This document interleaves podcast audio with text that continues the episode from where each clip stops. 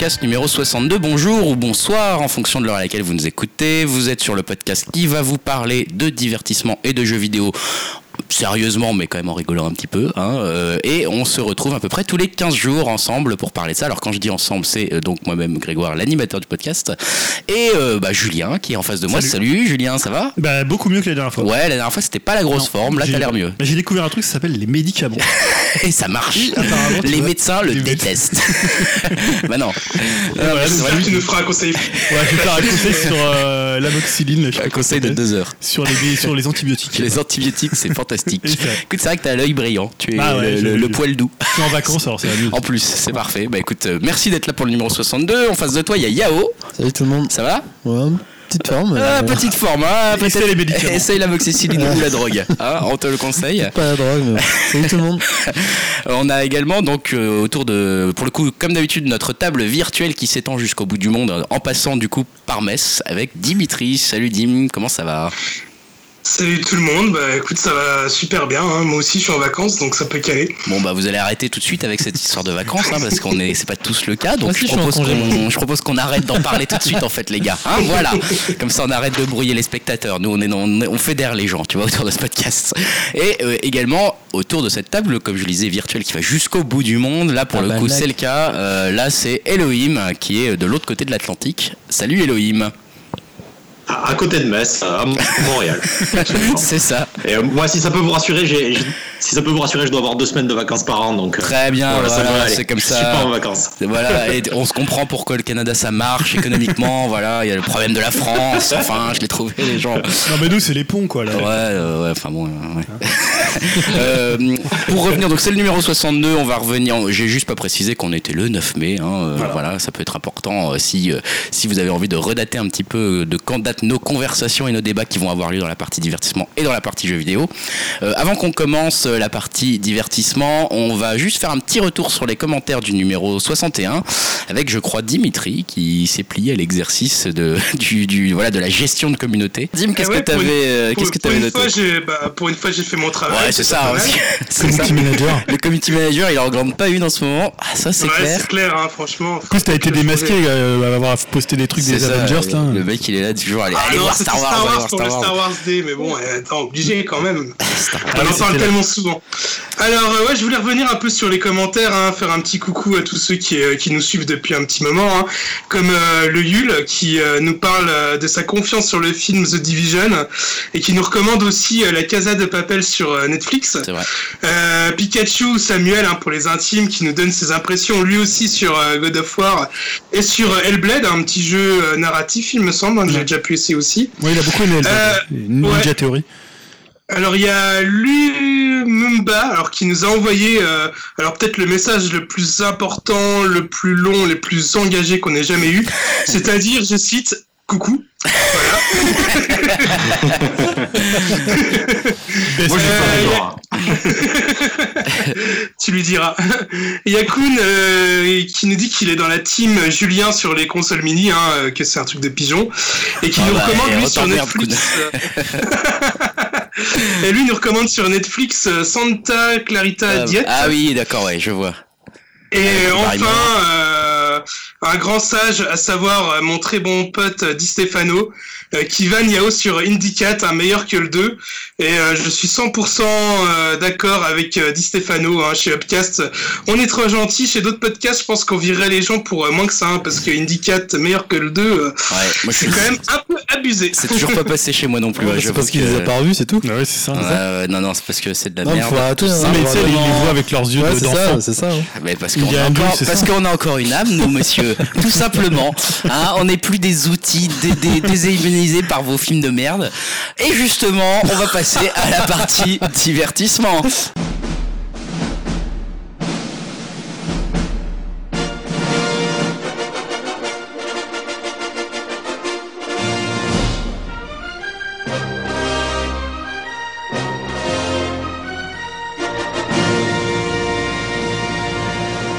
Divertissement, vous l'avez compris, on va parler d'un d'un film qui divise euh, certainement la rédaction.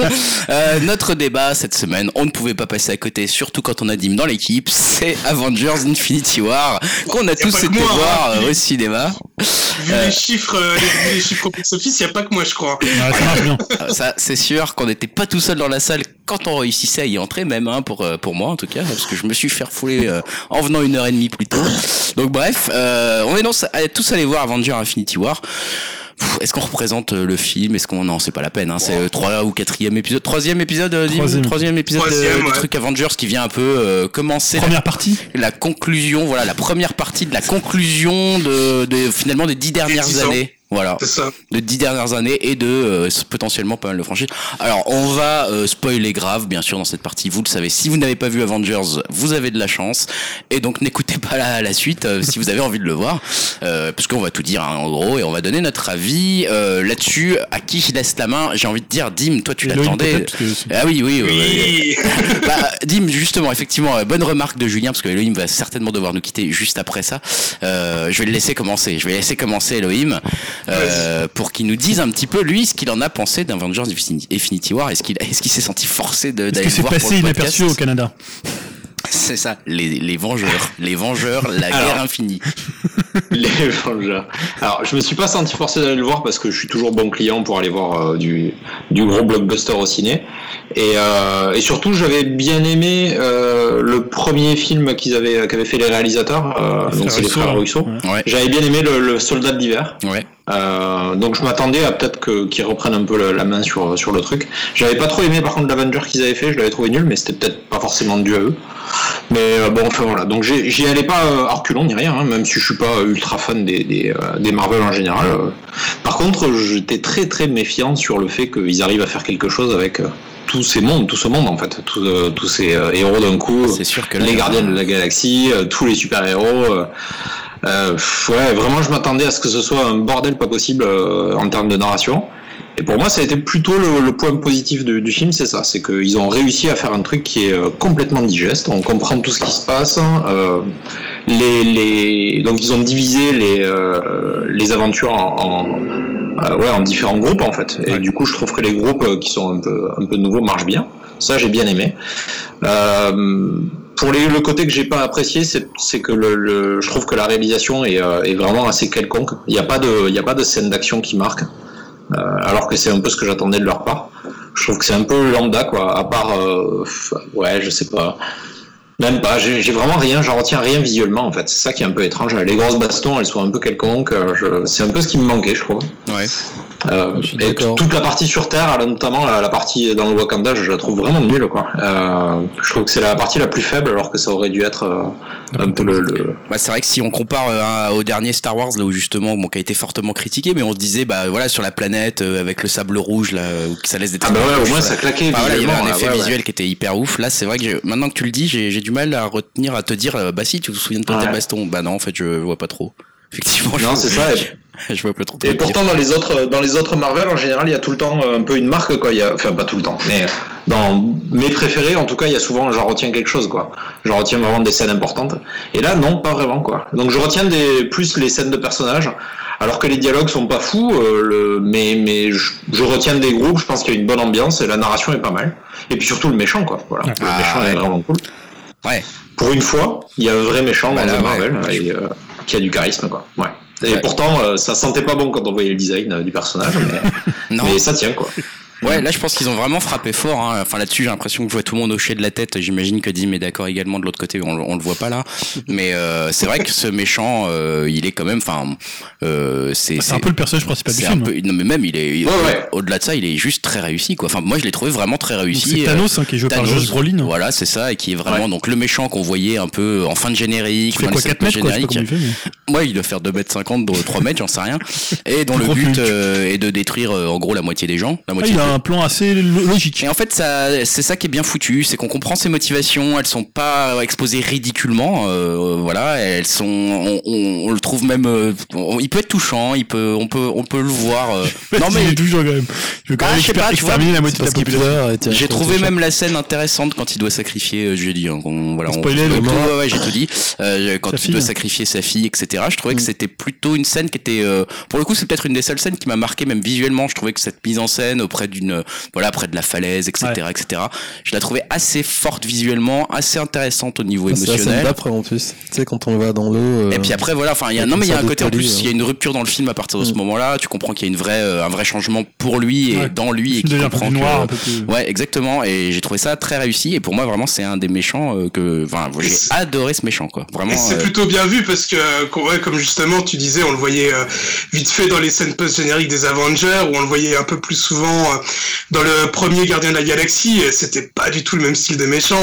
C'était limite un peu un méchant à la Nicky Larson. Exactement, style, euh, exactement ça. Je vais vous détruire la terre. J'ai pas encore réussi à tout détruire Comme ça, voilà.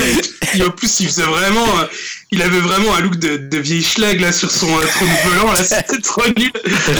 Non, alors là, il a la classe. vraiment ouais. bien rattrapé le coup, ouais, c'est clair. Ah non non ils l'ont trop trop réussi et franchement ça a été euh, pour moi ça a été le, le truc qui a sauvé le film mais complètement mais bon voilà donc euh, là-dessus je te rejoins totalement Elohim et même toi je sais pas mais du coup globalement t'en t'en es ressorti comment Elohim de ce film? T'en es Bah, t'en es mitigé, content t'en es euh, mitigé ouais agréablement surpris parce qu'ils ont réussi la narration et euh, ça vraiment c'était pas gagné. Je trouve que c'est une grosse performance quand même euh, parce qu'ils se mettaient des bâtons dans les roues quoi en mettant je sais pas combien ils sont 25 quoi. ouais ouais au moins Et ouais. euh, bon, s'ils ont pas tous une part égale, euh, voilà. Après, un autre point un peu négatif, mais je crois que ça tient un peu au genre, c'est que ben, il y a des incohérences dans, dans j'en parlais avec Dimitri, il y a des incohérences dans l'utilisation des pouvoirs de chacun. euh, Il y a des mecs qui sont surpuissants et qui se battent avec leurs poings, et euh, des mecs qui sont euh, très faibles et qui démontent des monstres surpuissants. Euh, des gemmes euh, qui sont pas utilisées, hein, notamment le Captain Marvel qui fait rien du tout. euh, enfin, pas Captain Marvel, mais le, le, pardon, le- Vision. Captain America. euh, Vision, Ah, c'est vrai qu'il fait rien.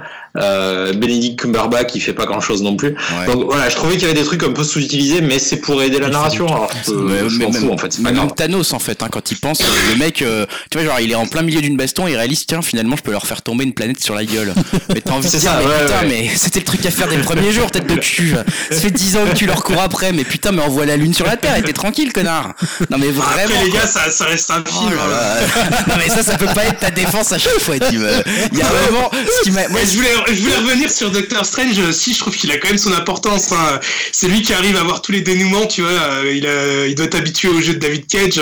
Il a regardé tous les embranchements possibles pour voir qui, euh, comment on pouvait faire pour gagner, quoi. Bah, de toute façon, il le dit, hein, il a dit qu'il a été voir les, les 28 millions de je sais pas quoi de, de fins possibles pour la Terre et il a été voir la Il a fait un meilleure. Chez, chez Quantum Dream. et C'est ça. bien passé.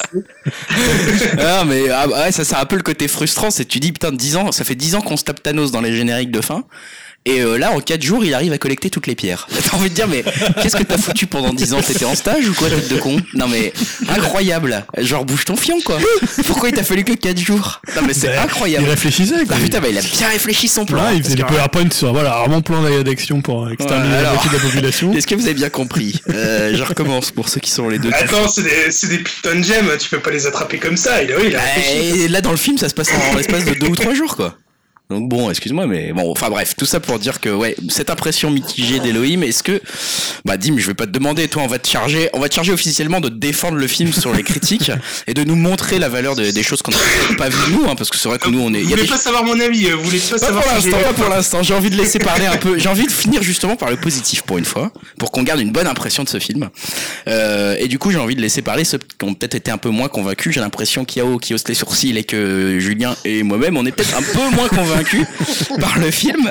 Julien, qu'est-ce que t'en as pensé, toi Euh, Est-ce que tu résumes ça à la souffrance euh, Non, mais je sais pas, parce que la dernière fois, Dim me disait, ah, mais je pense que t'aimes plus les blockbusters. Et en fait, pendant le film, Ouais, je, le maintiens, je le maintiens toujours. comme moi, comme moi, j'aime pas les, les, les films d'auteur français, tu vois. voilà, on va rester dans les cas, dans nos caricatures. Euh, non, mais en fait, c'est vrai qu'au bout d'une heure, je me suis fait chier, quoi. Ouais. Non, mais tu vois, honnêtement, je ressentais la souffrance de Dim pendant Mektoub, tu vois.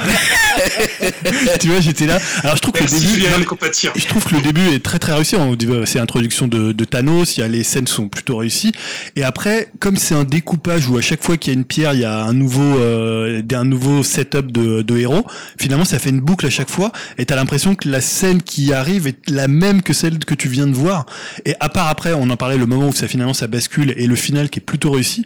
Donc en fait, il y a une demi-heure au début, une demi-heure à la fin où j'étais un peu plus vivace et je me suis dit ah putain c'est pas mal. Ouais. Et l'autre heure, j'étais là et je me disais putain mais c'est long, c'est vraiment longuet. Ah, il- c'est Euh, long à je- démarrer. Hein. Moi j'ai trouvé. Non, putain. je trouve que le début est pas mal et après Ah. ça s'enlise parce que à chaque fois c'est la même boucle où il recherche ces, ces putains de pierres, ou voilà.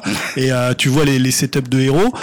Et voilà, je trouve que c'est et, honnêtement, je suis totalement d'accord avec euh, Elohim. Je trouve que visuellement, j'ai, je retiens presque rien de ce film. euh. Ça, c'est un peu le truc où ils sont foirés. Effectivement, depuis qu'Elohim l'a dit, Ah. je- j'y repense et je me dis, merde, il n'y a pas eu un Moi, truc. moi, euh, je, moi, je suis pas d'accord. Je l'ai vu, enfin, j'ai, je l'ai vu deux fois et euh, justement la deuxième fois, je me suis vachement concentré sur Ouais. les, les scènes d'action et de, de combat. Surtout la scène de combat. euh, c'est vrai que celle du Wakanda, elle est peut-être un peu moins bien faite. Ça fait un peu euh, menace fantôme, euh, épisode 1 de Star Wars à la fin.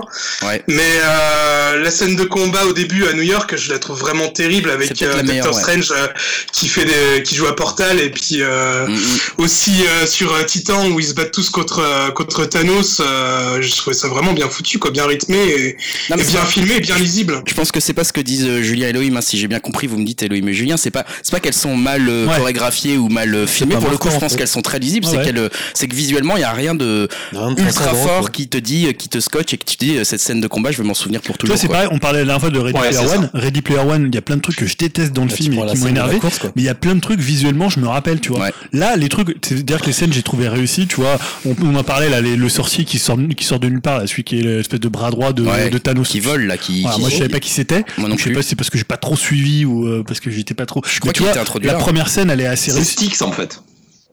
Ah oui, oh, possible. Non, mais je sais pas si vous avez vu, il ressemble, il ressemble beaucoup à Styx, un, un héros de, de, d'un jeu. euh, C'est vraiment bizarre, le design est exactement le même. Ah bah, ouais, Euh, je crois que c'est un jeu auquel t'avais joué, Dim. Je sais pas si ça t'a marqué, mais moi ça m'a vraiment euh, fait bizarre. Euh, ah oui, l'espèce de petit gnome là, non, c'est ça Ouais, ouais, Ah, ouais. truc ouais, d'infiltration, il ouais. Mais bon, vrai, euh, bref, désolé pour la parenthèse. non, mais on sait- ça nous, en fait, parce que nous, on s'est sérieusement demandé si c'était son nom, en fait, quand t'as dit Il ça. est tu vois. classe d'ailleurs, il est, il est super Mais puissant. non, mais en fait, ouais, ça c'est d'ailleurs un des trucs en termes d'exposition des personnages. Là, les, les méchants qui sont, on va dire, les sous-Thanos, là, euh, les quatre, un peu, là, Ouais. ces quatre, euh, je sais pas, euh, sbires. Euh, alors, je sais pas, Dim, corrige-moi si on, on les avait pas vus avant, je crois. Non, non, c'est- ils ont été introduits dans ce Mais ils sont, ils sont méga puissants. On sait pas du tout qui c'est, on sait pas leur nom, on sait pas d'où ils viennent, on sait pas qui. Enfin, tu vois, genre. Mais les gars, ils sont, ils peuvent te défondre, défoncer trois Avengers d'un coup. Et euh, enfin, je sais pas, je trouve qu'ils sont complètement sous-exploités, alors qu'ils ont parfois un peu la classe, comme tu disais. Toi, Julien, t'as bien aimé. Ouais, euh, je, trouve machin là euh, Le Styx, le ouais. Styx, là voilà euh, tu vois il y a eu un côté genre mais pourquoi on les connaît pas plus eux? Enfin c'est qui ces mecs là? Ils auraient pu faire limite des grands méchants d'un film quoi tu vois enfin je sais pas bon bref ça c'était un peu Mais, un peu mais tu vois, et moi, il y a un truc, j'ai- du mal à m'attacher au film parce qu'en fait, les personnages, comme il y en a tellement, Bah, ça, il y en a, je sais pas combien, mais ils, sont tous survolés. Donc après, forcément, tu amènes avec toi bah, tout ce que tu as vu des autres films. Donc tu sais que Iron Man, il est comme ça. Tu sais que je sais pas les gars. Moi, le, presque le truc que je préférais, c'est quand il y a les Gardiens de la Galaxie parce qu'il y a finalement, ça amène quelque chose d'un peu hétérogène dans un univers qui était un peu plat parce que c'est un peu plus, il y a un peu plus d'humour. Tu vois, quand ils s'amusent de regarder euh, comment est bâti Thor. Tu vois, il y a un truc un peu, ouais, voilà, il y a des blagues un peu très Gardiens de la Galaxie. Mais sinon, en fait, je trouve que les, les, personnages, ils- c'est un, c'est un peu film qui a des charges, vu que tu dois tous les voir à un moment donné. Euh, bah, finalement, tu en retiens pas grand chose et ils ont pas d'histoire euh, vraiment entre eux, quoi. Disons, moi, c'est peut-être pour ça aussi que j'aime ces films-là, c'est parce que, enfin, à la limite, dans ma tête, je les considère plus comme des films, mais je les considère comme une série télé à, un très gros budget et sur grand écran. Et pour moi, ça, c'est, c'est un crossover, euh, voire un season final euh, avec un cliffhanger. Et moi, je suis attaché à ces personnages que je suis depuis 10 ans. Et euh, le fait que, par exemple, Captain America, mon Avenger préféré, il soit moins, moins développé dans ce film-là, ça me fait un peu chier, mais je me dis, bon, bah voilà, tant pis, il sera plus développé dans le suivant. Euh, surtout que le suivant, je pense que ça va être un film plus ou moins miroir, donc euh, ça me ça me dérange pas plus que ça. Si tu prends ça comme euh, une grosse série télé et pas vraiment comme un film, ça, ça passe bien. Après, ça peut être aussi un défaut, hein, parce que euh, après, euh, voilà, ce film-là, moi, il m'a beaucoup plu, il m'a beaucoup marqué sur l'instant T. Mais quand on sera Avengers 6, euh, bah, je repenserai à Avengers 3 euh, comme un épisode comme un autre, quoi. Ouais, mais si tu vois, c'est ça, c'est que j'ai du mal finalement. Il y en a tellement qu'à un moment donné, tu sais plus les situer les uns par rapport aux autres. Je sais pas, je trouve que ça perd un peu cette, euh, ce côté un peu unique que tu peux avoir finalement dans un film quand tu vas le voir. C'est qu'aujourd'hui, en fait, il y en a tellement, tu sais tellement qu'il y en a qui vont sortir, euh, que en fait, ça perd ce côté. euh, Enfin, comme tu dis, finalement, ouais, c'est peut-être devenu une sorte de série télé au cinéma. Bah, en fait, Bah, c'est euh, ça, ouais. c'est soit tu l'acceptes ou tu l'acceptes pas. Ouais. Et, euh, et voilà quoi. Moi, je, je sais que c'est c'est vraiment un format qui me plaît, mais je peux, enfin, je peux vraiment comprendre que ça puisse pas se plaire euh, à certaines personnes quoi. C'est c'est Ouais. clair. Hein. Franchement, c'est normal quoi. J'aimerais bien avoir l'avis de Liao du coup sur ce sur cet épisode-là. Euh, euh, comme, je, comme je te disais en off, jouer les gars.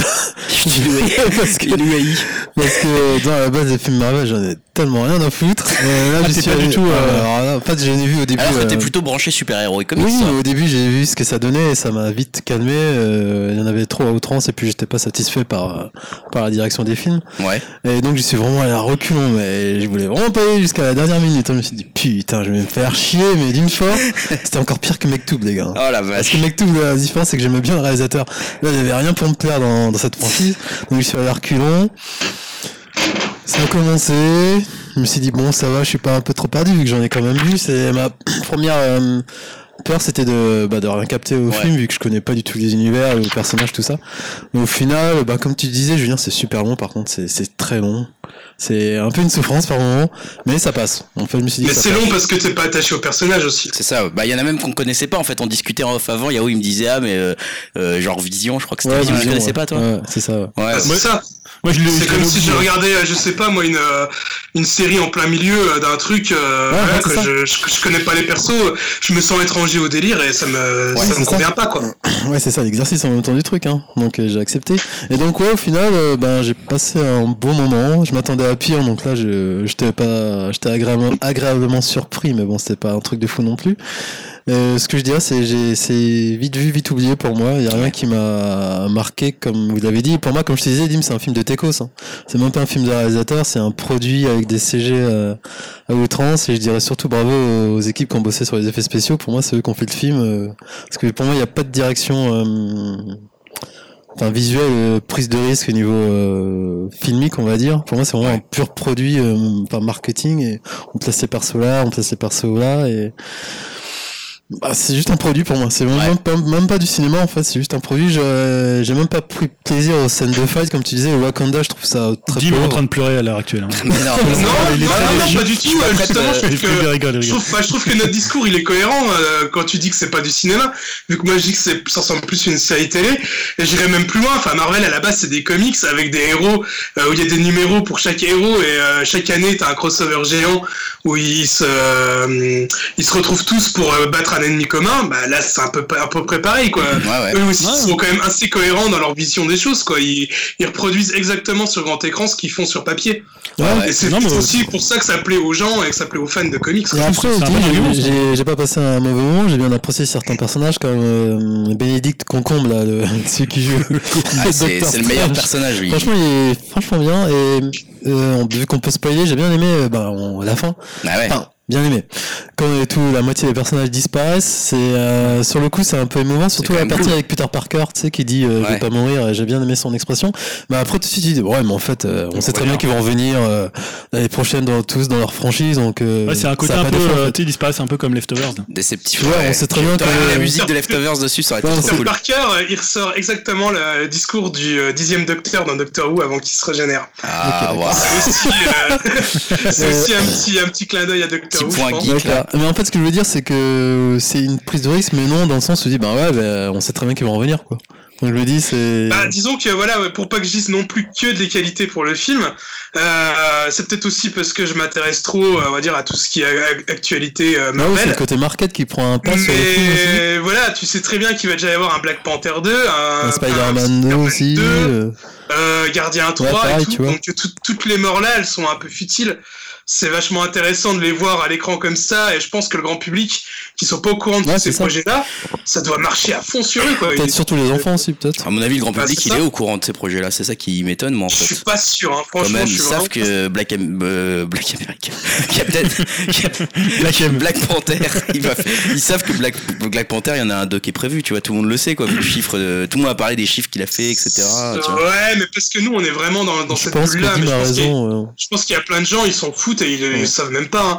Et je pense qu'il y a plein de gens aussi, ils ont été voir Black Panther, euh, ouais, c'était cool, mais ils sont même pas au courant Black que le film a cartonné. Ouais, non bon c'est vrai. Après moi je honnêtement euh, pour le coup euh, j'ai beau être euh, en général dans la team euh, qui râle, euh, là je suis plutôt en fait moi je vais je vais je me mets un peu du côté de Dim euh, aussi cette fois, c'est-à-dire que je défends un peu le truc pour une fois dans le sens où euh, non mais en fait je l'ai un peu vu comme lui il le voit, c'est-à-dire que euh, mine de rien moi j'ai quand même plutôt suivi les films Marvel etc. Ouais, tu critiques, mais tu les as tous vus, non, mais je les, non, je les ai pas tous vus. Non, j'en ai raté quand même pas mal. Mais j'ai suivi, euh, tu vois, genre l'Avengers 2, moi je l'avais vu, tu vois, par Ah, exemple. Toi, tu, tu, Si, si, je sais plus. Ah, toi, tu plus. J'ai vu. vu, en vu. fait, surtout, en fait, il y a pas longtemps, j'ai vu Thor Ragnarok que j'avais loué, euh, Ouais. machin. Et euh, en fait, dans Thor Ragnarok, euh, tu vois, du coup, je me, bon, j'avoue que j'étais paumé sur Hulk, etc. Qu'est-ce qu'il fout là? J'en sais Ah oui, rien. tiens, euh, juste pour rebondir, Hulk, euh, Ouais, il sert à rien là-dedans. franchement, hein. il est vraiment un clown, c'est un clown dedans. hein. Mais bref, en tout cas, euh, du coup, comme j'avais vu un peu Thor Ragnarok qui m'avait remis dans le bain et qui est en plus qui était un vraiment bon film que j'ai vraiment aimé, euh, j'avais vu aussi euh, pour le coup euh, comment il s'appelle Doctor Strange que j'avais trouvé très cool avec ses nouveaux pouvoirs magiques et tout et que j'avais donc plutôt bien aimé aussi. Bah du coup, en fait, euh, j'étais pas non plus complètement paumé en arrivant là-dedans et j'avais un peu cet aspect euh, OK, bah je vais voir euh, effectivement l'épisode un peu conclusif de la saison Avengers saison 1 et du coup sur ce coup-là, tu vois, j'ai trouvé ça plutôt agréable pas tant en termes de réalisation, etc. Il y a des moments où je me suis vraiment fait chier, mais plutôt en le sens où, tiens, on va vraiment au bout de notre idée, et il y a un vrai méchant, et genre, le vrai méchant, il tue la moitié des gens, point. Et ça se finit un peu genre avec ce côté, genre, bah, point, allez vous faire foutre, on les tue vraiment, tu vois. Et alors après, malheureusement, je sais bien qu'ils vont pas les tuer vraiment, c'est un peu presque là où je regrette, c'est que en fait, ils prennent le courage de faire un film où ils disent, bah, regardez, regardez, en fait, il va gagner, le mec. Et il va vraiment c'est- en se séparer de la moitié des super-héros, quoi. Et en fait, je sais malheureusement qu'ils vont pas le faire, et mon rêve, ça serait qu'ils Ouais, le c'est- fassent, en C'est fait. pas viable, c'est pas, c'est pas réaliste. Ah mais ça euh, serait génial. Non mais là ouais mais ils se diraient bah ouais mais voilà on les a on a assez exploité Iron Man etc. Ouais. Maintenant on le fait plus revenir. Mais quoi. ils l'ont jamais fait dans les comics. Quand il y en a un qui meurt, ou alors après il y a sur y une. autre personne qui reprend. Généralement, euh, dans les comics, quand tu meurs, euh, tu meurs pas pour longtemps. hein. Ouais, bah ouais. ouais. Bah comme là en fait. Hein, Mais alors là, le, le prochain Marvel, c'est quoi là Alors, euh, en... cet été, il y a Ant-Man 2. Donc là, En mars, en mars, t'as Captain Marvel. bon. Donc là, c'est Et a pas, euh, Avengers On 4. le voit même pas encore Captain Marvel. Si on voit juste le, Ah oui, Captain On Marvel, c'est la personne qui l'appelle America. Ouais, on en. voit le symbole à la fin. C'est la personne qui Ouais. l'appelle euh, dans le dans le truc. Je pense que Captain Marvel, ça va être un Avengers 3.5 Ouais, avant le. à mon avis, 4. le euh, Captain Marvel, ouais, Captain Marvel, il va falloir le voir pour comprendre. euh, Mais ça veut dire que parmi les persos, les, les super-héros qui sont morts, est-ce qu'on verra un film d'un de ceux qui sont morts avant de voir la deuxième partie de Avenger Infinity Bah, Euh, non, Non. vu qu'il y a Ant-Man, il y a juste Ant-Man et Captain, Amer- euh, Captain Marvel entre les deux. Ouais. Ant-Man, on le voit pas dans Infinity Il War. arrive quand, du coup Il arrive quand la Et conclusion je pense que je pense que Ant-Man. Ant-Man 2 ça va se passer euh, euh, un peu avant Infinity Wars et je pense que la fin ça sera ça va se faire ça va se finir on va dire à peu près en même temps qu'Infinity Wars et euh, je j'ai des gros euh, des gros doutes enfin je pense qu'à mon avis ça va se terminer euh, sur Ant-Man euh, euh, qui disparaît ou la guêpe qui disparaît un truc un truc du style quoi pour relier les films. Et il Je pense ça que ça va euh, au mois d'août il me semble mois au mois de juillet je On va parler Ant-Man. le- euh, l'épisode 2, enfin la suite, la de, suite de Infinity de War. Avengers. Euh, bah, pile poil un an après le, le Ok. pre- le premier, donc avril euh, 2019. Et du coup, avant avril 2019, il y aura que deux, deux prods, c'est ça? Donc il y aura Ouais. Ant-Man et. Et donc ça veut dire qu'en fait, dans la deuxième partie, ils vont sûrement trouver un moyen pour les faire revenir à la vie. Ah bah c'est ce que j'allais vous poser comme question. Est-ce que euh, vous pensez que ça va faire euh, un retour vers le futur 2 où un personnage va remonter dans le temps pour euh, réparer les erreurs, on va Possible. dire, des, des événements du 1 pour euh, vu qu'en plus Doctor Strange il dit qu'il y a qu'une seule solution où ils Ouais. peuvent gagner. Mm. En plus, s'il lui donne la pierre du temps euh, Bah oui, sans vraiment, soucier, à mon avis, ça fait partie du plan et tout. Moi, je pense que c'est Captain Marvel qui va retourner dans le temps. Et surtout que le film Captain Marvel doit se passer dans les années 90. Et je pense qu'elle a dû remonter trop loin ou un truc comme ça. Ouais, euh, d'ailleurs, euh, le, le moyen qu'il utilise euh, à la fin, euh, Nick Fury, pour la contacter, ouais, son- pager là, son espèce de tatou, il est. Non mais même tu vois qu'il est, tu vois qu'il est boosté avec des technologies qui ont l'air chelou et qui ressemblent pas à un truc normal en fait, tu vois. Bah, Captain Marvel, si je me trompe pas, en fait, euh, c'est un un personnage qui a été au contact euh, d'aliens, je crois que c'est les cris et les Skrulls, et qui récupère ses pouvo- les pouvoirs des aliens. Donc euh, voilà quoi. Je pense qu'elle est, elle, elle est capable de beaucoup de choses. euh, Bah, l'autre, truc que moi je t'avais dit tout de suite en sortant du film, c'était euh, moi ce qui je pensais ce qui allait se passer après, c'était qu'en fait il y aurait deux univers parallèles en fait, et que ceux qu'on avait vu disparaître en fait étaient ceux qui n'étaient pas morts en fait pour moi. C'était euh, en Ouais, gros c'était ceux qu'on avait vu rester, euh, donc Stark, etc., etc., qui pour moi étaient morts en fait, puisque en fait si tu regardes bien tous ceux qui restent, c'est tous les acteurs et tous les vieux acteurs qui ont terminé leur contrat avec Marvel. Toi, tu vois le film comme ça, quoi. Bah non, mais en fait, il y a un moment, tu te dis, bah attends, regarde ceux qui restent. En fait, c'est toutes les licences qui, ont arri- qui sont arrivées à leur terme. Donc, euh, Ah, c'est Iron. Man, etc., etc. Tous ceux qui restent à l'écran. Non, Tous ceux que tu Scarlett vois plus. Johansson, elle meurt ou Non, mais elle, elle a- arrête son contrat. Ah bon ouais, elle Ah, va ils feront pas, son ils feront contrat. pas une, un film. euh, Bah, Scarlett Johansson, normalement, elle a dit qu'elle arrêtait son contrat après. Il y aura pas un Bah, film il y en a beaucoup, il y en a beaucoup. Si, si, il parle d'un film Black Elle va faire un film Black Widow, mais normalement, elle arrête, quoi, après. Et Bah, donc, après, il y en euh, a plein qui disent ça, mais bon, après, il suffit d'un bon petit chèque, euh, tu reviens. hein. Ouais, je sais pas parce que l'autre. l'autre, enfin après c'est vrai que normalement ils ont, ils, ils- tu vois, ça m'étonnerait que le mec qui fasse Tony Stark là il continue, euh, ça m'étonnerait que le mec qui fasse Captain America il continue. En plus lui il a vachement de mal à gérer la, la célébrité apparemment. Donc euh, bon, enfin bref. lui, il a, il a vachement envie de, de se lancer dans la réalisation euh, plus de, de petits films En fait, indépendants. ouais, et du coup, je me suis dit, ça va être deux univers parallèles. Un où donc t'as un peu la, la vieille garde qu'on voit à la fin, qui sont, sont supposés être les vivants, qui vivent dans ce monde où ils existent, mais où il y a plus plus grand monde. Et puis bah l'autre où en fait tous les personnages qui disparaissent, c'est ceux qui ont des films à venir. Hein, donc concrètement Spider-Man, etc. Ouais. Et là, on va les Non. voir et ils vont ils vont trouver des remplaçants, d'après moi. Il y a- pour, Attends, je sais euh, Thor, il disparaît ou pas?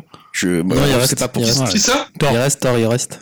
Il reste, ouais. Ah bah, Mais en tout cas, films, hein. ce, ce- Ouais. ce qui est sûr, euh, dans le, le Avengers 4, à mon avis, on va revivre beaucoup d'événements. euh, Ce sera vraiment celui-là, le, le film anniversaire des 10 ans, parce qu'on va vraiment revivre euh, des événements d'Avengers 1 et tout. Tu vois le, le premier, copti- le premier costume de Captain America, tu vois New York euh, sous les décombres, comme dans le premier Avengers. À mon avis, on va revivre un peu toutes les grosses périodes où euh, un personnage qui a remonté le temps va, va réparer tout plein d'erreurs pour pouvoir battre Thanos. Enfin, je pense que ça va être ça, quoi. En gros, on est reparti pour 10 ans, là. C'est ça que vous Ah bah en de toute façon, euh, ils savent déjà Ah quels oui, sont leurs euh, 10 ans de. Ah, Là, c'est quoi On est en phase 3 là Ke- Kevin, Fe- euh, ouais, euh, ouais, ouais, c'est la phase 3.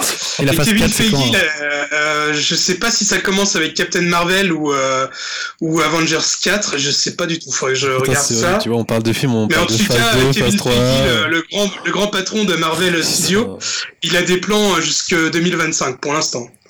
Ouais, donc c'est pas, on n'est pas à l'abri d'avoir. Ah, euh, surtout qu'avec le rachat le rachat Fox Disney, Bah ouais. ils vont sûrement aussi intégrer euh, bah, une nouvelle. euh, ils vont faire un reboot des X-Men. euh, Ah ouais, ils vont pouvoir intégrer les X-Men, ouais. Ah ouais, les pour 4 intégrer fantastiques, ça ça. serait bien qu'ils fassent un, un bon truc parce que putain, les films étaient, il y en avait des pourris. Hein. C'est surtout le dernier. Mais euh... Ouais. Ah, inintéressant. En tout cas, exercice difficile. Mais du cet coup, voilà, hein. c'était, c'était, c'était, c'était chiant de faire la démarche, mais au final, j'ai pas passé un mauvais moment. Tu Non, vois, mais c'est vrai quand tu- pire. comme, comme le disait Elohim qui nous a, qui nous a quittés, malheureusement. Mais ma- magie, c'est magie quand même de magie de la- des décalages horaires, on le retrouvera pour la partie jeux vidéo. C'est exactement ça. Incroyable. Tout le monde se demande comment on a fait. Mais ouais, Quelle magie, c'est- c'est- euh, ouais, Josh Brolin, mais euh, franchement, il est bien dans le rôle de Ouais, ouais, non, ils sont quand même- il y a quand même- c'est euh, quand le même un film qui a des atouts, charismatique, ouais, il y a des atouts quand même, tu Et vois, puis c'est- même, euh, tu vois, le, le côté, euh, il y a un truc, qu'on- enfin, c'est con de devoir souligner ce genre d'atout, mais en même temps, on a vu des telles merdes que, tu vois, genre quand t'as des scènes de baston qui sont lisibles Hmm. euh, de nos jours, euh, quand elles sont avec ce volume-là, euh, c'est déjà bien en fait. Je trouve que là-dessus, on a beau avoir une réalisation qui est plate, on a une réalisation qui est quand même Et c'est pour ça que je dis, lisible. quoi. franchement, la partie FX, euh, je leur tire leur chapeau. Hein, tu Ouais, vois, mais euh, enfin derrière, c'est encore une fois, oui, euh, tu vois, un- même, il y a la les partie réalisateurs qui disent FX. ce qu'il faut faire, quoi. Parce qu'il faut voir que quelques mois avant, on a vu Justice League.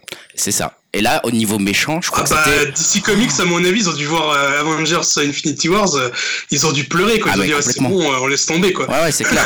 Et c'est quoi les prochains DC Comics là? Il y a Spider-Man, Black, euh, Black Spider-Man. Non, c'est pas Spider-Man. Aquaman, Ah non? c'est Sony, ça. C'est Il y a Sony, ouais, Aquaman aussi, non?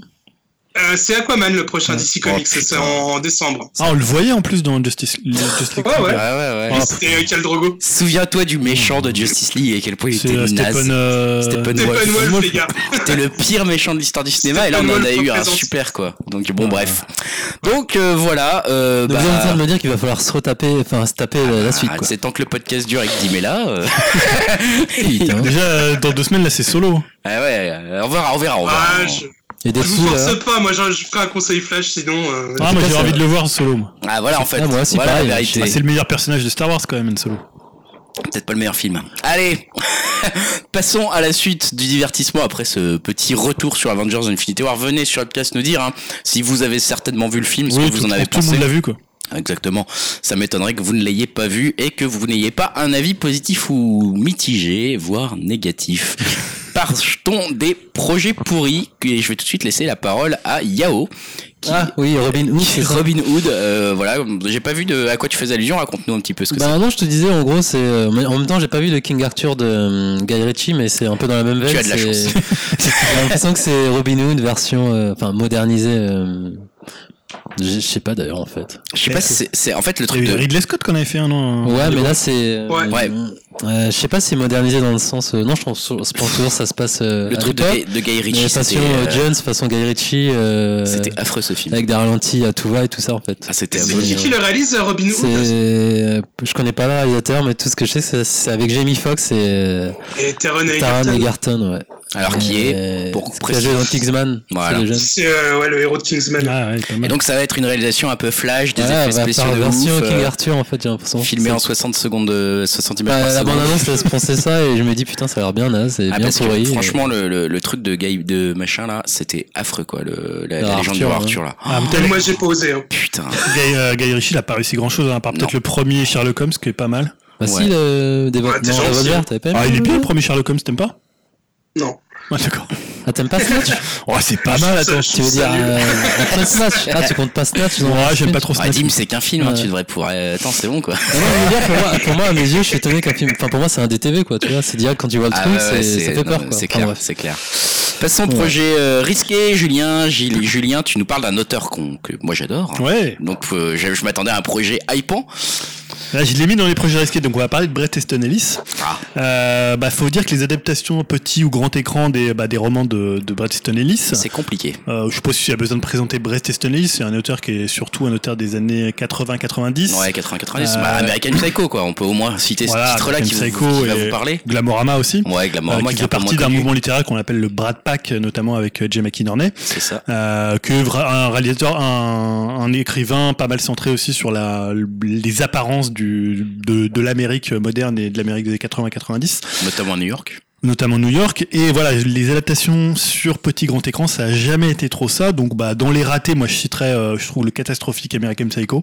Ouais. Euh, même si des gens aiment bien le film. non mais il y a beaucoup de gens qui aiment le film, Voilà. mais c'est par Mais rapport au pas- livre, voilà. c'est complètement raté C'est ça. quoi. C'est une mauvaise vraiment- adaptation. Ça peut, c'est pas forcément un mauvais film. Non non, c'est pas un mauvais film. Mais ça n'a rien à voir avec le. Je pense qu'en plus Christian Bell fait vraiment tout ce qu'il peut pour être Patrick Bateman, mais en fait, on peut pas mettre Patrick Bateman à l'écran. En fait, c'est c'est le diable, tu vois. Donc tu peux pas. Ouais. le... Enfin, il y a un truc qui est complètement passé Ouais. au-dessus de, de la tête du réalisateur. Et toute la subtilité du finalement de, de ce qu'il y avait dans le bouquin, parce que c'est beaucoup de sous-textes Oui. et euh, qu'ils sont très très durs à rendre au cinéma. Je pense que c'est un écrivain. Ah bah d'ailleurs euh, le, le film, enfin il est évident en fait le film. Enfin il y a pas de surprise, Non, non, non, une sorte de twist un peu final, mais en fait, qui est- enfin c'est c'est naze. c'est raté. Euh, dans le truc réussi, moi j'avais bien aimé les lois de l'attraction de aussi, Roger. Pour le Totalement d'accord. Voilà, qui signe une réalisation qui faisait plutôt euh, honneur et qui fait un côté un Avec peu Dawson Ouais. avec ouais euh, déjà? euh, James euh, Jane Vanderberg. James ouais. ouais. Vanderbeek, c'était un, plutôt un film intéressant, assez Ouais, grinçant, c'est assez- intéressant et respectait bien l'ambiance Ouais. du livre euh, justement euh, donc qui qui qui, bah, qui reprenait hein, donc les lois de l'attraction. Ouais, je me rappelle notamment une scène de dîner familial avec c'est assez ouf. Euh, non, le film était voilà très très très très bon. Euh, donc bah voilà, on a souvent l'impression que c'est assez simple à adapter en transposant une intrigue des personnages, mais souvent comme c'est beaucoup plus subtil, euh, que ça parle de l'Amérique de bah, de ses comportements, il y a toujours un côté finalement où on a l'impression que ça passe un peu au-dessus. Euh, D'ailleurs aussi, il y a beaucoup de gens qui n'aiment pas du tout euh, Bret Easton Ellis, qui trouvent que c'est un romancier de gare, que c'est juste euh, voilà, que c'est pas un grand écrivain, alors que pour moi c'est un écrivain qui restera dans, dans l'histoire de, de, de, du, du comment de la littérature américaine. Et là en fait, euh, pourquoi j'en parle, c'est parce qu'il y a une adaptation de Moins que zéro. Donc Ouais. c'est le premier roman de, de Bret Easton Ellis. Euh, D'ailleurs, il avait donné une suite il y a quelques temps, suite un suite impériale, qui était un peu ce que fait d'ailleurs aussi Jay McInerney, qui avait fait ça aussi, où on prend les personnages 20 ans plus tard et puis on essaye de voir ce qu'ils sont ce qu'ils sont devenus.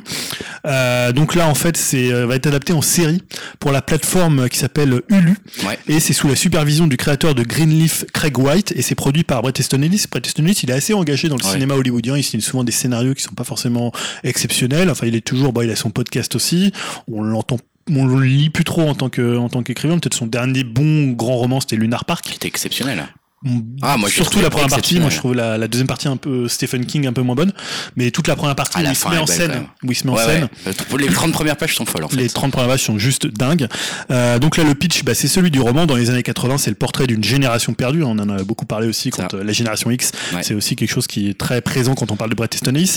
Euh, donc c'est la génération noyée dans un tourbillon de sexe, de drogue et d'argent à travers l'histoire de Clay, un jeune étudiant qui est issu de la jeunesse dorée californienne, qui revient à Los Angeles, sa ville natale. Durant les vacances de Noël, il retrouve son ex-petit ami Blair et son ami d'enfant Julian qui est devenu accro à la drogue. Alors quand on le résume comme ça, on se dit ça va être un espèce d'épisode de Beverly Hills euh, version boostée. Or c'est beaucoup plus que ça dans, dans le roman.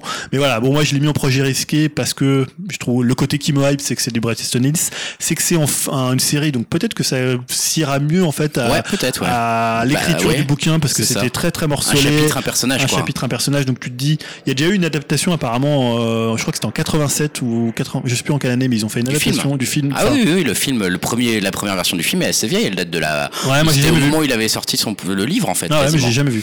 Bah, ça a daté euh, en fait quasiment du succès du livre. Et un an plus tard, il y avait le film qui avait été fait quoi. Et euh, effectivement, bon après, c'est un film des années 80, Ouais. mais il est pas inintéressant parce Ouais. que c'est un film qui côtoie un peu ce, cet univers plein de coke que décrit un peu Bret Easton Ellis. Donc, euh, Donc voilà, en série, pourquoi pas Je trouve que c'est plutôt Pourquoi une bonne idée de la. je serais curieux de voir Lunar Park moi maintenant, tu vois, adapté. Comment Ah on pourrait ouais. adapter Il Lunar y Park avait eu un- aussi un projet de Glamorama qui a pas été. Ah, euh, je crois que. Zombie aussi l'ont adapté. Il y a eu C'est impossible d'adapter Glamorama. Avec Glamorama, Bon. c'est très très bien. Ok, projet risqué, ça me va, tu m'as convaincu. Euh, parlons, repassons la parole à Yao dans les projets qui hype cette fois-ci. Et dans les projets qui hype, tu, me surprends et tu mets Non, 2018. non, en fait, quand on, avec les conducteurs, c'est, oui, c'était pas encore, euh, je connaissais pas les dates, en fait, du festival, et pour moi, C'était hier. je, je savais pas qu'on était aussi proche, et bah, finalement, c'est plus un, c'est un projet concret. Est-ce que la cérémonie de, présentée par Edouard J'ai Baird, même pas regardé, Ah du bah coup, d'accord. donc, voilà, parce que j'aime pas trop Edouard Baird, mais, Oh, euh, comment on peut ne pas aimer Edouard voilà.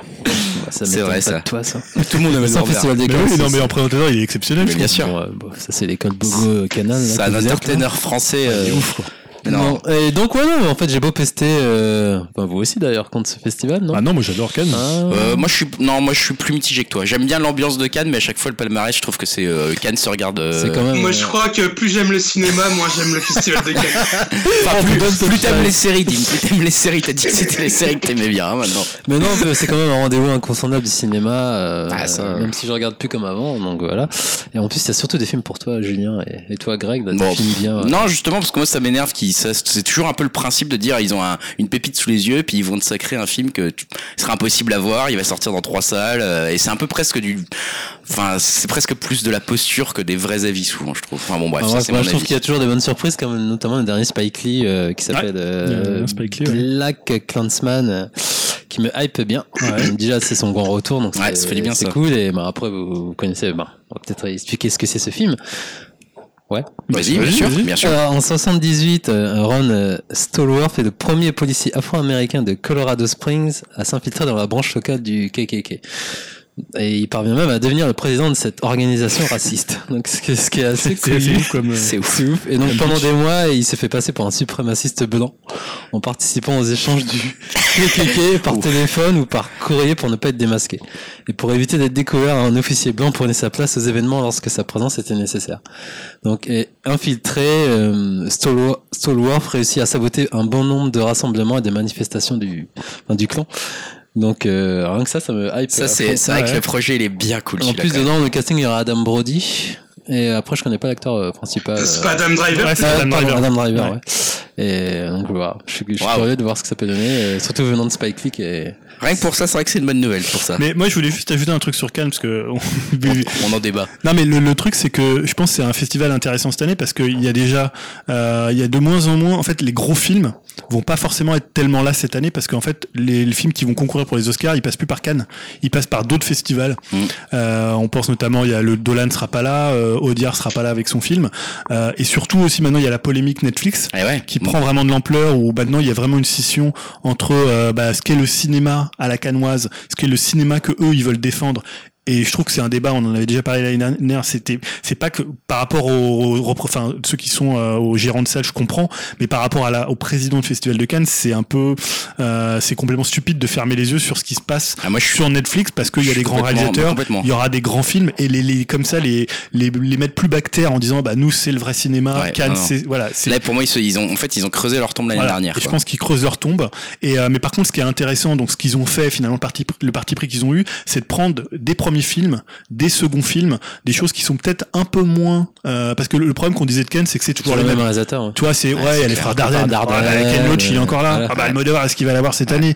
Alors que là, ils ont pris souvent des premiers films, donc peut-être que ça va être raté, peut-être que ça sera des mauvais films, j'en sais rien, j'ai pas vu les films, euh, voilà. Mais disons qu'il y a un risque qui a été pris Bah, pour Lee finalement. qui revient dans la compétition. Ouais, Spike Lee, donc, c'est quand même ouais, mais Spike Lee, il est quand même assez Ouais, installé. il revient avec sujet. euh, Ouais, ouais, je, non, mais je suis d'accord avec toi, mais après, il y a d'autres films, je crois que, voilà, après, je, connais pas tous les films, ça va être, des fois, c'est vrai que hier, on regardait avec, euh, je regardais avec ma femme un peu les, tu sais, t'avais la présentation des 18 films. Ouais. Des fois, c'est vrai que c'est un peu la caricature canoise avec euh, le film iranien, euh, euh, le, goût, le de la pêche, toujours de ça, ouais, ou le goût de la pêche euh, lors d'un, lors d'un- d'une soirée d'été, tu vois. Oh là là entre l'année où il y a eu euh, mon oncle Boboun là et Languille, euh, oh, putain ils ont fait il y a eu comme ça trois années de suite où c'est des films complètement improbables qu'on gagnait, t'es là genre mais arrêtez quoi. Ouais, mais d'accord, mais encore une fois, c'est une, c'est, une, c'est une possibilité de voir des films qui viennent de plein de pays. Bien sûr. Euh, de parler aussi politique et cinéma pour ces Donc, Mais là, ils ont exclu cette possibilité-là maintenant, en fait. Et en fait, c'est vrai que je pense que la rancœur, euh, en tout cas pour moi, hein, je parle perso là, mais la rancœur que de, de, de comment ils ont un peu traité le cas Netflix et derrière la question de qu'est-ce que c'est que le cinéma aujourd'hui. Ouais, ouais.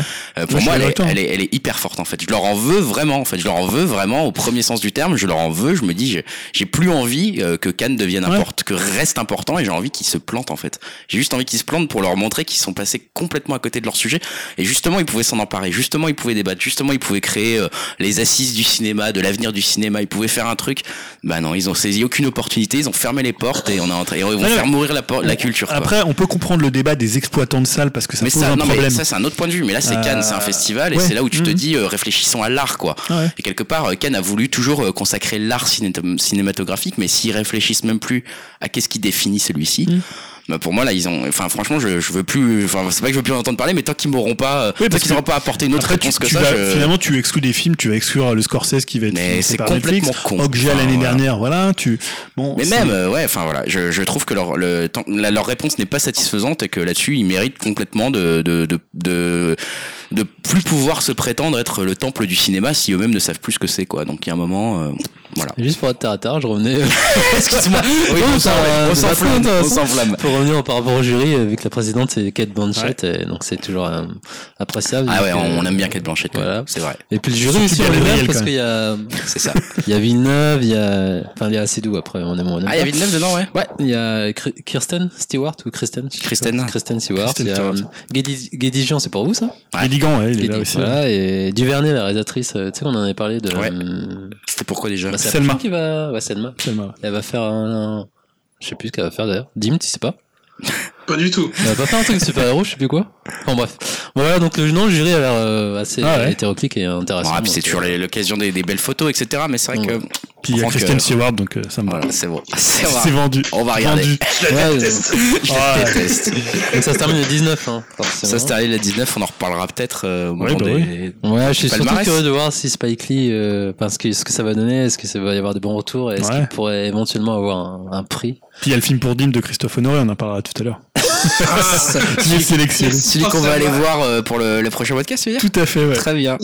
Euh, au niveau des projets qui hype, euh, tu avais terminé Yao Ouais, c'est bon, j'ai Ouais. terminé. Euh, Au niveau des projets qui hype, euh, je repasse la parole à, à Julien et j'allais j'allais dire euh, si on parle bien d'Alexandre Aja, je pensais que c'était plutôt pour Dim, mais Ouais, mais personne n'avait sélectionné. ouais ouais, dis-nous alors. Bah en fait moi depuis Piranha 3D en 2010 j'avais un peu perdu de vue Aja. euh, et moi j'avais vraiment adoré et Piranha 3D et, la colline, son, son remake des de La ouais. Colline des yeux, le, le film de, de Wes Craven que je trouvais vraiment génial. C'était un, re- un remake très très brutal Ouais. euh, que j'ai toujours plaisir à revoir. En fait j'ai vu qu'il avait fait, alors j'ai regardé un peu, j'ai je Si me le suis- film je- avec Horn, Bah ouais bah Horns et la neuvième vie de Louis Drax. avait des entendu bonnes parler. critiques en plus. La neuvième Qui Ouais. est, qui est sur Netflix, je crois, j'ai Ah pas cool, regardé. Voilà. bonne critique. Je ne ça. l'avais jamais entendu parler de ce Hans, film. moi je l'avais vu au ciné, ouais. Je...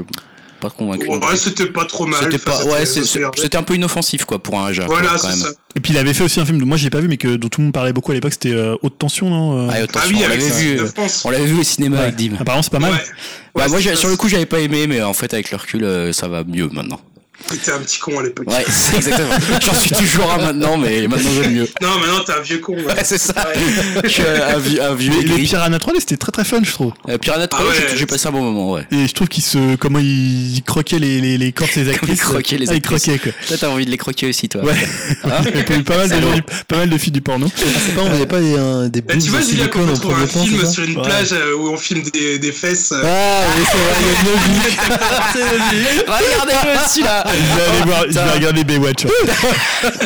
Ah putain, là, c'est bien vu, Dim. Euh, oui, donc là, il va revenir à ses premières amours avec, euh, pour l'aurore avec Crawl, qui raconte en fait l'histoire d'une jeune femme qui, alors qu'elle tente de sauver son père au beau milieu d'un ouragan, se retrouve prise au piège dans une maison inondée, infestée d'alligators. Donc déjà le Voilà, pitch, le pitch, il est fait- incroyable. il fait un peu pitch euh, refusé pour euh, Geostorm.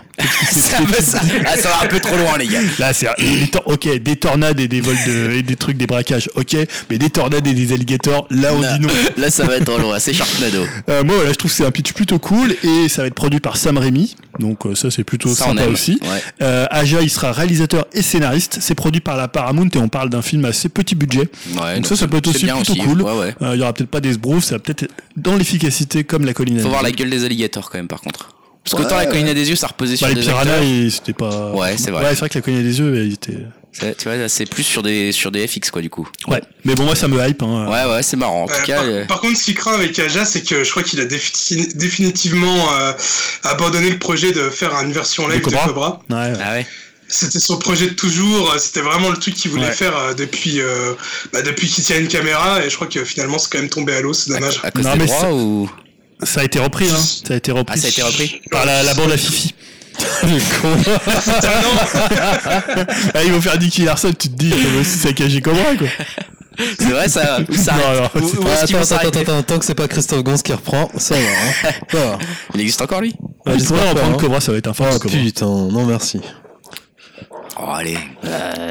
J'ai pas que des Passons démons, il y a euh, la hein. parole à, à Dim, euh, Dim qui, qui va nous parler du point geek, hein, non, enfin les, les geeks au pouvoir, pardon, ça s'appelle maintenant, et qui va nous parler euh, d'un un point étoile, dit-il, un point star. Voilà, c'est pas un point, un point Star Wars, c'est un point Star tout court. Mais je vais commencer quand même avec Star Wars. Je vais, vous parler de. Des escrocs. Une news qui m'a fort, qui m'a fortement hypé, hein, c'est l'annonce euh, de la nouvelle série animée Star Wars hein, qui s'appelle Star Wars Resistance. Et euh, sans surprise, après euh, une première série Clone Wars qui traitait de la prélogie, une deuxième rebelle sur la trilogie originale, eh bien là, la nouvelle série sera centrée sur la post-logie euh, et devrait se situer avant l'épisode 7. Et comme d'hab, euh, on retrouvera aux manettes celui qui s'occupait euh, des deux autres séries, le très cool euh, Dave Filoni, que beaucoup considèrent comme le, fils spirituel de George Lucas. La série aura pour héros un certain Kazuda Xiono, une jeune recrue de la résistance qui devra faire une mission pour espionner le First Order. Et au rayon des bonnes nouvelles, Oscar Isaac et Gwendolyn Christie vont doubler leurs personnages de Poe Dameron et de Captain Phasma. Et euh, la série euh, arrive assez vite car elle est prévue pour euh, cet automne. Et dans mon deuxième point sur ce point star, ça va être là ce coup-ci Star Trek, car il va y avoir une femme aux commandes de l'Enterprise. Et oui, c'est une première, hein, une femme va Ah réaliser le prochain film de Star Trek. Et il s'agit de S.J. Clarkson. Elle a réalisé euh, un seul film qui s'appelle Toast, que je connais pas du tout. Mais euh, elle a par contre euh, bossé sur pas mal de séries bien connues, hein, comme Ouais. Heroes, Dexter, Jessica Jones ou Defenders. Ouais. Euh, alors pour moi, ça me hype beaucoup euh, car euh, on n'était vraiment pas sûr de l'avenir de ce que les Trekkies appellent la Kelvin Timeline, c'est-à-dire vraiment que les films qui ont été initiés par J.J. Abrams. Et euh, ouais, c'était vraiment, ils, enfin, ces films-là avaient un, un, un avenir incertain après l'échec commercial de, de Star Trek Beyond. Et ce qui me, ce qui me hype encore plus, c'est le retour de, de Thor, quoi, de Chris Hemsworth au casting, qui reprend le rôle du père euh, de Kirk. Et, euh, et c'est un avis perso, mais je pense euh, pas être le seul quand même. Et euh, je pense que ça sent bon le voyage dans le temps. Et euh, j'ai toujours trouvé que les épisodes euh, de la série d'origine où il voyageait dans le temps, bah, c'était toujours vraiment super cool. Donc euh, voilà, moi, je pense que je suis pas mal confiant sur ce film-là. Mm. Et le tournage devrait commencer l'année prochaine. Mais parce que euh, juste, je fais une petite question pour le coup. Je, je t'avoue que j'ai pas trop suivi au cinéma. Je crois Ouais. tous les films Star Trek. Le, le dernier film Star Trek, c'est quoi Tu disais au cinéma? Le Star Trek Beyond. qui était Beyond sorti... C'est le Ouais, qui était euh. sorti l'année dernière. euh, Il y avait on pas l'avait- Jessica on en avait- Chastain, non Il se passe quoi dans celui-là Euh, non, non. C'est pas Jessica Chastain Non, non, il n'y a pas Jessica Chastain, il y avait Idris Elba dedans.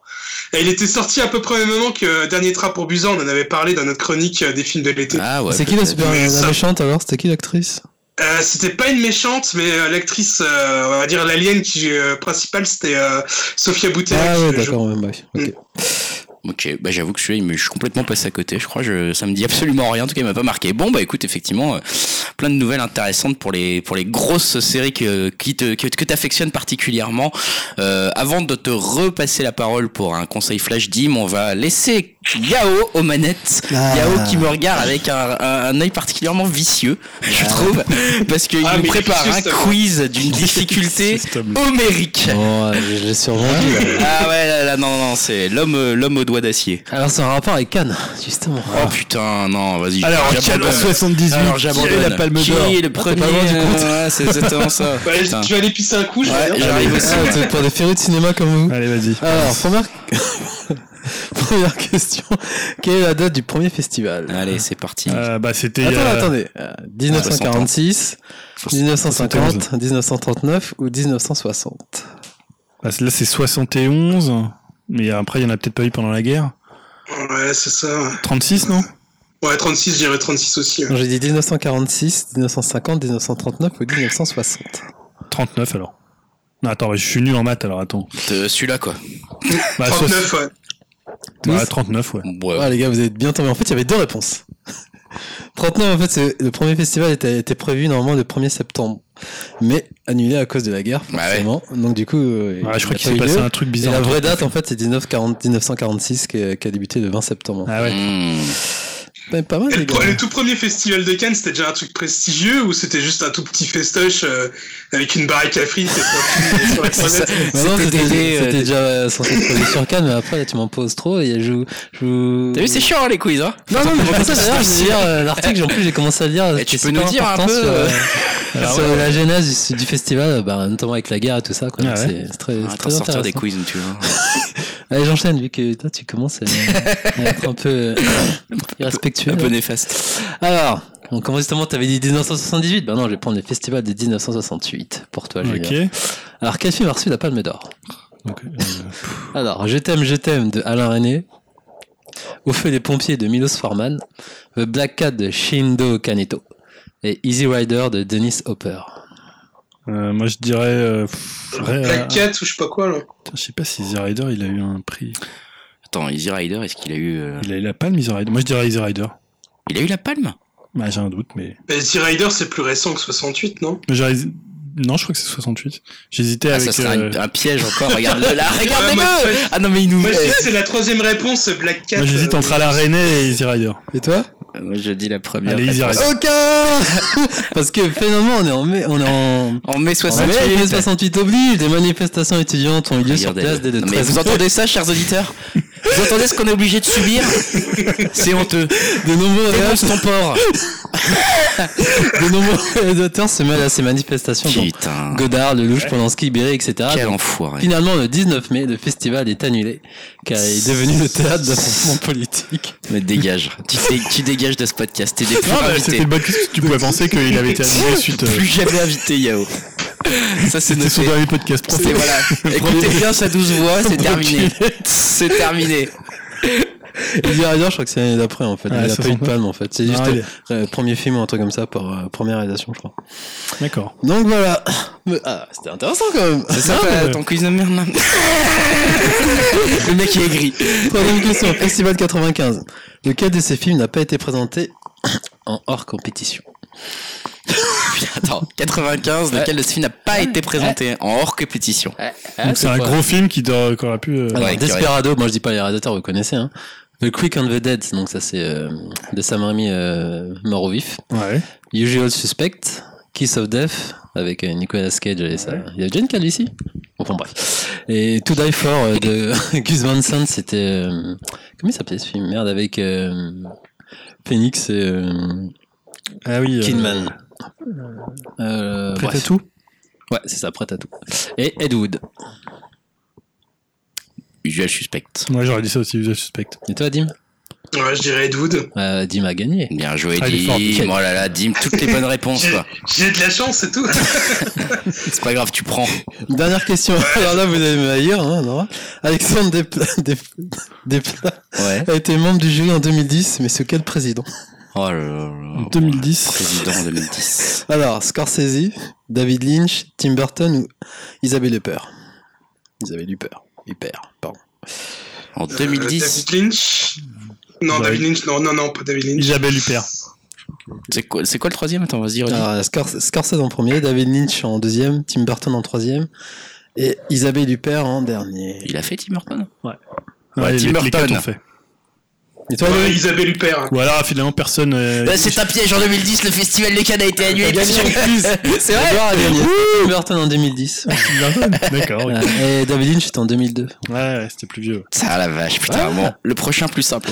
Vraiment. Non mais, non, mais vraiment, non mais genre, divise par 10 la difficulté quoi. Arrête tes, tes- arrête tes pièges. Ah ouais.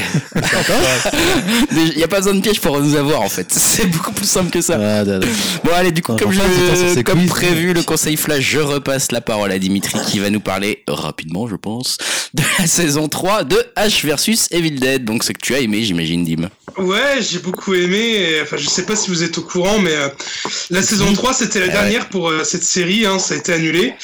Et euh, vu que j'ai adoré, hein, je voulais vous en parler une dernière fois. Alors cette saison, c'est toujours aussi fun, débilement drôle et trash, tout en ayant les mêmes feelings qu'à l'époque des films, je trouve. Euh, Bruce Campbell, pour moi, enfin, il est magistral. Hein, c'est un des mecs les plus cool du monde. Ça c'est vrai. J'adore cet acteur. C'est un vrai clown, toujours à la limite de mal jouer. et Ah puis ça, là, ça il, il y va- marrer. il y va à fond, je trouve, dans cette série. Ah, il, y se va, il y va à fond, quoi. Et, et en plus, pour les derniers épisodes, ils ont vraiment mis le paquet euh, dans le gore et dans les conneries. euh. Enfin, tu te fends trop la gueule, c'est vraiment, c'est trop drôle, quoi. Euh, ils ont vraiment dû bien, bien se marrer à tourner ça. Euh, alors au début, j'étais pas spécialement dégoûté hein, quand j'ai appris l'annulation de la série, euh, car voilà, H versus Evil Dead, euh, c'est pas non plus Lost euh, où ça peut se renouveler. Enfin, je dis Lost où ça pourrait être une autre série. Euh, c'est juste comme le titre l'indique, hein, ce- c'est voilà, c'est juste le, bon vieux Bruce Campbell qui bute des zombies. Je me suis dit que trois saisons c'est cool et au moins ça tournera pas en rond. Mais le souci, c'est que la fin de la saison euh, 3 est hyper cool. Elle conclut la série, mais en même temps, on aurait bien aimé voir la suite, car celle-ci est bon. Non, je vais, vais pas spoiler, mais euh, les fans de toujours comprendront. euh, ça reprend la, fin alternative du troisième film, et euh, je pense qu'on n'aura jamais le droit de voir la saga prendre cette tournure, et c'est bien dommage. C'est d'autant plus injuste hein, que les zombies sont quand même toujours représentés à la télé, mais bon, assez mal hein, avec des merdes comme Walking Dead ou son spin-off ou pas mal de films bien pourris aussi hein, qui peut sortir.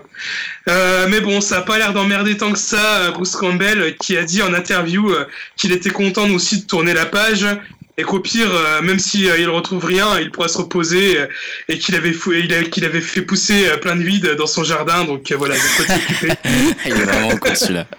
Ah purée, ouais, c'est vrai que c'est un peu dommage, mais en même temps, c'est vrai qu'il commence aussi à devenir vieux, hein, quand même, Bruce Campbell, quoi. Ouais, Ouais, mais je ouais. trouve qu'il il cartonne toujours dans la série. Ah, il est c'est toujours sûr. très drôle.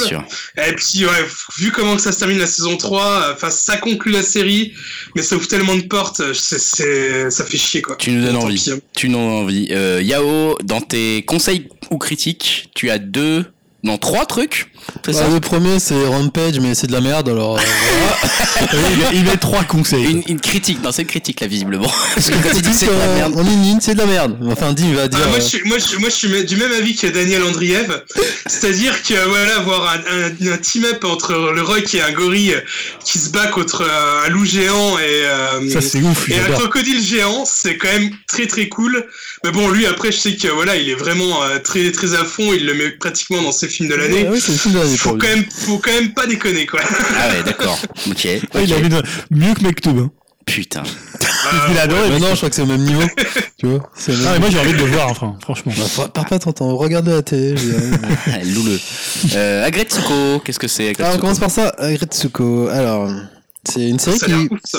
Tu l'as vu T'as vu la bande-annonce du Non, coup j'ai vu la bonne annonce. Ouais, Ouais, en plus c'est une série pour Dim, ça parle de death metal en plus. Ouais, c'est clair. Euh, donc c'est une série qui passe sur Netflix. euh, en fait, Agretsuko, c'est la contra... enfin, c'est euh, oui, la contraction de agressif Retsuko en fait. Donc c'est une franchise japonaise qui est basée sur le personnage éponyme créé par Yeti pour l'entreprise de mascottes Sanrio. Donc vous savez au Japon, ils ont beaucoup de, de mascottes. En fait, elle est originalement adaptée en une série d'animation de 100 épisodes. Euh, qui a été diffusée sur TBS entre avril 2016 et 2018. Et là, une série d'animation de 10 épisodes euh, a été produite par le même studio et diffusée sur Netflix euh, Mm. ben, récemment, qui date du 20 avril. C'est, enfin, je sais pas si c'est une série qui fait du buzz, mais surtout les liens, enfin mes follow- les followers euh, et ceux que je suis sur Twitter, euh, il arrête pas, cette série n'arrête pas, n'arrête pas d'être mentionnée en Ouais. fait. En fait, c'est euh, Kawaii, c'est une cri- critique assez acerbe du, euh, du monde du travail en fait euh, au Japon, parce qu'on suit en fait euh, Letsuko, donc une jeune célibataire de 25 ans qui est comptable bah, dans un Ouais, une entreprise une quelconque, entreprise quoi. japonaise quoi. Ouais. Et on voit qu'elle se fait, euh, enfin pas abuser, elle se fait, euh, bah, c'est une personne toute frêle, toute, euh, toute fragile, et que son boss il abuse d'elle, il lui demande Ouais. de, de faire des tâches ingrates, tout ça. Et, et c'est ça qui est intéressant de voir ce sujet traité. Que, enfin, en même temps, je regarde pas non plus des, des masses des masses d'animes, mais je trouve que c'est euh, assez pertinent de montrer ce côté et pas forcément des trucs plus, euh, comment dire, euh, plus fun ou plus Mm. euh, féeriques, tu Mm. vois. Donc là, j'ai bien nommé ce côté. euh, ce côté. En plus, les employés sont, c'est des, ils sont anthropomorphes en fait. Hmm. Donc euh, la, le personnage principal c'est un pandarou, tu vois, c'est le caractère qu'il y a aussi avec l'animal. Le boss c'est un, qui s'appelle euh, Ton, c'est un cochon, un gros porc, euh, D'accord. cochon. Après t'as ses collègues, ça va être des hippopotames ou des, des fennecs, enfin t'as- voilà. Et euh, donc pour sortir de tout ça, de toutes ces, ces brimades, elle passe ses soirées au karaoké. Et là, un autre personnage, enfin, elle se transforme, euh, enfin, un autre personnage, on, on va dire ça, on l'écoute du death metal et donc tu la vois chanter en, en gueulant euh, comme une ouf en fait. C'est Et- génial. Et donc j'ai- c'est super trippant de voir ça en fait. Après, c'est ça passe ça casse, il faut vraiment adhérer à cet univers vu que c'est ça fait un style de dessin sous flash en fait. D'accord. Ah ouais, Tu c'est très minimaliste en fait, mais euh, bah, je te conseille de voir la bande-annonce si t'as pas vu et c'est pour ça que je pensais à Dim euh, avec la version métal. Ouais. Que, Ouais, ouais, bah, moi j'avais vu la voix annonce, ça me, ça me tentait bien. C'est excellent en fait. Ouais, C'est des épisodes de combien de temps? En fait, C'est ça 20 dure minutes euh, 15 minutes. Mais il y a 10 c'est bien, épisodes, ça. 15 minutes. En fait, c'est des épisodes qui suivent, en fait, c'est vraiment une trame euh, sur les 10 épisodes en fait. Hmm. C'est bien. tu vois l'évolution du personnage, Ouais, puis c'est ses pas trop collègues, long, et euh, en non, plus trop long. intéressant. Et ouais, c'est vraiment Ouais. intéressant. Et sous César, euh, tout mignon, c'est c'est c'est assez critique de la société en fait. Pas mal. Agretsuko, donc disponible sur Netflix si j'ai bien compris. Ouais. Dès maintenant. Ouais. Cool. Et euh, troisième euh, critique ou conseil, je ne sais pas hein. si c'est bien. C'est l'expo hein. Daimyo Daimyo Daimyo. Daimyo Ouais, j'ai changé, j'ai été voir une, une expo un peu. euh, ça change un peu, j'ai fait mon parigo, on va dire. Euh, donc, ouais, Bobo. j'étais- non, pas du tout. Pas du tout. J'ai été voir une expo sur les armures japonaises, en fait. Qui... Musée euh, Guimet. Ouais, oui, Musée Gamer, ouais. Euh, en fait, elle se termine le 14, donc. euh, Ah ouais. Voilà. Ok, effectivement. Ceux qui écoutent le podcast, allez-y maintenant. Voilà, en fait, elle se déroule au musée Guimet et Palais Tokyo, en fait, c'est sur trois Ouais. sites. T'en as deux. Tu l'as vu? Euh, Palais Tokyo, je l'ai vu. Ouais, Ah, tu l'as vu, Tokyo aussi, ouais. Palais Tokyo, j'ai vu les trois armures qui sont exposées pour un- une Ah, installation tu pas fait alors, du sonore vidéo. J'ai pas fait au musée Guimet, non. Ah, c'est mieux d'ailleurs. hein. Le Palais Tokyo, c'est plus faible. Enfin, bref. Non, moi j'aime. j'ai- Enfin, il y a pas que ça. Il n'y a pas que ça aussi, ouais. Il y a Neil Belou. Il y, a, il y a le reste de l'exposition du Palais de Tokyo après. Ouais. Pour le... Ouais, mais je veux dire. euh, ça- Oui, sur les armures, tu veux Sur dire. les Ah oui, armures, ouais. en fait. Oui, Oui, ça- c'est ça pas, la, oui, c'est pas la euh, meilleure partie du Palais Tokyo. Ouais, le Palais Tokyo, c'est très Julien d'ailleurs. tu prends comme tu veux, Julien, cette attaque gratuite. On l'enlèvera même pas. Allez, bah regarde, il est là, il dit rien et il s'est fait insulter. euh, Alors, qu'est-ce que c'est que les daimyo C'est ça. En gros, les plus puissants gouverneurs féodaux du Japon, entre le 12e et 19e siècle, ils ont joué un rôle essentiel dans cette période du Japon. Mais bon, je ne suis pas focalisé sur l'histoire, je suis vraiment focalisé sur euh, les détails des armures, en fait. Ouais. Et visuellement, mais toi, euh, pensez quoi, du coup euh, Les armures, c'est ouf, ouais. Non, c'est c'est ouf. T'as t'as tous les détails, les Ouais. textures, les Ouais. ornements, c'est vraiment... euh, elles sont magnifiques. quoi. Bah, elles sont sous verre, enfin tu. En fait, euh, à l'expo, on va commencer par Tokyo. En fait, c'est en fait c'est un collectionneur privé qui a exposé ses armures. Ouais. Donc c'est bah, c'est ma partie la moins préférée vu que ça fait très euh, enfin contemporain et c'est une sorte d'installation un peu futuriste j'ai trouvé. euh, Ouais, ouais. Donc ça ça dénote un peu avec le côté armure japonaise. Bah, c'est Avec- très art contemporain. Enfin, c'est une installation euh, ouais, avec de la- de sonore. la musique. Je sais pas si c'était vous il y avait de la musique pop à un moment. Il y a un peu tout style de musique. Moi, je sais pas quand j'étais, c'était un peu plus euh, expérimental. Mais Ouais, donc je trouvais ça ce contraste. enfin, bof, pas terrible pour moi. Ouais. Mais donc voilà, donc ça c'est la dernière partie, mais avant il y avait au musée Guimet, il y a, t'as sur le site, t'as une première partie euh, euh, qui se passe à l'hôtel, qui s'appelle l'hôtel d'El, euh, non, Edelbach, voilà. Ouais. Donc t'as les casques qui sont exposés avec les armures, euh, des armes aussi, des katanas et des masques aussi. D'accord. Et là pour le coup c'est vraiment très impressionnant. Je Ouais. te conseille de Là, tu de- peux te rapprocher assez près des trucs, enfin des, C'est ouvert en fait. des objets, ouais, c'est ouvert. Sauf des armures, elles sont vraiment libres, tu peux approcher. Ok. Mais Tu peux les mettre et tout, tu peux faire des combats. tu, peux, tu peux commencer à te fighter. Et non, mais c'est c'est très di- diversifié, c'est très varié. Tu peux retrouver des casques avec des, hum, des pinces de crabe, avec des Sympa. insectes, des ornements de- d'insectes, avec des sortes d'oreilles euh, de chat. En fait, ça fait très cosplay en fait. Et quand j'ai vu ça, je me suis dit en fait, dans les mangas, ils ont rien inventé au niveau Ah, tu design tout ça quoi. Donc ouais, je me suis vraiment euh, concentré sur le design. Et après, t'as le la rotonde qui se situe au quatrième euh, étage du musée principal en fait de. D'accord, Là, t'as euh, 8 armures, je crois, qui sont exposées. Donc, euh, bah, dans un sac, tu vois, Sympa. et avec une- un jeu de lumière en plus qui, est- qui met en, en avant vraiment la qualité des armures. Et donc, c'est- c'était très, très, très, très beau visuellement. Bon, Donc, j'ai pris une petite claque et voilà. intéressant. Et donc, si vous voulez en profiter, Bah, c'est sur Paris. Après, je sais pas si vous déco- délocaliser. Ah bah, après tu peux aller aussi au Palais Tokyo. Après je suis Au Tokyo, Tokyo, c'est pas la- cas, le meilleur. Oui, c'est pas le meilleur, mais c'est C'est c'est jusqu'au quand même- 15. Mais c'est ça parce que 14. 14. Parce que vite. ça englobe les trois quand tu vas prendre Ouais. la place au musée Guimet, t'as- tu peux faire. euh, Faut que je speed pour le les trois, en montage. fait. Le montage du podcast, il faut que je il faut que je le déchire, quoi, Non, si voilà. vous voulez y aller. Merci Yao. En tout cas, c'est bien d'avoir des retours un peu différents et une expo. C'est cool d'en pouvoir en parler dans un conseil flash. On finit euh, cette grande partie divertissement par un espèce de méga conseil flash euh, sur lequel on revient tous les mois. C'est, c'est celui de Julien, le spotlight sur son Spotify. Vous le savez maintenant, ça fait depuis bah, le début de l'année 2018 euh, que Julien fait ça. Euh, c'est-à-dire que tous les mois, il nous sélectionne un peu son top 5 des albums, des albums à avoir, euh, euh, bah, à pouvoir écouter finalement dans ce mois d'avril. hein. Vous êtes un peu perdu dans l'actualité musicale, bah ça tombe bien. Votre votre phare est là pour, pour éviter de s'écraser comme une merde sur une des nouveautés qui n'en valent pas la peine. Écoutez donc Julien vous parler de son top 5. On commence tout de suite avec ton numéro. Enfin c'est pas vraiment dans l'ordre, hein, mais Non, pas forcément dans l'ordre. Là, cas, tu pour vas le coup, c'est mon de- album préféré du mois d'avril. de- De... King Tuff, c'est ça? Ouais, et King Tuff, donc on va s'écouter un morceau qui s'appelle Psycho Star, enfin un extrait. C'est parti. chaos and confusion. is always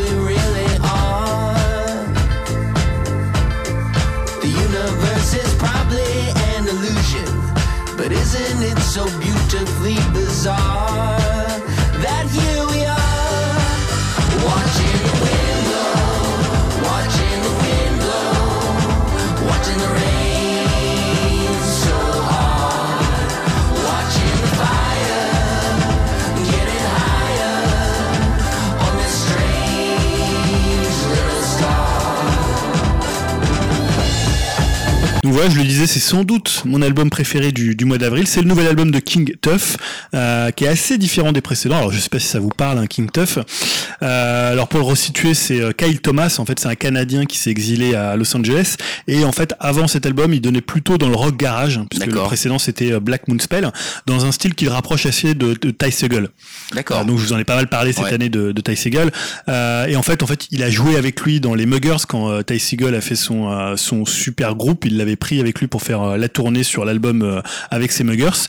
Et là, en fait, on va dire que The Others, donc c'est le nom du nouvel album de, de King Tuff, c'est un peu la sortie du garage de King Tuff, euh, un peu à la manière de ce qu'avait fait Tame Impala avec Currents, Ouais. peut-être d'une manière un peu moins radicale. Hein, peut-être pas aussi loin que Tame Impala.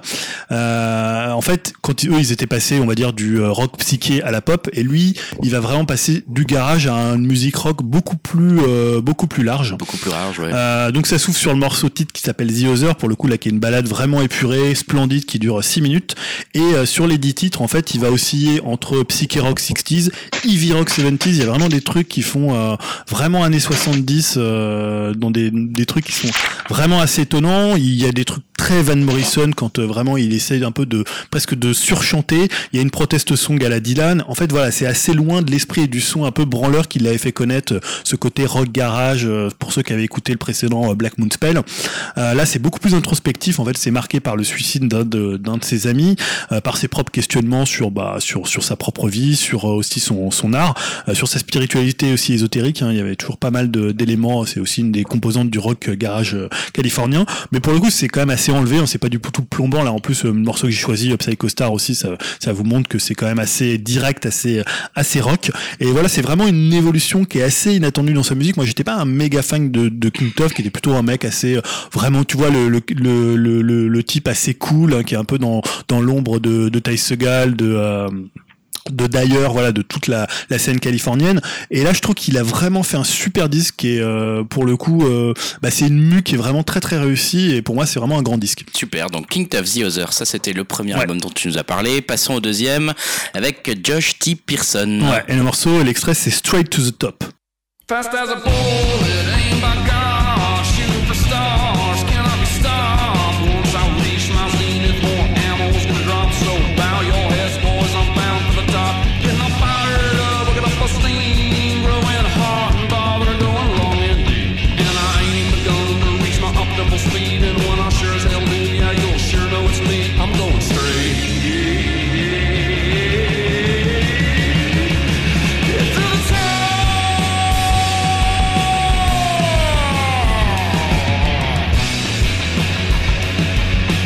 Euh, autre grand disque du mois d'avril, c'est le retour de Josh T. Person pour son second disque solo. Donc il avait fait un précédent album solo 7 ans, euh, il y a 7 ans qui s'appelle Last of the Country Gentlemen. Alors si je parle de disque solo, c'est forcément que Person, euh, c'est pas n'importe qui. Alors c'est pas le fils de Paul Person, hein, je vais pas vous mentir, et encore heureux parce que ça aurait été assez terrible que ce soit le fils de, Paul Person. Non, en fait c'est le chanteur d'un groupe culte texan qui s'appelle Lift to Experience, qui a fait un seul album. Euh, cet album c'est un album qui est sorti en 2001 qui s'appelait The Texas Jerusalem Crossroad, un album complètement ouf qui était on va dire entre Jeff Buckley et My Bloody Valentine, c'est-à-dire Ah ouais. entre du showgazing, des guitares euh, ultra euh, saturées et un chant euh, angélique entre euh, je sais pas peut-être la country et les Cocteau Twins, c'était un truc complètement dingue, c'est venu un album culte qui était euh, plus du tout disponible pendant des années qui a été réédité réédité il y a pas longtemps. Et c'est peut-être à part peut-être euh, je pense And You Will Know by the Twelve of the Dead qui est un autre groupe texan et peut-être aussi un groupe qui va peut-être plus parler à Dim qui est Mars Volta donc euh, le groupe des euh, voilà je pense que dans le style expérience qui part un peu dans tous les sens c'était un peu ce que tu pouvais trouver de mieux à l'époque. Et donc bah tous les 7 ans euh, Josh T. Person il revient. Et là l'album s'appelle The Straight Hit. Euh, c'est vraiment je dirais le retour au vrai visage de Live to Experience parce que son album son premier album solo il était plus esprit country chant angélique un peu plaintif. Euh, il n'y avait pas le côté très guitare abrasif euh, qu'il y a dans qu'il y a dans, dans celui-là. Et là euh, honnêtement il ouvre sur trois titres euh, avec des rythmiques de feu. On dirait un peu du Elvis qui reprend du Hank Williams euh, euh, qui jammerait avec les Palace Brothers un peu période Viva Las Blues donc un truc très américain très americana mais hyper enlevé euh, hyper euh, hyper rentre dedans. Alors après il calme un peu les chevaux ensuite pour des balades un peu de de, de cowboy mais qui sont souvent moi je trouve vraiment magnifiques toujours sur le fil. Et là on retrouve vraiment l'esprit de Live to Experience avec des morceaux qui peuvent vriller euh, avec des guitares un peu euh, showgaze. Et moi voilà je trouve que c'est magnifique euh, de, de bout en bout. En fait c'est un album qu'il a fait sous contrainte c'est-à-dire qu'il l'a écrit en trois jours il l'a enregistré en cinq jours. Il voulait qu'il y ait moins de 16 euh, vers dans, dans chaque morceau. Il faut à chaque fois qu'il y ait le titre straight dans le, le titre il faut toujours qu'il y ait un je crois un couplet un refrain enfin tu vois. Faut qu'il y ait Ouais. une structure toujours euh, similaire pour chacun. Enfin voilà il s'est fixé cinq contraintes pour faire cet album là donc c'est assez étonnant quand tu fais qu'un album tous les 7 ans de te fixer un truc sur euh, une aussi courte période. Et euh, voilà c'est vraiment une super réussite. Alors c'est un type totalement atypique euh, avant qu'il y avait une espèce de, de, de grosse masse de cheveux une grosse barbe énorme euh, voilà. Et maintenant il est tout tout rasé très très cowboy euh, tu vois un peu shérif fais-moi peur Intéressant, donc c'est Josh euh, T. Pearson. Person et l'album s'appelle The Straight Hit Ok, euh, pour ton troisième artiste du mois d'avril, tu vas nous parler de Kali Uchis. Kali Uchis donc là l'extrait c'est Flight euh, 22 I know you've been patient, that's an understatement,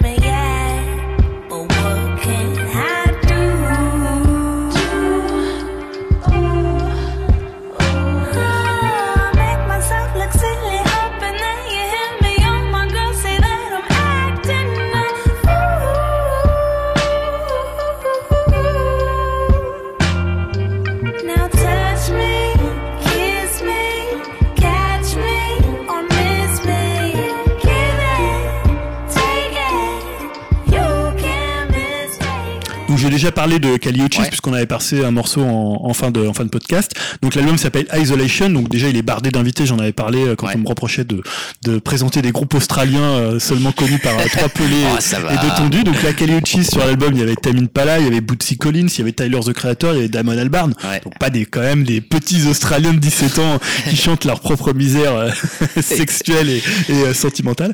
Euh, voilà, hormis deux titres que je trouve assez faciles, je trouve que c'est vraiment une réussite. Alors soul, R&B, pop. Euh, je trouve dans ses meilleurs moments, j'en avais parlé, ça m'a rappelé pas mal Minnie Riperton dans sa façon d'être euh, à la fois angélique et sexy. Donc là, le morceau que j'ai choisi, Flight euh, 22, vraiment le passage, je trouve qu'il fait totalement euh, Minnie Riperton.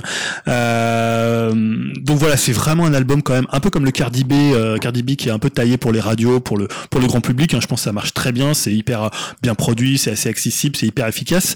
Et voilà, moi quand elle chante comme sur ce morceau, bah ça me fout assez des frissons pour euh, Ouais. quelqu'un qui aime bien la soul, euh, la soul comme moi. Et euh, il y a aussi un peu un côté nonchalant. Parfois on la compare un peu à Amy Winehouse. J'en avais parlé la, la dernière fois. C'est quand même beaucoup euh, moins alcoolisé euh, que Amy Winehouse. Et euh, voilà, moi je trouve que l'album il est vraiment très cool. C'est une bonne surprise de ce mois d'avril. Super, donc ça c'était Kali Uchis, Isolation pour le titre de l'album. Euh, quatrième artiste du mois d'avril, Confidence Man. Ouais, donc on s'écoute Better Sit Down Boy.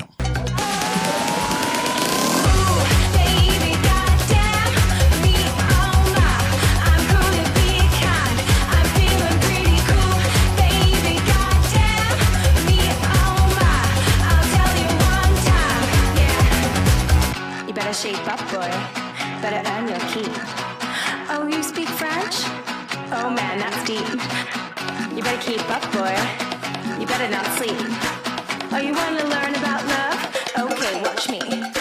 Euh, donc là pour le coup c'est un groupe australien, mais Et alors il a 22 ans. voilà non c'est un duo avec au chant euh, Janet Planet et pardon avec au chant. il se réveille parfois. Il Auchan. Était endormi là. Au chant, tu sais pas ce que c'est. Il le chanter en fait. Coupez-lui son micro. Euh, donc euh, Janet Planet et Sugar Bones. Euh, bon, un peu comme le super organisme du mois. Il est fatigué. Ah, si tu veux enlever ton micro. voilà, on va le laisser euh, de, dans son coin. Euh, bah voilà, c'est pas pour le coup, c'est pas un immense disque, un peu comme le Super Organism, mais on va dire que c'est l'album le plus festif euh, de, de ce mois d'avril. Euh, là, pour le coup, on est entre LCD Sound System, euh, Chick Chick Chick, les Avalanches et un peu les Ting Tings euh, dans les moins bons Ah moments. oui, d'accord. Voilà. Euh, Il y a aussi une volonté de remettre un peu le, tu sais, le son années 90 d'Enflore, notamment avec Fight Boy Slim. Je sais Ah pas si oui. vous vous rappelez de cette. J'adorais, moi. You've come a long way, le, long way, là, avec, Le Baby, ouais. qui était avec le, le, Euh, le gros mec, le gros mec sur la pochette. sur la pochette. Il y a notamment c'est le morceau euh, Catch My Breath qui fait très euh, Fight But Slim. Euh, voilà, c'est ultra efficace, c'est vraiment taillé pour les concerts et les festivals. Euh, moi, je trouve que ça fait plaisir, surtout que la chanteuse est plutôt quand même pas mal. Euh, J'ai hâte de la voir en concert. Je crois que c'est à la Maroquinerie. C'est le truc que tu m'avais conseillé sur Twitter, ça. Ouais, c'est le truc Eh, que je confirme. sur Twitter. Je confirme. Et d'ailleurs, même il y a un morceau comme Cool Party, ça m'a vraiment rappelé les morceaux de la BO de Jet Set Radio, euh, donc Ouais. euh, le jeu de Sega pour ceux qui connaissent. C'est dire le potentiel sympathie des, des morceaux. Donc voilà, je le conseille sans restriction, même si je suis pas sûr de l'écouter passer Ouais, c'est ça, le c'est mois d'avril. sympathique. C'est sympathique. Mais je pense en concert, ça va vraiment faire le job. Euh, voilà, pour- quand je dis ça, je l'écouterai pas vrai, c'est c'est pas du tout du mépris Non, pour, la, que- bah, pour que le, disque à, le disque à danser. Hein, C'est mais, que t'en as des, des albums à écouter, mon salaud. mais tu vois, non, mais je veux dire, dans la musique, euh, dans la musique pour danser, c'est pas au niveau d'un LCD Sound System, Ouais, d'un Hot. Chip ou d'un Chick Chick Chick, tu vois, c'est un Ouais. peu moins. Je pense qu'ils ont encore peut-être besoin d'un ou deux albums un peu pour dégrossir le son. Mais voilà, c'est quand même hyper efficace et euh, notamment ce morceau-là qui est très très bon. Il y en, il y en a d'autres qui sont super efficaces et je pense sur scène, ça va être une machine un peu quand même à danser. Quoi. Ouais, je pense aussi. Donc ça, c'était Confidence Man. Et dernier album de ton top 5 du mois d'avril, c'est euh, un nom qu'on connaît depuis Voilà. pas mal de temps. Ah, hein, revenant, les pas anciens. revenant, non, parce qu'il était toujours Ouais, été là, ça mais. faisait quelques temps qu'il était, enfin en tout cas ça fait quelques temps qu'il est revenu déjà, c'est Hills. Ouais, donc le- l'extrait que j'ai choisi c'est Bon Bon Dry.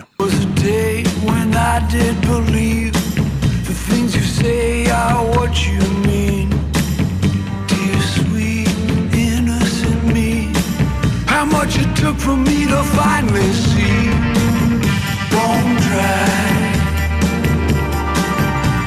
You drank all the blood. My heart is bone dry. Could give you more cause you took all of this. Sha-la-la. Donc un nouvel album de Hills. Hein. Euh, moi je sais pas combien d'albums ça fait, il doit en être au moins, pouf, au moins peut-être à une bonne dizaine, hein, je pense, voire même plus. Euh, bah il a traversé un peu tous les courants musicaux de 96. Donc on parle de Mark Everett qui est un peu, alors à l'époque il s'appelait, on l'a, enfin Hills on l'appelle Hills, mais c'est Mark Everett finalement Ouais. puisqu'il prenait des musiciens pour pour et- spécialement pour faire les tournées. Et euh, bah, en 2018, il est toujours là avec son blues rock alternatif et bah, son humeur de lendemain de défaite. Euh, faut dire peut-être pour les plus jeunes qui nous écoutent ou ceux qui écoutaient pas trop de musique dans les années 90, euh, bah, c'était quand même un groupe hyper important. Ils, hein. Il y a notamment deux albums, euh, Novocaine euh, for the Soul euh, et euh, non, je sais plus si c'est le nom du morceau. C'est le nom du morceau Novocaine C'est le nom, voilà, Soul, qui était ouais. quand même son, son gros gros tube. Et après Electro Shock Blues. Euh, le premier morceau c'est Beautiful Freak. C'est celui avec les, les gros yeux de, la petite fille. là. C'est ça. Euh, voilà, et c'était quand même euh, un disque qui était un peu, qui est devenu un peu un disque doudou, tu vois, quand t'allais Mhm. pas très bien, t'écoutais ça, c'était un truc, euh, euh, bah c'était post-grunge, donc euh, c'était après le suicide de Kurt Cobain, voilà, c'était un peu toujours ce côté un peu mélancolique, euh, espoir, abattement, c'était vraiment un truc assez important, je pense, pour les gens de notre génération. Ah ouais, on le voyait euh, partout, hein, cet album, clairement. Ouais, et puis c'est un album quand même qui a marqué. Moi, je vois beaucoup de gens quand ils disent ouais, un peu l'album le plus triste que vous avez écouté. Souvent, c'est Electroshock Blues qui ressort. C'est un album qui a quand même marqué. Et euh, voilà, moi, j'étais un peu moins attentif à sa musique depuis une dizaine d'années. Je l'avais suivi jusqu'à il y avait eu Souljacker, euh, voilà des des albums qui étaient un peu plus blues. Et euh, bah, je trouve que voilà, ce- en 2018, j'ai constaté qu'il avait pas pris une ride sur cet album qui s'appelle The Deconstruction. Euh, bah, c'est du Hills à 100% avec la rage blues comme on a entendu dans Bone Dry, la mélancolie des cordes sur Ouais, toujours The- aussi désespéré. Des, Deconstruction ou le verso le version un peu pop faussement guilleret là c'est Two Days the Day qui rappelle un peu I Like Birds qui était sur Daisies of Diary qui était plutôt aussi un, un bon disque et euh, voilà bon il a gardé ce côté sens direct de la mélodie c'est toujours assez efficace à la première écoute et franchement moi j'ai trouvé que ça vieillissait pas je sais que l'album il s'est fait vraiment casser par Pitchfork mais je crois qu'ils ont un petit problème avec lui Ouais, parce qu'il a eu des bonnes critiques par ailleurs. il a eu des bonnes critiques, euh, notamment en France. Euh, voilà, c'est toujours assez intimiste, assez poignant, peut-être un peu plus doux que par le passé, un peu moins, euh, un peu moins déprimant, peut-être plus optimiste. Peut-être qu'avec, c'est bon, voilà, faut voir qu'il a traversé pas mal de trucs entre, euh, je crois, la mort de son père, le suicide de sa sœur, euh, la mort de sa mère. Enfin voilà, il a... bon, en même temps, il est vieux, donc plus Ouais. t'avances dans l'âge, moins t'as de chances de, de garder des gens. C'est un ça. peu le principe de vie, hein, mais. C'est beau ce que tu nous dis. Non mais voilà, je veux dire, dans les années, dans les années où il était vraiment en activité, il a eu pas mal de drames euh, personnels Ouais. et familiaux. Euh, et puis bon, c'était aussi une époque, les années 90, où il y avait un peu ce genre de, de groupe. euh, C'est ça. Mais ça donne l'occasion de se replonger un petit peu Ouais. dans sa, dans sa Et discographie, ce qui est pas honnêtement, mal. même si vous écoutez cet album-là, c'est pas du tout un album euh, euh, qui fait tâche par rapport à tout ce qu'il a fait avant, en fait. Ouais. C'est vraiment dans la continuité de ce qu'il fait. Bien. Un peu comme ce qu'avait fait, tu sais, Divine Comedy. Je trouve que je les mets un peu sur le même truc où t'as toujours des bons disques qui sortent même encore récemment. Bah écoute, merci pour ce top 5 Voilà. de nous avoir euh, pré-mâché, euh, mâché même le mois d'avril complètement et de nous avoir euh, ressorti sa substantifique moelle. On va pouvoir conclure la partie divertissement avec les 15 prochains jours au cinéma. Euh, je vais passer la parole à Dimitri puisque aujourd'hui même, donc le 9 mai, est sorti euh, un film, Dim, que tu as sélectionné qui s'appelle Death Wish. Je crois que c'est le truc que j'ai vu dans le métro avec Bruce Willis. C'est ça? Ouais, et que j'irai pas voir parce qu'il est pas distribué chez moi. Et c'est un regret donc Euh, ouais, j'avais envie de le voir quand même parce que déjà d'une, c'est réalisé par Ali Roth. Ah oui, d'accord. j'aime, beaucoup le ce remake, film euh, en règle générale quoi. Et euh, surtout c'est un remake euh, d'un Bronson. justicier dans la ville euh, de Charles Bronson. Ah ok. Ah, d'accord. Et euh, moi j'aimais bien le justicier dans la ville quand j'étais gamin et voilà, ça me fait un peu chier de pas le voir au ciné mais bon tant pis. Ah, je suis étonné qu'il euh, fasse ça, euh, le, le- le réalisateur là. Ah, je crois que Bruce Willis. il Ouais, fait non, le parcours, hein, Bruce de Willis, bon, de toute façon, Bruce Willis, il fait ce qu'on lui donne maintenant. hein. Ouais, mais Pas faux. Donc bon, ok, bah écoute, tu ne le verras pas du coup, mais on, on le note dans tes avis de, de- dans tes envies de la semaine. Euh, du côté de Julien, il y a marqué Everybody Knows.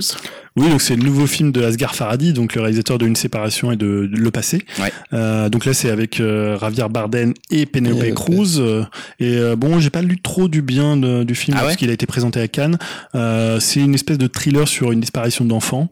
Euh, voilà, c'est il est, son pas trop mal sorti quand il était passé en France, puisque c'est un réalisateur iranien et une séparation, c'était dans le contexte iranien. Et je trouve qu'il avait fait dans le passé, c'était vraiment très très bien. Apparemment là, c'est peut-être un peu moins réussi. D'accord. Ah, c'est en espagnol pour le coup, donc euh, voilà, des fois il, voilà, il change, mais c'est un réalisateur qui est plutôt intéressant. Donc euh, Clairement. Bon, à voir. En tout cas, que tu, si les, les critiques sont pas.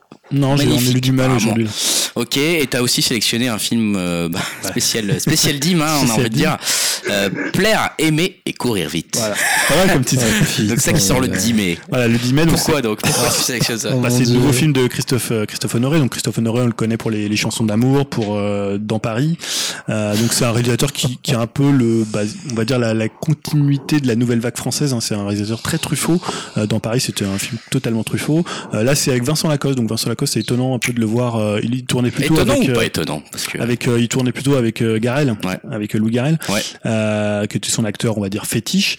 Euh, bah, étonnant, je sais pas parce que je le voyais pas chez Christophe Honor et euh, bah, j'ai l'impression il nous fait une carrière intéressante ce mec. hein, donc il est présenté aussi à Cannes, il a un très bon accueil d'ailleurs je crois, euh, enfin par la Étonnant. presse qu'il a vu. Euh, moi je suis pas un grand fan de Christophe Honoré, je trouve que notamment j'avais vu un film de lui qui s'appelle Non ma fille tu n'iras pas danser, qui est une horreur absolue. Ces Euh, titres, le mec choisit des titres de ouf quoi. Plaire, Ah, vu ce convicte. film Ah j'avais détesté. euh, Ah, il avait adoré. moi, je l'adorais, moi. ah, mais attends quand il. Ah, je rigole. Julien, il y a cru. le J'ai vu dans les yeux de Julien qui a cru pour le quart de seconde que, Dim l'avait vu. Parce que j'allais trop parler du moment où il chante en breton là, putain. Putain, mais c'est quoi ces films là Voilà, les chansons d'amour c'était plutôt pas mal. Euh, dans Paris il y avait des bonnes choses, mais bon bah, en plus c'est un mec assez détestable euh, pour des voilà. Histoire de simplifier encore un peu le truc. Non, non, parce que voilà, j'ai des, certains échos, parce que c'est un écrivain à la base. euh, Ah oui. Voilà, et, et, euh, certains échos Je crois dans, que j'ai rien vu de lui, milieu. hein, le. Euh, mais voilà, c'est plutôt un réalisateur qui que moi j'aime bien suivre, tu vois, même si j'aime pas tous ses films, donc euh, pourquoi pas. Donc voilà. Et dernier film qui sort cette semaine aujourd'hui, même du coup, c'est Dim, c'est euh, Gringo, je crois. Ouais, sympa. C'est une comédie d'action, une comédie d'action avec euh. Joel Edgerton et Charlize Theron. Ah ok. Euh, voilà, je, ça avait l'air le- L'affiche a l'air sympa. L'affiche Je a crois l'air que c'est sympa, quelqu'un quoi. qui fait. C'est euh, sur du trafic de cannabis aux États-Unis. J'ai pas trop euh, suivi plus que ça, mais Non, bah, vu que j'aime bien les acteurs, euh, voilà, ça, je l'ai sélectionné. Parfait. Euh, la semaine prochaine, ça sera Deadpool 2 qui remporte les votes de la plupart d'entre vous. Alors là, vous avez tous envie de le de voir. mieux. Apparemment, euh, je suis un peu surpris. Non, mais j'ai pas vu le premier, donc. euh, Ah oui, t'as même pas vu le premier Et t'as envie de voir le 2 non mais en fait, bande-annonce sont, sont fun, ça donne envie quoi. non mais j'ai vu Ryan Reynolds au Grand Journal et j'ai trouvé hyper cool. Et puis le premier pense sympa à regarder, après j'ai peur Ah du bah, c'est lui 1.5. en euh, c'est lui, on va dire, qui tire toute la, la promo de, Ah, de- Deadpool. De toute façon, le mec, il est juste ultra drôle. Quoi. Il est drôle, Il ouais. fait que des conneries. euh, Enfin, le, le suivre le compte de Deadpool et de Ryan Reynolds sur Twitter, euh, Ouais. c'est trop fort. Enfin, tu vois toutes les, les conneries qu'il peut raconter. euh, Le mec, il est vraiment ultra drôle. Moi je suis plutôt l'Instagram de sa femme, mais bon après Ouais, c'est chacun. un autre choix. c'est le projet de sa vie en même temps Deadpool. Hein. Euh, Franchement, euh, voilà. ouais, mais ça j'ai peur, Bah, du projet il est pour 1.5 ça, quoi, quoi. pour le, pour le 2. Parce que là, que- ils, avaient, ils étaient à Alors moi, j'ai j'ai un ami qui l'a vu euh, en avant-première et il m'a dit qu'il était très différent du premier, justement. Ah ouais, ah bah Ouais. c'est bien ça. En bien ou en mal?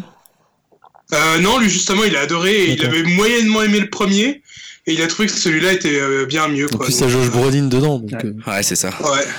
Mais apparemment, il y a quand même une, euh, il y a quand même un truc qui a été censuré dans ce Ah ouais Deadpool 2. Ouais, une vanne sur Ah Disney. ouais. ouais, ouais. Ah c'est Ouais, ça parce qu'à un moment dans le Grand Journal, dans le quotidien pardon, il a dit euh, ouais il y a une vanne que j'ai pas pu mettre qui a, Ouais. qui a été enlevée. euh. Ouais, c'est une Ouais, vanne sur ouais, Je Disney. peux en pas fait. vous dire pourquoi, ce que c'est, tout. Ah ouais, Ouais, c'est bah, pas ça ça. Bah, Euh, pourtant, euh, ouais, il y a quand même une référence à Avengers. euh, je crois qu'à un moment donné, dans la bande-annonce, on voit Ouais, il ça. parle des Thanos. euh, Ah ouais, ouais, Ouais, mais ouais. bon. il fout une patate et il lui dit dans ta gueule, Thanos. euh, Ouais, apparemment. il, par- euh, il parle même de DC Comics à un moment ça, donné. Il fait ah ça, c'est drôle. Dark. euh, Ça, c'était très tu sors- drôle. Tu, tu sors de DC Comics.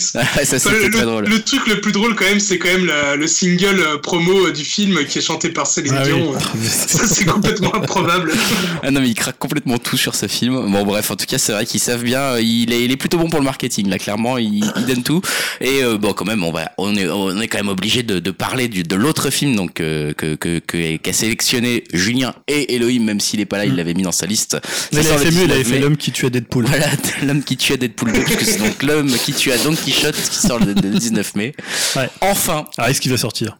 Ah là c'est bon, euh, c'est obligé maintenant, c'est le 19 mai là. Est-ce que si tu vas le voir, il va y avoir une combustion spontanée de la. tu, tu disparais. C'est The Leftovers, tu disparais. Comme dans il, a fait, euh, il, il a fait un AVC, euh, Terry Gilliam. Là, dernièrement? Ouais, ouais, casse ouais. l'ambiance. C'est-à-dire, c'est- c'est-à-dire, euh, c'est-à-dire. Ah, Il vient de mourir. En fait, il- est mort. Non, non, non, justement, mais euh, il savait pas trop s'il allait à Cannes ou pas, parce qu'il a eu, euh, ouais, ouais, il a fait un AVC, il me Oh semble. putain. Pas qu'il y aille, il va mourir. C'est Il- clair, il y a une J'hésite à, aller, euh, à le voir ce film quoi. Force, il y a des trucs, tu vas tomber une météorite sur la gueule, Steve.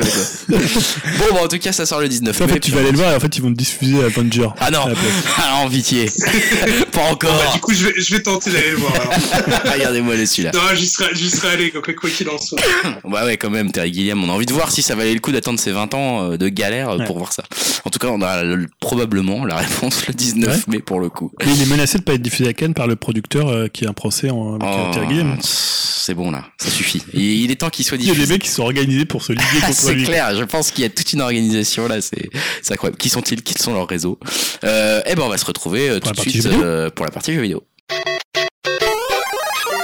Partie jeux vidéo et comme d'habitude, Julien euh, nous a trouvé un débat. Euh, Ouais, je- pas vraiment. un Toujours. débat. Pas vraiment un débat, euh, dit-il, modestement, mais je suis sûr que ça va être très houleux autour de cette table. Dis-nous de quoi il s'agit, de quoi on va parler euh, cette fois. Bah, la grosse, bah, la grosse actualité des deux dernières semaines en jeux vidéo, c'était quand même la bande-annonce euh, de Red Dead Redemption 2, Et ouais. euh, le nouveau donc jeu de Rockstar. Et bah, l'idée, c'était à la fois de parler un petit peu de ce qu'on aura dans ce Red Dead Redemption, de faire un peu une sorte d'attentiomètre, hein, savoir si autour de la, autour du canapé et partout dans le monde, euh, les gens l'attendent. Euh, et puis je me suis demandé aussi parce que la situation de Rockstar sur cette génération, elle est un peu particulière puisque finalement c'est leur premier jeu euh, de cette génération, puisque on peut considérer que GTA 5, euh, bah, c'est un jeu de la précédente génération qu'ils ont reporté sur cette génération-là et ils ont vraiment travaillé uniquement sur le, mode de jeu en ligne. Euh, voilà, après c'est un énorme succès, donc tu peux te dire bah, finalement ils n'ont pas besoin de foutre grand-chose, ils font juste tourner la, la- boutique avec euh, GTA 5 et finalement Red Dead Redemption ça va être euh, peut-être même, j'ai l'impression, peut-être leur seul jeu de cette, euh, sur cette génération. Bon, en même temps, s'ils arrivent à chaque fois à réexploiter un peu un, jeu- un jeu sur la durée de vie comme GTA 5, euh, ils ont pas, enfin voilà, ils ont pas besoin d'avoir euh, 50 jeux en même temps. Ah oui, oui, c'est voilà. Après, je comprends, je comprends qu'ils fassent ça. Après, par rapport à la génération précédente où ils avaient quand même lancé Max Payne 3, ils avaient La Mm. Noire, Mm. ils avaient euh, comment, euh, ils avaient Red Dead Redemption, ils avaient eu euh, un GTA 4 plus GTA 5 en fin de génération plus les deux euh. DLC. Enfin, tu vois, ils avaient beaucoup de beaucoup de choses. Euh, même un jeu de ping-pong, ils avaient euh, ils avaient lancé qui était Ah plutôt oui. pas mal. Ouais. D'accord. Euh, ouais, donc alors que là, tu vois, depuis GTA 5, est-ce qu'il y aura un GTA 6 sur cette Il y a génération? Eu GTA 5 Online, hein, qui est quand même Ouais, voilà, oui, tout plus qu'un jeu presque. Enfin, c'est encore plus plus énorme en termes de quantité, j'ai l'impression. Et puis et puis ça nécessite un support qui qui était peut-être pas nécessaire dans la génération d'avant. Donc c'est vrai qu'en termes leurs équipes doivent être assez occupées. Oui, je pense. Oui. Alors après, c'est aussi un des, des rares studios qui peut se permettre de, bah, de, de bénéficier d'autant de temps pour sortir un jeu, puisque là, Red Dead Redemption, il travaille dessus depuis la fin du précédent, donc je crois que ça doit faire peut-être pratiquement 8 ans Oh putain. euh, qu'ils bossent dessus. C'est tous leurs studios internes qui sont dessus, et il y en a des équipes aussi qui doivent être sur euh, GTA Online, mais disons que voilà, ils peuvent se permettre par rapport à leur vente Et de. du coup, c'est quoi? C'est la même team que GTA ou c'est une team séparée en général? Euh, alors je, je, je crois que c'est là, il- alors c'est toujours, euh, c'est toujours Dan Hauser qui est, euh, Ouais. qui est à l'écriture, mais après c'est toutes les équipes, euh, tu vois, San Diego, euh, enfin tout euh, Rockstar North, enfin après je sais plus comment ils s'appellent, mais c'est Ouais. tous les Rockstar Studios internes qui bossent sur Red Dead Redemption quoi. D'accord. Après ils, bossent peut-être aussi sur d'autres projets, peut-être déjà sur GTA 6, hein, mais disons que voilà, sur ce qu'on sait pour l'instant c'est ça. Donc le 2 mai, ils ont balancé un peu un nouveau trailer, hein, c'est le troisième euh, story trailer euh, qui lance sur Red Dead Redemption. Pour l'instant on n'a toujours pas vu de gameplay, même si c'est le moteur du jeu. Euh, alors là, on voyait quoi? Ça durait deux minutes. hein, ils sont toujours très très brefs. ils font, euh, au début, ils cassent l'internet en disant, bah, dans deux jours, on balance notre trailer. Après, on voit le trailer et puis après, on n'en entend pas parler pendant X temps. C'était un peu ça déjà la dernière fois. Ouais, pour le deuxième, pour le premier, et le deuxième, c'était exactement la même chose. Donc là, c'est un trailer de deux minutes. Euh, on voit un peu plus précisément la bande de, de Dutch. hein. Dutch, donc c'était euh, là on- pour resituer par rapport à ceux qui n'auraient pas fait euh, Red Redemption le premier du nom. Enfin, la Faites-le suite de- déjà. Déjà Premier conseil. Il y a pas un remaster que prévu? Euh, non, tu peux l'avoir en meilleure version sur Xbox One X. Ce serait étonnant qu'ils en Parce qu'il y avait des un. rumeurs, euh, genre qui. Enfin, Ouais. selon euh, La source. notre euh, Nostradamus préféré. Ouais, moi, j'y crois, D'accord. j'y crois pas des masses pour le coup. Euh, donc ça sera une préquelle, hein, puisque ça se passe, euh, ça se passe en 1899, donc 12 ans avant euh, le, le- le précédent, enfin Le, l'épisode, le voilà, premier opus. Où on incarnait John Marston, d'ailleurs on le voit dans cette bande-annonce, on pense que c'est lui avec ses deux cicatrices. Et donc Dutch, on entendait parler dans Ouais. Red Dead Redemption, puisque c'était de, de lui que tu, tu voulais te, te venger. Mm. Et là on va incarner, je crois que c'est Arthur Morgan. Euh, alors je sais pas si vous avez tous vu le trailer. Ouais. Moi je l'ai vu, ouais. Ouais. Ouais, alors déjà, je sais pas qu'est-ce que t'en as pensé. euh, Bon, pff, ça fait le taf, hein, comme d'hab. Euh, Là-dessus, je pense que bon, il n'y a pas grand-chose à dire euh, niveau euh, technique et tout ça. Euh, on est tout de suite bien, bien, bien rentré dans l'ambiance et euh, bon, Ouais. voilà, pas grand-chose à dire euh, de négatif en tout cas, quoi. Donc, Moi j'ai vu des gens déçus en partie technique Ah ouais hein, qui s'attendaient peut-être à un truc meilleur. Alors pour l'instant on voit pas trop parce que le faut avoir l'environnement. Là on est vraiment sur de la cutscene avec euh, du scénario, des C'est dialogues. ouais. euh, c'est assez classique hein, après comme trailer. Hein. Je sais pas, toi, Elohim, tu l'as vu le trailer? Ouais, je l'ai vu. Euh, bah, je, je dois dire que j'avais pas joué au premier, donc euh, ça m'a pas touché plus plus que ça, ça a l'air très bien et assez cinématique, donc ça a l'air cool. Euh, voilà. Après, je, je pense que c'est le setting euh, western qui me, qui me m'a jamais vraiment plu, que ce soit au niveau film ou jeu, donc, euh, Ouais, donc je, voilà, je suis pas plus excité que ça à cause de ça. Ouais. Ouais, puisque là, on va retrouver quand même, euh, bah, c'est la fin de l'Ouest sauvage. hein. C'était déjà un peu la thématique euh, du premier, même si ça se passait encore après. Donc le- là, on- là, c'était encore plus proche de la fin des Outlaws. hein. C'était vraiment la bureaucratie qui allait euh, dominer les États-Unis, une autre forme de corruption. Et euh, sur cette partie-là, on, pour le coup, là, on va, ils vont vraiment s'intéresser à la façon dont la, dont la bande a- de la bande de Dutch est pourchassée euh, par euh, par les. Alors, je sais pas ce quoi- à l'époque comment ça s'appelait les la, la les milices ou euh, ou la police qui qui pourchassait ces bandes-là. Et on va être encore dans les thématiques de la violence de l'Ouest, euh, sur aussi la, bah, quelque part la naissance des États-Unis, euh, des États-Unis modernes. hein. On va, être, on va je pense, sur les mêmes, euh, sur les mêmes thématiques. Voilà, moi je trouve que c'est un peu court hein, en termes. Alors après, on sait que c'est le style rockstar. hein. il te balance un petit trailer et puis après, après plus, rien. Donc voilà, deux minutes, tu peux pas en dire grand-chose. Par contre, on a appris pas mal d'infos supplémentaires sur le jeu, puisque en fait, il y a eu des journalistes qui ont été en fait invités par Rockstar dans les studios pour voir le jeu, notamment Jeu Actu. Donc en France, c'est Jeu Actu qui a eu l'exclu. euh, voilà, donc Jeu Actu, ça leur a fait quand même un gros boost, je pense, d'audience. Euh, Voilà, c'est pas un site qui est, euh, je sais pas quelle audience ils ont, mais c'est pas le site le plus euh, le plus exposé en France. Ce n'est pas une critique, hein, cher jeu actu, si vous entendez, ne le prenez pas mal, parce qu'on va encore se prendre après des... Non mais c'est vrai que par rapport à, tu vois, on parle plutôt de Gamecult, de jeuxvideo.com, voire de Gameblog, Ouais. mais jeux actu ils sont, je pense, un petit peu, un petit peu derrière. Alors ils ont eu pas mal d'informations, donc c'est ce que je disais tout à l'heure. Ça fait 8 ans qu'ils développent le jeu. C'est toujours Dan Hauser à l'écriture. Donc c'est Arthur Morgan, le, le personnage qu'on va incarner, c'est le bras droit en fait de Dutch et quelque part son fils spirituel puisqu'il est beaucoup plus jeune que lui. D'accord. Euh, on aura un seul personnage jouable, donc ce qui est une différence par rapport à GTA V où tu incarnais trois personnages. Mhm. Là, ils ont vraiment voulu se concentrer sur un seul personnage, euh, comme il y avait dans Red Dead Redemption. Sans spoiler, Euh, il y aura une jauge de- une jauge d'honneur qui résultera en fait de la façon dont on va se comporter et des choix qu'on qu'on fera lors des différentes missions avec les, les membres du clan. Il n'y avait pas déjà un truc un peu comme Ouais, ça il y avait un truc Si, comme ça quand t'as- hein. en fait si tu tuais des gens, Ouais, tu t'avais un indice voilà. de respect ou de dans les- euh, Mais là, en fait, comme il y a une sorte de hub central qui est le, le campement euh, dans laquelle vit la bande de, de Dutch, il y a une trentaine, entre 20 et 30 personnes qui vivent dans ce campement. En fait, ce que tu vas faire, ça va influer sur ce que les membres vont penser de toi, les D'accord. missions qu'ils vont te donner. Donc, je pense que ce peut-être plus poussé que la jauge d'honneur qu'il pouvait y avoir dans Red Dead Redemption. Euh, il y aura une caméra qui sera beaucoup plus proche du personnage. Alors, ils décrivent ça un peu comme dans God of War. D'accord. Voilà, donc euh, alors voilà le truc dans c'est bon le- le le- l'article il est un peu euh, ça c'est du jamais vu dans le jeu vidéo, euh, j'ai jamais vu ça mais qu'est-ce que c'est, tu vois, c'est un peu sur ce mode-là. Donc faut un peu se méfier comme comme ça souvent quand t'es invité comme ça à un truc où t'as une exclue mondiale, surtout sur du Rockstar. Bon, tu peux peut-être en faire un peu des tonnes par rapport au jeu parce que là ils te disent des fois alors tu vois ça va être le, le terme c'est euh, c'est organique, un open Oh. world vivant et organique. Alors c'est le mot qui est répété à peu près tu vois 15 fois dans l'article. Bon alors en fait organique c'est simplement qu'il y aura euh, un cycle de vie des personnages. Alors ça ça peut être assez intéressant. C'est-à-dire que selon l'heure du jour ils, ont- ils vont vaquer un peu à leurs occupations un peu façon Shenmue. Ouais. Et faire Euh, caca. Voilà ils pourront peut-être aller faire caca dans, derrière, Enfin. un, derrière un buisson. Des. Euh, mais voilà, peut-être qu'il y aura des missions qui vont se déclencher qu'à une certaine heure. euh, et euh, euh, Sûrement, hein. alors, il parle aussi d'une météo dynamique. Bon, c'est pas non plus une révolution dans, les- dans le monde du jeu vidéo. Un arc pour la chasse. Alors, ils décrivent une partie de chasse, mais bon, t'as l'impression que c'est un peu ce que t'as vu euh, dix fois dans des jeux euh, comme ça.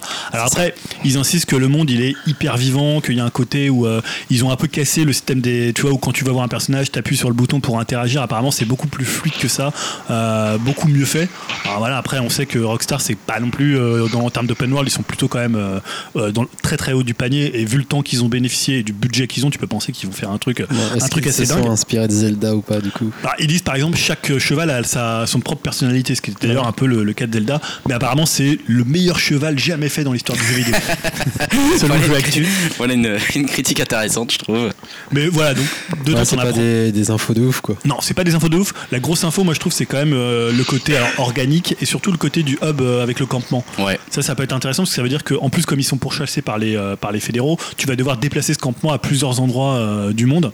Et donc, ça va vraiment être un truc central où tu vas revenir parce que plus tu vas aller euh, faire des pillages, faire des braquages, faire de, faire de la chasse par exemple, plus tu vas pouvoir euh, augmenter euh, ton campement. C'est-à-dire que les gens vont être plus heureux s'ils ont plus d'argent. Tu vas pouvoir, euh, tu vois, ça va être un espèce de petit, euh, de petites, des petites missions à Mm. l'intérieur même du jeu. Donc, le fait de faire des missions annexes, ça va pouvoir bénéficier à ton campement. Donc, ça, ça peut être une, euh, Ouais. une, une- on va dire, une économie te sentiras un peu moins seul aussi que dans le, dans le premier où on se sentait quand même très seul. euh, Enfin voilà, le- quand tu faisais un feu, t'étais tout seul quoi. Ouais, Bon. et puis surtout, bah, c'était un peu le principe du jeu. c'était que- quand même déjà assez organique le premier. Enfin, Oui, oui, tout à fait. pour ouais. utiliser ce mot, tu te baladais Ouais, voilà, mais dans après, des espaces, t'avais un truc qui se déclenchait, tu savais pas trop, un mec qui, se, qui te courait après, puis finalement c'était une embuscade. Enfin, tu vois, t'avais un peu des.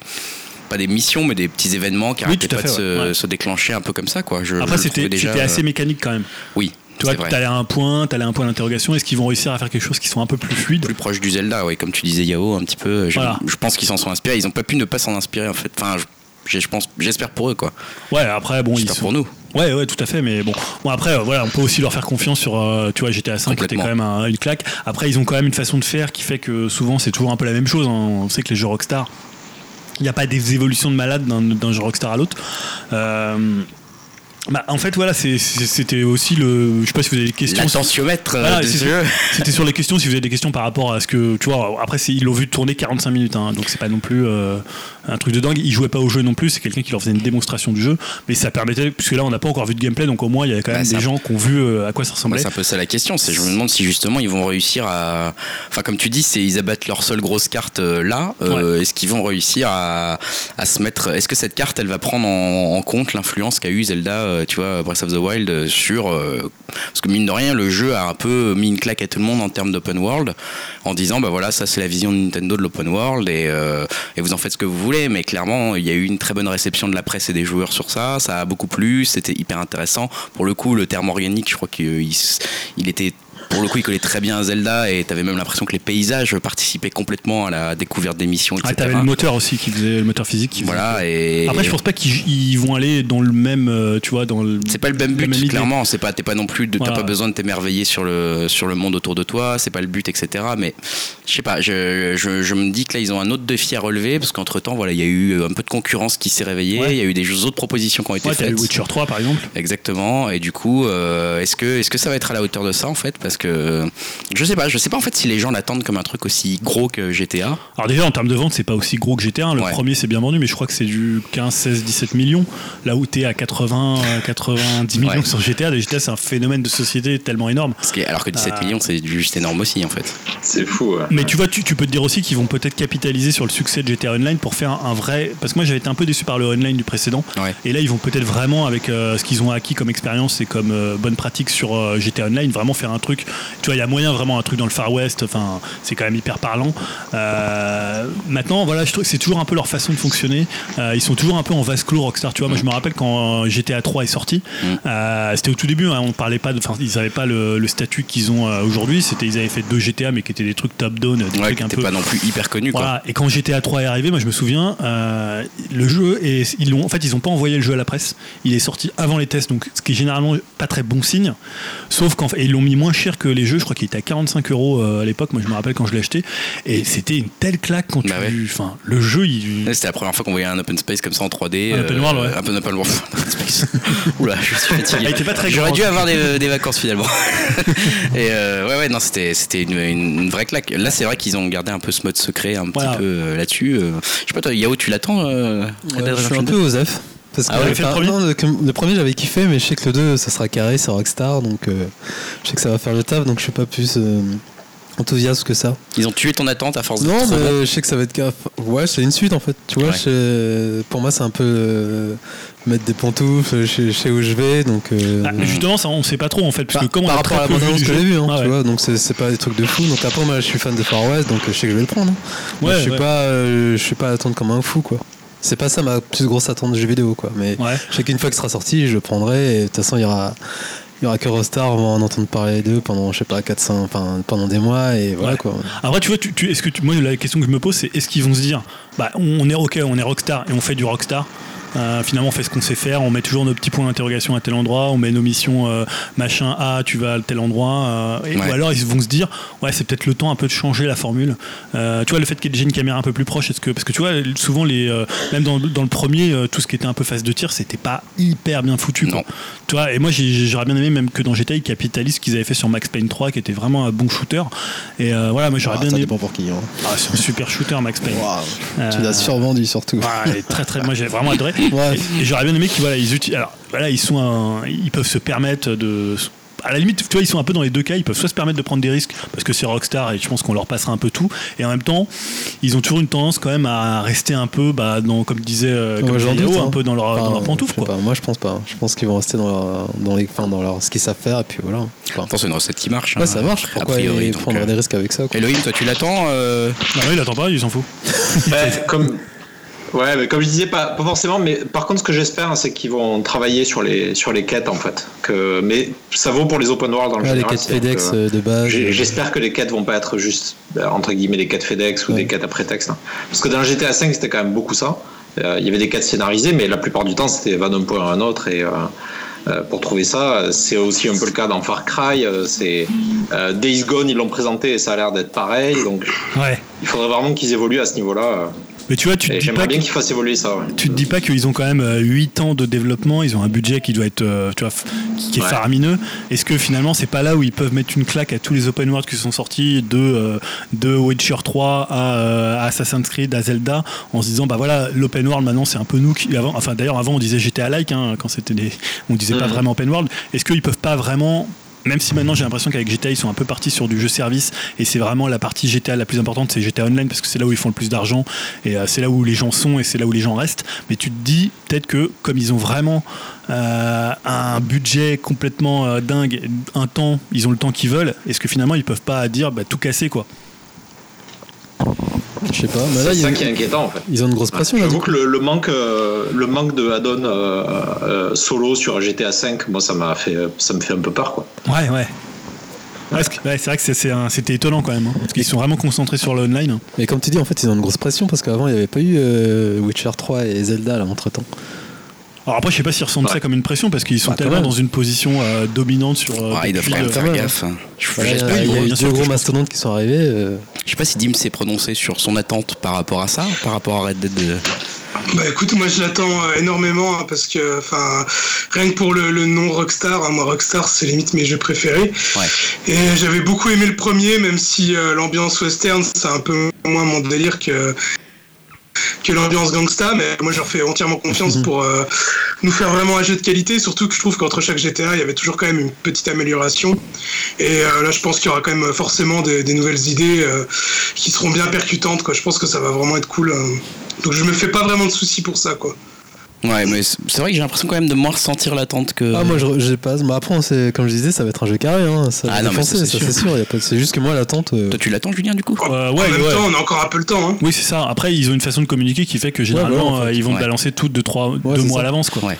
Oui, moi je l'attends énormément parce que je pense que aujourd'hui dans le dans l'open world, euh, notamment dans la façon de raconter une histoire, dans tout ce qui est narratif, maintenant il y a plein de façons euh, de raconter des histoires dans les jeux. T'as la manière de Zelda qui va faire plus euh, une narration un peu sur les lieux, sur ce qui s'est passé, parce qu'il travaille beaucoup sur ça dans le Zelda, euh, et notamment sur le moteur physique. Après, t'as une narration plus à la Witcher où finalement c'est un truc euh, finalement plus sur les personnages, sur l'histoire, sur les, les relations. Et je pense que eux, ils peuvent essayer de réunir les deux, c'est-à-dire Mm. faire un truc euh, alors, organique. Le terme est finalement un peu un peu fourre-tout, et en même temps d'aller euh, d'aller dans du narratif. euh, ce qu'ils avaient fait dans le premier, c'est toujours, Ouais. voilà, ils écrivent toujours bien. Enfin, Dan Hauser, c'est toujours quelqu'un qui écrit très très Le bien. premier était quand même un jeu d'un niveau. euh, Ouais, moi, c'était ouais. un des meilleurs jeux que j'ai jamais fait. Oui, Ouais, voilà, c'était quand même assez assez bluffant. C'était incroyable. Donc voilà, j'ai l'impression qu'ils peuvent en fait réunir le côté bac à sable d'un Zelda, le côté aventure avec un grand A et le côté moteur physique, et en même temps re- re- vois, reconstituer le côté de Witcher 3 euh, avec les quêtes qui étaient. Franchement, quêtes s'ils arrivent à faire ça, secondaires. ça va se vendre comme des petits pains, quoi. Ah, Ils se vendra quand même comme des petits pains. Mais, mais- en fait, c'est vrai que quand tu dis quand même préparé depuis 8 ans, euh, Rockstar, hmm, ça sent bon quand même. hein. Bon, à moins que, à moins en que- train de me hyper, ça y est. à Ça y est, moins que tout le monde soit sur GTA 6. hein. Ouais, ouais, ouais, peut-être, hein, ça c'est une bonne possibilité, mais à mon avis, c'est pas tout de suite GTA 6 quand Et même. du coup, ça sortira sur PS4, Xbox et PC. C'est en Non, PC, non. non, C'est toujours comme PC, ça. ouais. PC et. Rockstar. euh, Un an après. Bah, il est, Ouais. Le premier jamais sorti sur PC. Ouais, c'est vrai. vrai. Euh, et là, il, là les, les démos qui ont été faites, c'est sur PS4 et pas sur PS4 Pro. Hmm. Donc euh, il se réserve, euh, apparemment il sera encore plus beau sur PS4 Pro et Xbox euh, One C'est pour montrer euh, la claque. Voilà la claque. Apparemment déjà même sur PS4 c'est une sacrée claque. Mais du coup, tu vas le prendre sur quoi? Bah, s'il sort pas sur PC, sur rien. je vais attendre. C'est le premier que tu avais fait. Ah, sur PS3, ça Ouais, euh, j'avais, ouais, je l'avais sur Ouais. Xbox aussi. Après, je l'ai racheté sur Xbox quand j'ai racheté une Xbox. Donc voilà, c'est Bah, le écoute. 26 octobre. Je pense que tous les autres jeux vont trembler quand ça Ouais, ouais, ça ouais. va Je pense qu'on va en reparler sûrement d'ici là encore Même un si, petit peu. comme- encore une fois, c'est pas un, un mastodonte de- du poids de GTA. hein. Non, Ouais, c'est bon, sûr, mais c'est quand même un gros nom de euh, l'année, ouais. hein. C'est clair. Ouais. Passons justement peut-être euh, toujours dans la partie art ludique. Je te laisse euh, la parole, Julien, avec euh, le la fameuse rubrique que tout le monde attend, les trois gros, Ah qu'on n'avait pas tout le temps parce que là, on peut le dire quand même, hein, autour de ce podcast, euh, la- la- l'actualité est quand même relativement calme autour de nous. Euh, bah, divertissement et jeux vidéo en fait, hein, peut-être même euh, un peu plus divertissement que jeux vidéo, mais Là, il y a le 3 qui a. qui mais approche. voilà, on sent que les, on sent que les, le 3 approche, on sent que du coup il se passe pas grand chose en termes d'annonces. Euh, Qu'est-ce que tu as relevé dans l'actualité sur les trois gros hein, Du coup, vous Ouais. l'avez compris, Sony, Microsoft, Nintendo. Bah, souvent, à cette période-là, on fait les, les bilans de l'année. Eh ouais, c'est les chiffres encore. c'est les chiffres. C'est les chiffres. Voilà, avec, euh, et là, c'est un peu tout le monde est content. Ah, en général, c'est ça, hein, ils disent pas. Bon, Voilà. Les chiffres sont catastrophiques. Ouais, non, mais en fait, quand c'est catastrophique, ils te disent un peu les chiffres qui sont sympas, tu vois. Ça. Plus 12% euh, de joueurs connectés entre minuit et minuit C'est 10, ça. tu vois. Je sens que Microsoft a dû chercher pendant longtemps. un petit peu, ils ont pris une période de l'année qui leur était un peu favorable dans un pays qui leur est un peu favorable. C'était ça. Mais on va commencer en fait par Sony, puisqu'en fait, bon bah Sony ça va bien, c'est une année record pour la division jeux vidéo de Sony et même pour Sony euh, Corporation euh, en général.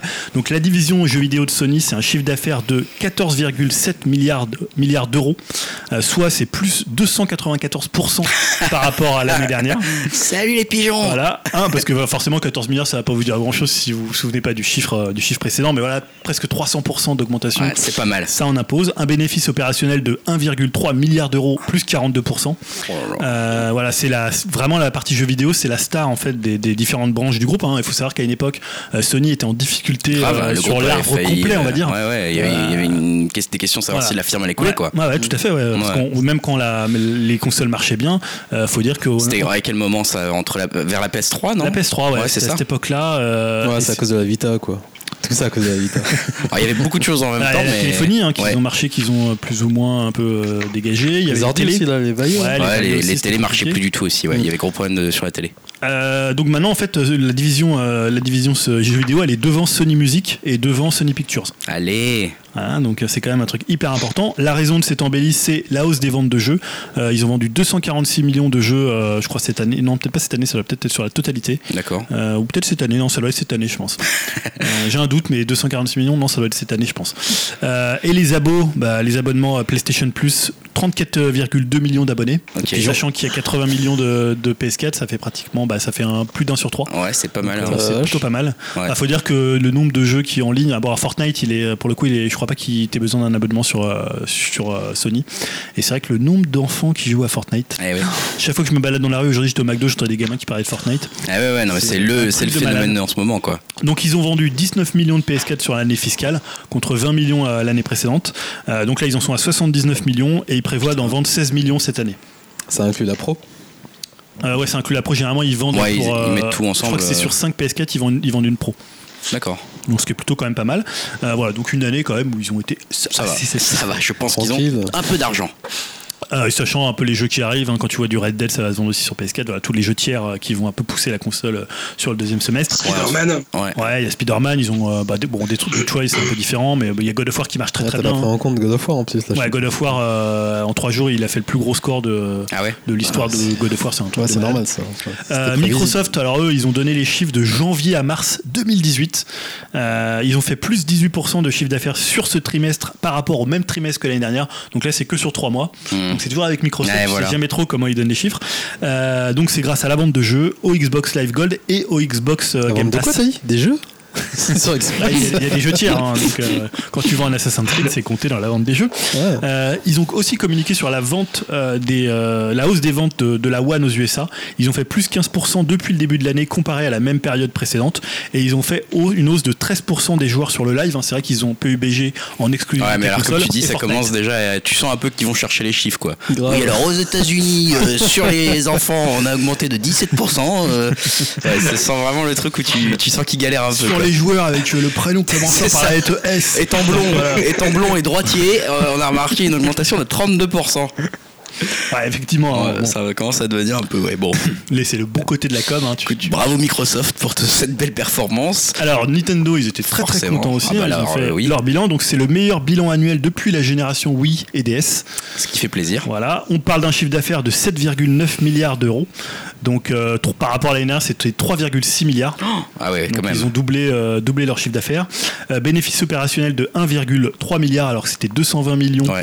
euh, l'année précédente. Et ils ont un bénéfice net de 1,04 milliard contre 766 millions. Je crois que l'année, là c'est un peu plus proche parce que je crois que l'année derrière, ils avaient peut-être vendu des actifs ou des trucs comme ça. Enfin, il y avait tout un truc. Oui, ils avaient vendu des trucs, ouais. Ouais, ils avaient revendu euh, peut-être des actions. Oui, ils ont Nintendo va toujours mourir. voilà, c'est Nintendo ça va mourir comme Ouais. dit le- Mais j'aimerais bien avoir des actions quand même, si possible. Laissez-moi des actions. Euh, ils ont vendu 15 millions de Switch dans le, sur l'année du bilan, euh, du bilan fiscal. Ça veut dire qu'ils ont vendu 18 millions. En fait, ils sont sur les traces de la Wii et de la PS4. Ouais, c'est quand même quand énorme. tu hein. regardes les courbes. C'est énorme. Euh, côté jeu, ils ont vendu 63 millions de jeux, c'était plus que ce qu'ils avaient prévu, puisqu'ils avaient prévu 53 millions de jeux. Euh, rapidement, dans les, euh, les, les- dans les jeux qui se vendent le mieux, Super Mario Odyssey, c'est 10,41 millions, Mm. sachant qu'il est sorti qu'en novembre, je crois, ou octobre. Ouais, il n'y a, pas si longtemps- il y a pas si longtemps que ça en tout cas. Ouais, donc déjà c'est assez énorme. Euh, devant Mario Kart 8 Deluxe, hein, on comprend Ouais. pourquoi ils font des, euh, des remasters, Ouais, parce ça que marche, en ils fait. en ont vendu 9,22 millions, et ils en avaient déjà vendu 8, milli- 8 millions 42 euh, 420 000 sur, Ouais. euh, sur Wii U. Donc ils en sont pratiquement à 20 millions de... Les gens, les, les gens l'ont- racheté bah, voilà. intégralement.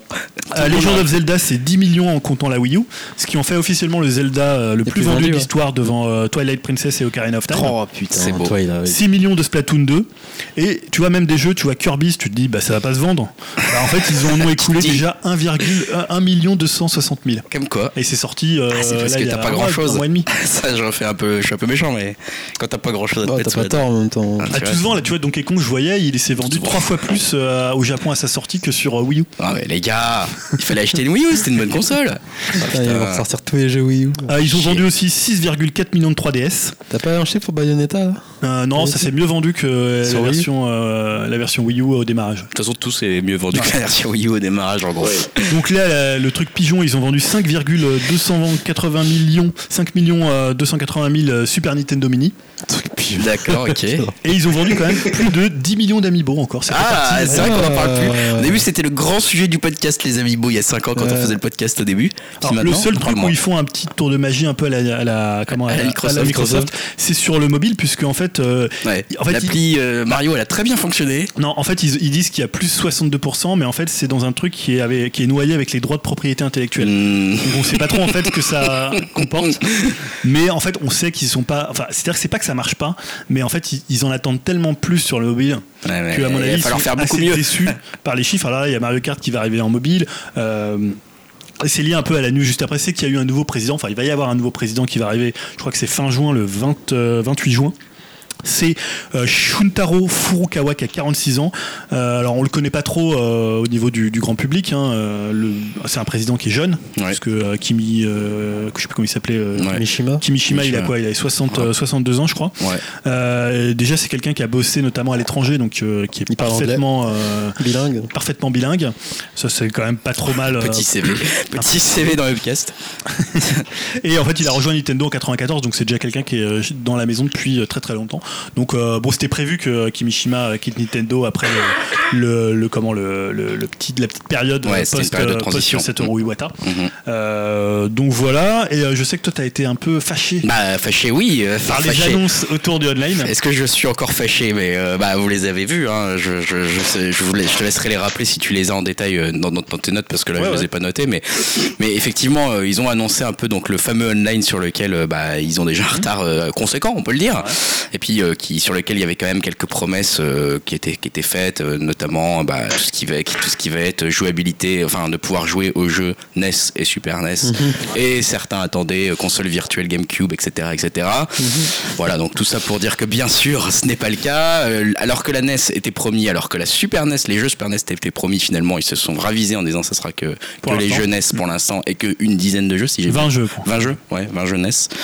Et puis bah pff, même l'annonce en soi, euh, ils ont confirmé qu'il faudrait euh, avoir euh, l'application téléphonique pour faire euh, pour pouvoir continuer juste à, à chatter. voilà, à parler avec les gens avec qui tu joues en online, qui est quand même en fait globalement c'est un truc que je vais pas te rentrer dans le détail, je vais plutôt parler de mon impression globale où je me suis dit euh, t'annonces un truc comme ça et c'est un peu on ce que je vous ai dit euh, quand on en parlait en off euh, sur notre no- notre réseau à nous là de, de- de- sur Facebook euh, quand on quand on en parlait on se disait mais enfin moi je trouve que c'est une annonce t'aurais fait une annonce comme ça il y a 10 ans ça aurait déjà été inacceptable en fait. Il y a 10 ans on serait déjà dit genre mais c'est quoi ce truc? C'est nul enfin c'est vieux quoi. Et en fait là c'est même plus de l'inacceptable c'est c'est juste j'ai l'impression l'impression que c'est du foutage de gueule. C'est, pour moi, c'est vraiment violent en fait. Je trouve que vraiment c'est de l'irrespect complet envers leurs consommateurs. Et surtout qu'en plus, apparemment, si j'ai bien compris le truc, c'est qu'ils supprimeraient la sauvegarde locale de tes jeux pour que ça soit plus qu'une sauvegarde dans le cloud maintenant, euh, ce qui est une première dans l'histoire du jeu vidéo ça, pour hein. le coup. C'est simplement que maintenant tu pourrais sauvegarder, tu, Alors, tu pourrais sauvegarder sur le cloud. En, tout cas, je sais que là, il y a une grosse polémique aux États-Unis à cause de ça, parce que. En, en tout cas, moi, comme je l'ai compris et comme c'est le gros débat qui est en ce moment sur Reddit, c'est que justement, a priori, ils supprimeraient la sauvegarde locale pour avoir une sauvegarde uniquement sur le cloud. Donc, il n'aurait plus de système Non, de sauvegarde non, non, locale. Moi j'ai pas entendu ça parce que si tu as, si t'es pas, si finalement tu souscris pas à l'abonnement, tu peux quand même toujours sauvegarder tes jeux en local. Non, non, je suis. euh, J'ai jamais vu ça, non. Bah, écoute, bon, je, revérifie- je, je revérifierai. Il est pas du tout mention de ça. Ouais. Ouais. bon, je revérifierai, je remettrai mes, mes, mes trucs dans les, dans les commentaires euh, de, du, de upcast.fr. Mais en tout cas, bon, Par même contre, ce qui s'il y est a pas ce ce qui truc-là. est pas possible, c'est de, de stocker tes jeux, enfin tes sauvegardes sur un USB. D'accord, enfin bon, ça, oui. ouais. Ce qui est dommage quand même. Ouais. Mais, mais globalement, en fait, tu te dis, euh, cette annonce-là euh, paraît euh, super faiblarde, euh, et notamment un peu comme tu disais, il y a deux trois podcasts, notre notre sujet, c'était de se dire, bah ok, qu'est- qu'est-ce que qu'est-ce que vont faire Microsoft et Sony bientôt au niveau de leurs services Toi, tu avais parlé d'une annonce de Microsoft qui était en train de proposer, maintenant, bah, Une sorte de Netflix. du- voilà une sorte de Netflix du jeu jeu vidéo où tu pouvais un peu en avoir en illimité, tout le temps des nouveaux, avec 200 titres ou centaines de titres valables, etc. Eux, ils arrivent, ils proposent 10 jeunesses en disant finalement on vous fait même plus les jeux Super NES et puis finalement, enfin, il y a un Mais T'as pas envie euh, de rejouer pour la 20 e fois à Balloon Fight vous pouvez mettre euh, ouais, on s'en euh, fout, on les a déjà sur. euh, sur la NES Mini. Là, tu pourras y jouer en coop, euh, en coop ou en Voilà, quoi. compétitif. Non mais je trouve qu'il y a un côté. En Enfin, je sais pas, ça, vous, ça, vous êtes, vous êtes content de cette annonce en fait? Non, bah, en fait, moi j'en attendais rien dans le sens où euh, Ouais, pour mais moi, quand ils, même. Mais en fait, le truc c'est que maintenant ils, ils font un truc payant parce que c'est une sorte d'impôt. Tous les constructeurs font ça. Et là, ils se disent bah quoi, il y a 6 millions de joueurs Splatoon 2, ils viendront payer leur euh, donc c'est 20 euros par euh, par an. Ouais, c'est ça. pas hyper cher. pas cher. Sauf si tu prends le truc famille. Alors le truc famille, on a on a discuté. Il y a eu un débat avec euh, Elohim, ouais. Avec Elohim, moi j'ai vu un peu sur les forums puisque en fait c'est tu peux avoir 8 comptes euh, famille sur 8 Switch, mais je sais pas si c'est des comptes avec un compte propriétaire et des comptes enfants ou si nous on se met là, on se dit on se réunit tous, on trouve 7 personnes et finalement on divise notre prix par par 7. Ça m'étonne quand même de Nintendo qui qui s'est fait un truc comme ça, à moins que ça soit un peu un truc à la Netflix ou Canal où tu peux filer tes codes à un peu n'importe qui euh, jusqu'à jusqu'à 8 codes. Voilà, j'ai pas trop su. Alors Elohim m'a envoyé des trucs euh, je sais pas si t'as plus d'infos sur ça, Elohim. Non, non, les- ils n'ont pas donné de détails. Ils ont bien spécifié que tu avais le droit à 8 comptes, quel que soit le nombre de machines que tu avais. Ouais. Donc après, euh, quelles sont les, les modalités Je sais pas. Mais, euh, mais a priori, c'est ouvert à. En fait, ce qu'ils veulent, c'est que les gens qui ont plusieurs Switch dans la même maison, Ouais. euh, ils puissent avoir un seul compte Ouais, pour tout le monde. Ils puissent avoir un seul, un seul abonnement pour tout le monde. Ouais. Donc ça paraît logique. Après, je pense que ça va être limité. Est-ce que vraiment tu vas acheter un abonnement famille avec des potes et payer chacun une part? Tu vois, ça, ça paraît trop compliqué. Les gens vont pas faire ça de toute façon. Oui, oui. Mais est-ce que c'est possible C'est ça le truc. Apparemment, ce serait possible d'après ce qu'ils disent. Après, dans quel cadre, je sais pas, mais voilà. Ce serait, ce serait faisable. Mais tu vois, parce que par exemple, tu, chez Sony et Microsoft, tu as besoin en fait que d'un abonnement pour euh, l'intégralité de tes comptes. Et tu payes pas plus cher en fait. Alors ok, c'est oui, d'accord, ok. Je, je comprends où est le problème. C'est-à-dire que si toi, tu as plusieurs Ouais. comptes sur la même Switch, tu es obligé d'avoir un d'avoir abonnement familial. Tu vois, par exemple, moi je vois, j'ai un compte pour ma fille. Donc des fois, ma fille, elle, joue, elle joue pas trop en ligne, mais ça peut lui arriver. Donc là, je me dis, je fais Mhm. quoi? Je paye 35 euros euh, alors qu'elle va y jouer euh, deux fois dans l'an à Splatoon euh, pour se faire défoncer par des Japonais qui snipent euh, depuis n'importe quel coin de la map. Donc tu vois, je trouve que c'est un peu, un petit peu dommage. Alors après, bon, c'est vrai que 20 euros, c'est pas, c'est pas hyper cher. Euh, voilà, donc la console virtuelle, ils ont annoncé que c'était pas à l'ordre du jour. Euh, bon après la console virtuelle est-ce que c'est un truc que les gens attendent? Ils peuvent tout à fait mettre des jeux directement euh, sur le euh, sur l'eShop hein, comme par exemple les jeux Neo Geo sont disponibles alors qu'avant ils étaient dans la console virtuelle donc bon est-ce que c'est un problème? Je sais pas trop Euh, voilà bah écoutez moi j'avais que ça comme news sur euh, sur les trois gros Non, bah c'est suffisant. hein. De toute façon, effectivement, maintenant on sait que la plupart des autres grosses news qui nous réservent euh, C'est seront le 3. certainement pour le 3. Donc d'ici à le 3, euh, on n'aura pas grand chose à dire dans la partie jeux vidéo. On va parler peut-être de nos expériences, chacun de notre côté, avec des jeux qu'on est en train de faire ou, ou sur lesquels on s'est essayé.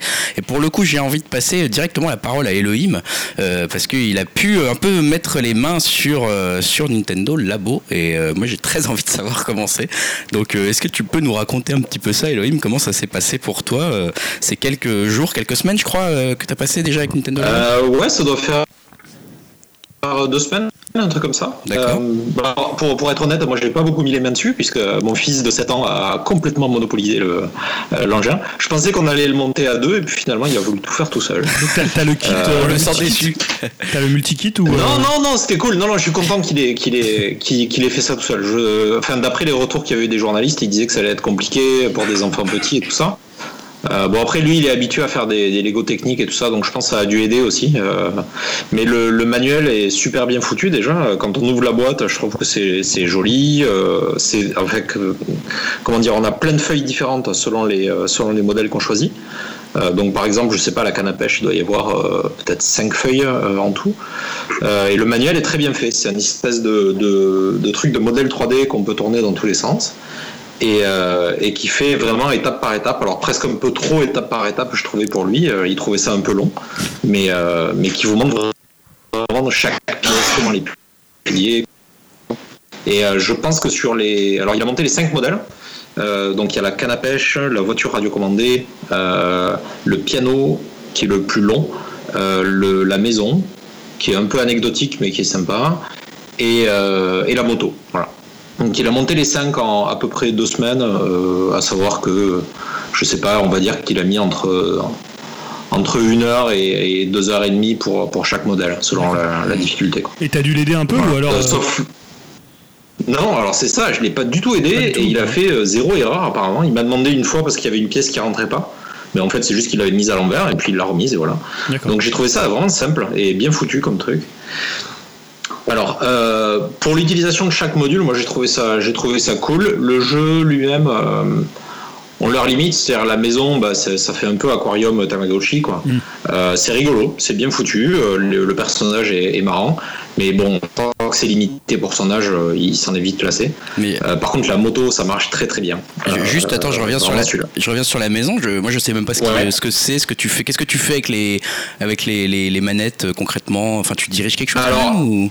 T'as as une manette qui rentre dans, dans la cheminée et, euh, et en fait tu rentres des espèces de petits modules euh, que tu fais en carton. Ouais. et chaque module que tu rentres fait une modification dans la maison. Et en fait dans la maison il y a un personnage une espèce de boule Il- c'est indescriptible comme bestiole.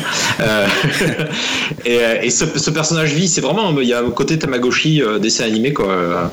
Et ce personnage vit et on peut lui faire faire des choses. On peut faire monter l'eau euh, pour le faire nager. On peut euh, lui, euh, lui amener des divertissements des trucs comme ça. D'accord. Bon voilà, c'est Ouais. léger comme, comme truc, mais, euh, mais c'est rigolo. Pense que pour les plus petits, c'est pas mal. Euh, donc la moto, je crois que c'est celui sur lequel il a le plus joué. Euh, là par contre, on a deux modes. Alors je pense que ça doit être base de Mario Kart parce que ça, ressemble beaucoup, les sons ils ressemblent beaucoup. Euh, alors c'est assez basique, hein, ça reste un, un jeu de moto assez simple. Euh, Il y a soit un truc sur circuit, soit un truc sur euh, motocross.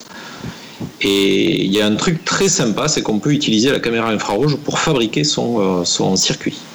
Ah ouais. Donc selon euh, l'objet qu'on va mettre devant, euh, si on met sa main par exemple, c'est ce qu'il montrait je crois dans la vidéo, euh, ça va faire un circuit avec le relief de la main. Waouh, ça c'est trop cool. Voilà.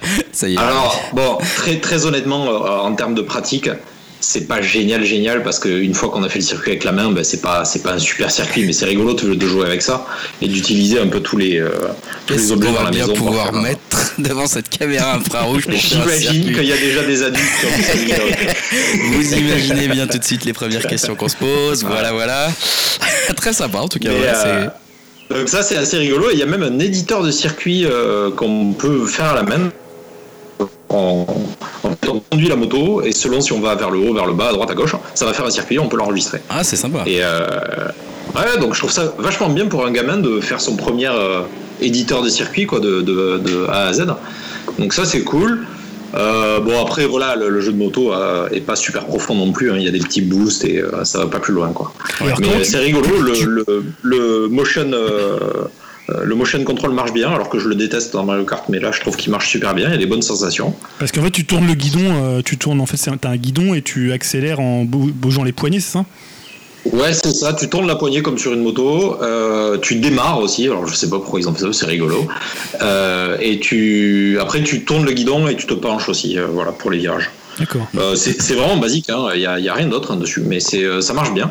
La canne à pêche est pas mal. Euh, je suis super étonné de la réactivité du truc parce que il y a juste un, un Joy-Con dans la canne euh, et, et la console euh, qui est dans une espèce de boîte qu'on met au sol. Et en fait, on remonte le fil et le, le fil ne remonte pas en fait. Il remonte virtuellement parce que la canne elle-même enregistre le mouvement. Hmm. Et c'est super bien foutu. Euh, si on penche à droite, il n'y a pas de délai. Alors je sais que c'est un peu con parce qu'on on a vu la Wii avant et on a vu euh, tous ces, tous ces trucs-là avant, mais euh, je trouve que ça rend hyper bien. Donc ça, ça ouvre un peu des portes à des, euh, peut-être du motion gaming qui serait finalement pas si mal. Euh, ça c'est surtout le truc que je trouvais sympa. Euh, après le jeu de pêche, il est vraiment basique. Euh, voilà, c'est pareil. On, on peut choper des poissons plus ou moins gros, ils sont pesés et il n'y a pas vraiment de, de choix d'endroit ni rien. Bon, la pêche, quoi, c'est chiant. Ouais, voilà, ouais. Ouais, ouais, ouais, c'est vite, c'est vite rébarbatif.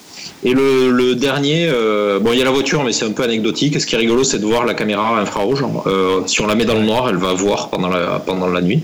Donc ça, c'est assez marrant. Et on peut lui faire des, des parcours avec des petits marqueurs Ah oui, d'accord. Et la voiture est toute seule, en fait. Voilà. Et il y a une espèce de mode de programmation euh, où on peut lui faire faire un, un- un circuit déjà préétabli elle va le faire toute seule.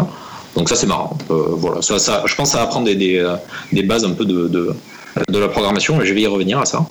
Et le dernier, c'est le piano. Alors là, c'est vraiment le plus élaboré. Il est, euh, c'est vraiment impressionnant. On peut changer plein de sons. J'ai vu des gens refaire des, refaire des musiques entières, refaire des thèmes de Star Wars évidemment, ou des trucs comme ça.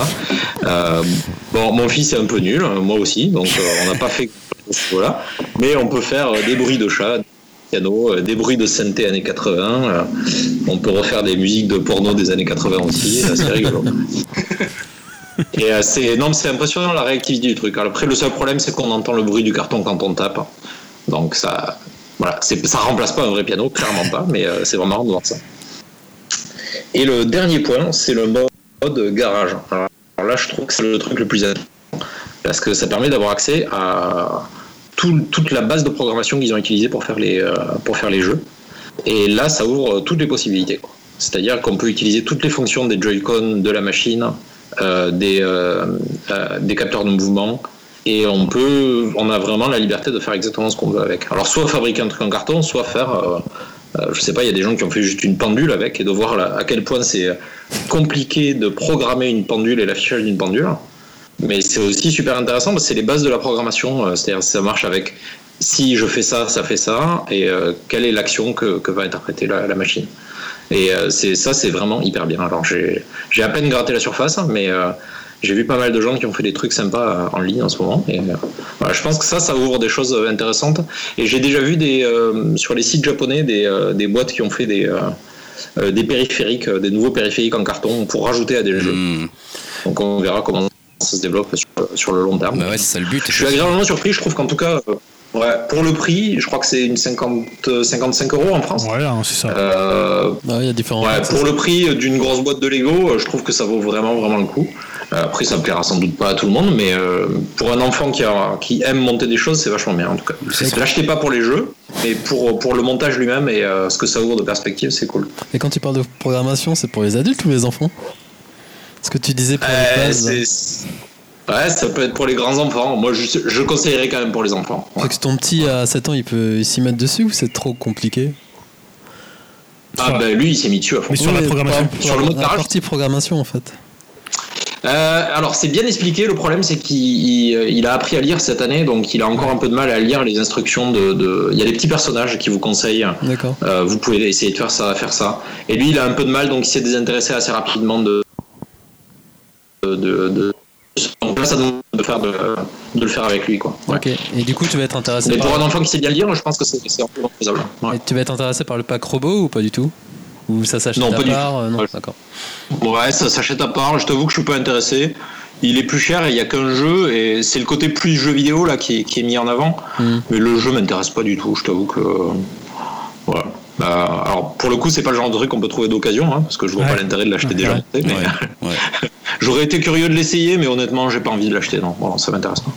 Alors, par contre, tu peux acheter des trucs pour euh, customiser ton, ton, tes appareils et tout ça. Tu peux les redécorer. euh, Ouais, tu peux le faire aussi avec des trucs que tu as à la maison. hein. Oui. Tu peux colorier du scotch et, euh, Oui. et colorier directement les trucs. C'est vrai Ça. que c'est- ouvert à des. euh, Bon, moi je t'avoue que euh, mon gamin il est pas vraiment dans, dans, dans les trucs artistiques à ce niveau-là, ça l'a pas intéressé. Mais, euh, mais ouais, ouais, j'ai vu des, des enfants qui ont fait des trucs cool. Ça rappelle un Bah, peu le, pas, comment, ce- le Gondry, euh, celui Ouais. avec. euh, Ouais. euh, comment, Be Kind. Ouais. Ouais. C'est un Ah, peu Rio, ouais. Ah non, il a fait un autre, ouais. Mais c'était c'était ça, c'est sorti en France le truc Bah ça là, le Nintendo Oui, machin là. ouais, c'est sorti. C'est marrant, j'en ai, enfin, tu vois, j'en ai pas vu de pub, j'ai pas vu de communication, pas je l'ai pas sorti vu. le euh, 27 avril. Ouais, tu vois, ça, ça- pour l'instant, euh, pourtant, je suis censé être dans la cible, etc. Bon, c'est vrai Ouais. qu'en ce moment, je passe pas trop de temps sur les jeux vidéo, mais euh, je me dis, euh, tiens, euh, ils en parlent pas trop ou c'est moi ou je Alors, suis moi, j'avais une question. Est-ce que tu n'avais pas peur que, ce- que ça, ça mette la, la Switch en danger Euh, Tu vois, parce que j'ai vu certains trucs, la Switch, faut que tu la mettes à un certain endroit. Par exemple, dans la maison, c'est un peu le truc central. Il n'y a pas un risque que, que la Switch soit abîmée ou que tu vois, elle puisse tomber ou que, comme si on sait que c'est les enfants de 7 ans, 7, 10 ans, ils sont toujours pas forcément euh, Mm. hyper, euh, hyper soigneux, quoi. Bah alors, j'ai peut-être de la chance parce que c'est vrai que euh, Elliot est assez soigneux, il en prend vraiment soin en général. Il était déjà familiarisé avec la console puisqu'il jouait à Mario Kart ou des trucs comme ça. Euh, maintenant, je trouve que dans les, dans les objets eux-mêmes, elle est vraiment bien protégée. Ouais. Chaque fois, il y a une espèce de loquet que vous ouvrez, euh, il y a un truc dans lequel on la cale. Donc, même si l'objet lui-même tombe, euh, la console risque rien, je pense. D'accord. Elle est assez, à chaque fois assez protégée. Et le carton est hyper solide en fait. hein. C'est assez étonnant de voir à quel point ça tient. euh. je trouve qu'il y a que la moto peut-être qui peut risquer d'être, euh, d'avoir de l'usure parce qu'on appuie vraiment sur la poignée. Mais sinon tous les autres, euh, je pense qu'ils vont pas bouger quoi. Ouais. Et du coup, en termes de session, c'est des c'est petites, euh, c'est par petites doses qui fait ça, ton fils, ou c'est des grandes sessions Ça se passe comment en fait? Euh, bah, ce qu'on a fait, c'est en général, on lui a fait faire un truc par jour. Euh, donc dans le, sur deux week-ends, il a fait ça. Quoi. Et tu, Ouais. il s'intéresse toujours ou il va vite se lasser à ton avis pour ce genre de concept? Ben là, il a toujours envie de rejouer à la moto. Ouais. Euh, le piano, j'aimerais bien qu'il en fasse un peu plus, mais euh, je crois que ça l'a. Je pense que c'est le genre de truc qui va, qui va ressortir de temps en temps plus qu'il y faire des longues heures de jeu. Quoi. Ouais. Ouais. Après, c'est un peu comme les Lego. hein. Moi, je vois, Ouais. ma fille a des Lego, ils, ils traînent sous, la, sous le lit, quoi. Ouais, mais quand elle s'y remet, elle s'y remet vraiment, elle passe deux heures Ouais, dessus, c'est quoi. ça, et puis ouais. elle les ressort, ressort de temps en temps. Quoi. Ouais, ouais. Ouais, c'est curieux comme concept, mais en tout cas, c'est intéressant d'avoir un retour. euh, Comme quoi, hein, finalement, effectivement, la cible a été trouvée, hein, euh, contrairement à ce que certains disaient sur Twitter. euh, ça intéresse bien les gens, ça intéresse bien certains Ah, joueurs. un peu plus je pense terme. que c'est un truc qui va avoir, euh, qui va avoir du public sur le long terme, effectivement. Ouais, ouais. Euh, là, pour le moment, ça a été, euh, ça a été, les ventes sont correctes sans plus, Ouais, il me semble, ça va pas ouais, exploser. Ouais. Mais euh, je pense que d'ici à Noël, les anniversaires, ce genre de choses, je pense que ça va se vendre dans Je ces suis, moments-là. je suis curieux de savoir à quel point Nintendo va entre guillemets supporter le truc. euh, Est-ce qu'ils vont ressortir un autre kit Est-ce qu'ils vont sortir des nouveaux cartons euh, pas trop chers euh, Je sais pas. Je suis J'avoue très que là, curieux. Ouais. on sait pas Mm. trop. C'est un peu, c'est un peu flou là-dessus. Yao, de ton côté, dans les conseils flash, euh, tu vas nous parler de deux euh, jeux, enfin un jeu et une démo. Euh, je te laisse commencer par euh, par ce que tu veux. Écoute. Bon, ouais, je vais commencer par la démo. euh, Detroit, le nouveau Quantic Dream. Donc, les créateurs de Omicron, c'est ça, c'est Omicron Ah oui, tu, tu remontes assez loin. Ouais, de Matsul, euh, Fahrenheit, Heavy Rain, euh, euh, euh, plus le dernier Beyond. Soul qui est gratuit en ce moment. Ouais, c'était PS Plus. C'est. Gratuit. Ouais. PS Plus. Gratuit pour les abonnés qui payent euh, X euros par an. Ouais. Donc en fait, il y a une démo, je crois que c'était fin avril, Ouais, ouais, ouais, ouais, qui est disponible bah, sur le PSN et étant j'ai bien aimé Rain en fait c'est le seul jeu que j'ai fait d'ailleurs de Quantique donc du coup je me suis laissé tenter par cette démo je sais pas si vous l'avez essayé ou- Euh, je sais que Dim l'a fait.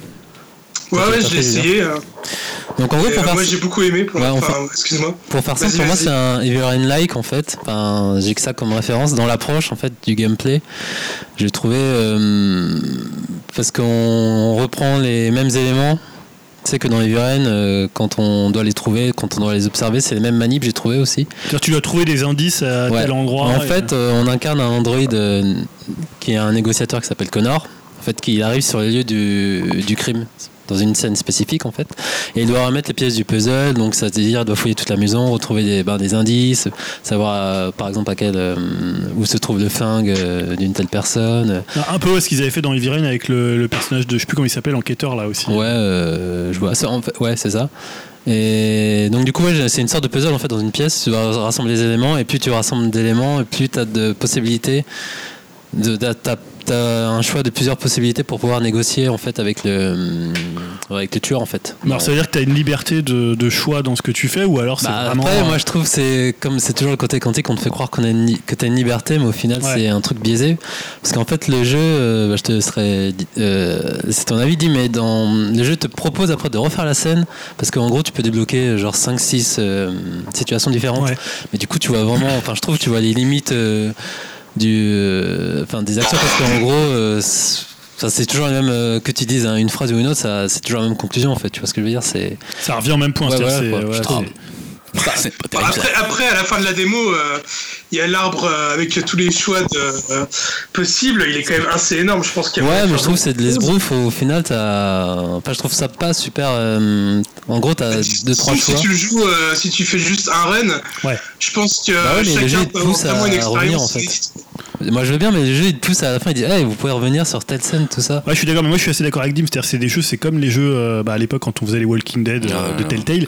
Euh, c'est des jeux, à mon avis, il faut faire un run et t'acceptes que ça soit ce que t'as- c'est ce que t'as choisi Ouais. et ce qui arrive à tes Tout dépend personnages. du jeu, mais Il faut moi- pas regarder en fait l'envers du décor. Bah oui, mais si on Ce propose, c'est le j'ai choix en fait, c'est le choix Non, parce que tu vois, je, je sais comment joue. Yao, je l'ai déjà vu jouer. C'est-à-dire qu'il prend un jeu, il essaye de faire sauter le mec dans tous les sens. Si- S'il y a une Bah falaise, il veut sauter dans la falaise. S'il y a un arbre qui est là, il se dit ah, pourquoi cet arbre on veut pas le prendre, tu vois. Ouais, ouais, Il mais il a- après il a raison parce que c'est un jeu qui est censé être ouais. sur la sur les limites de la jouabilité, de tes choix. Mais c'est ça en connaissance de cause, j'ai fait en Aron, y a pas de souci. Oui. Mais là, je trouve qu'ils te disent à la fin, quand tu termines ton action, ils disent, eh, mais tu peux revenir dans. Ouais, mais c'est pour montrer qu'il y a une rejouabilité sur Oui, le mais truc. du coup, pour moi, c'est. Ça, je sais que Telltale, ils le font aussi maintenant. Enfin, ils le Mais font un peu tous les jeux. Mais ouais, mais ça c'est ce qui me gênait moi aussi chez Telltale, euh, chez Telltale à Bah, pour l'époque. moi, ça nique Quand ils disent un truc genre euh, ouais John s'en souviendra machin. en En, gros c'est quelque part pour te dire ah ça veut dire que ton choix Ouais. fais gaffe il va y avoir une conséquence. Puis en fait. euh, bah non il en a pas de choix ton cons- enfin il a pas de conséquence ton choix. Finalement, John, il te regarde un peu. Donc ouais voilà enfin je veux dire à part des trucs des micro détails en fait ça change pas vraiment le, truc et du Mais coup euh, oui. la- le concept même est un peu foireux. Ah, moi, j'ai du mal avec ça, avec ce concept, mais après, oui, je vous, je vous rejoins. C'est vraiment un jeu, faut le faire d'une traite et voilà. Il faut, faut que tu, en fait, faut que tu, tu, tu passes presque un pacte avec le jeu et que tu te dises, bah non, mais c'est ça, genre, bah ok, je sais que le jeu, à un moment, il- finalement, l'arbre il est un peu chétif, hein, c'est, il y a pas, finalement, c'est, c'est pas un arbre hyper touffu, mais il faut que tu acceptes que euh, bah, ton run, ça soit presque le seul run qu'il puisse y avoir et que tu- Non mais, mais puis je comprends même que le- l'intérêt ce mais- soit pas tellement le, la- le résultat mais plutôt le processus dans lequel il t'a mis. C'est-à-dire tu t'es dit merde je vais avoir du mal à faire ce choix. Mais c'est cette sensation qui est Il intéressante. te aussi. montre pas comme ça dans je trouve, parce que là, t'as vraiment une moins. genre, euh, tu peux faire ci, tu peux faire ça. Et alors là, est-ce que c'est toujours aussi mal écrit?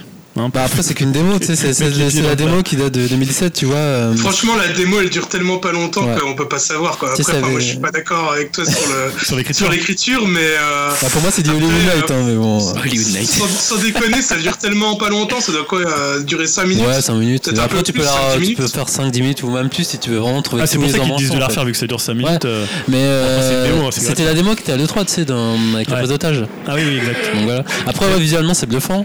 C'est c'est pas avec le gamin là il y avait pas... Non, ça c'est un autre truc qu'ils avaient montré après ça. Hmm, je pense qu'il y a un autre truc. Là, c'est une fille qui est prise en otage en fait par un Android. Et, euh, après, ouais, visuellement, c'est bah, c'est toujours au top. hein. En même temps, c'est du pouce stick. hein. Ouais, c'est ça. Donc il n'y a pas non plus. Là, tu euh, contrôles quand même le personnage, mais. Ouais, un euh, peu mieux que Eviran cette fois du coup. Ouais, un tank, Normal. Parce que là, c'est enfin en même temps c'est un tank vu que c'est un Android, ça pose pas trop de soucis, mais c'est c'est plus fluide, c'est plus fluide. Ouais. Ouais, Dim, t'as C'est kiffé. excellent avec ce jeu.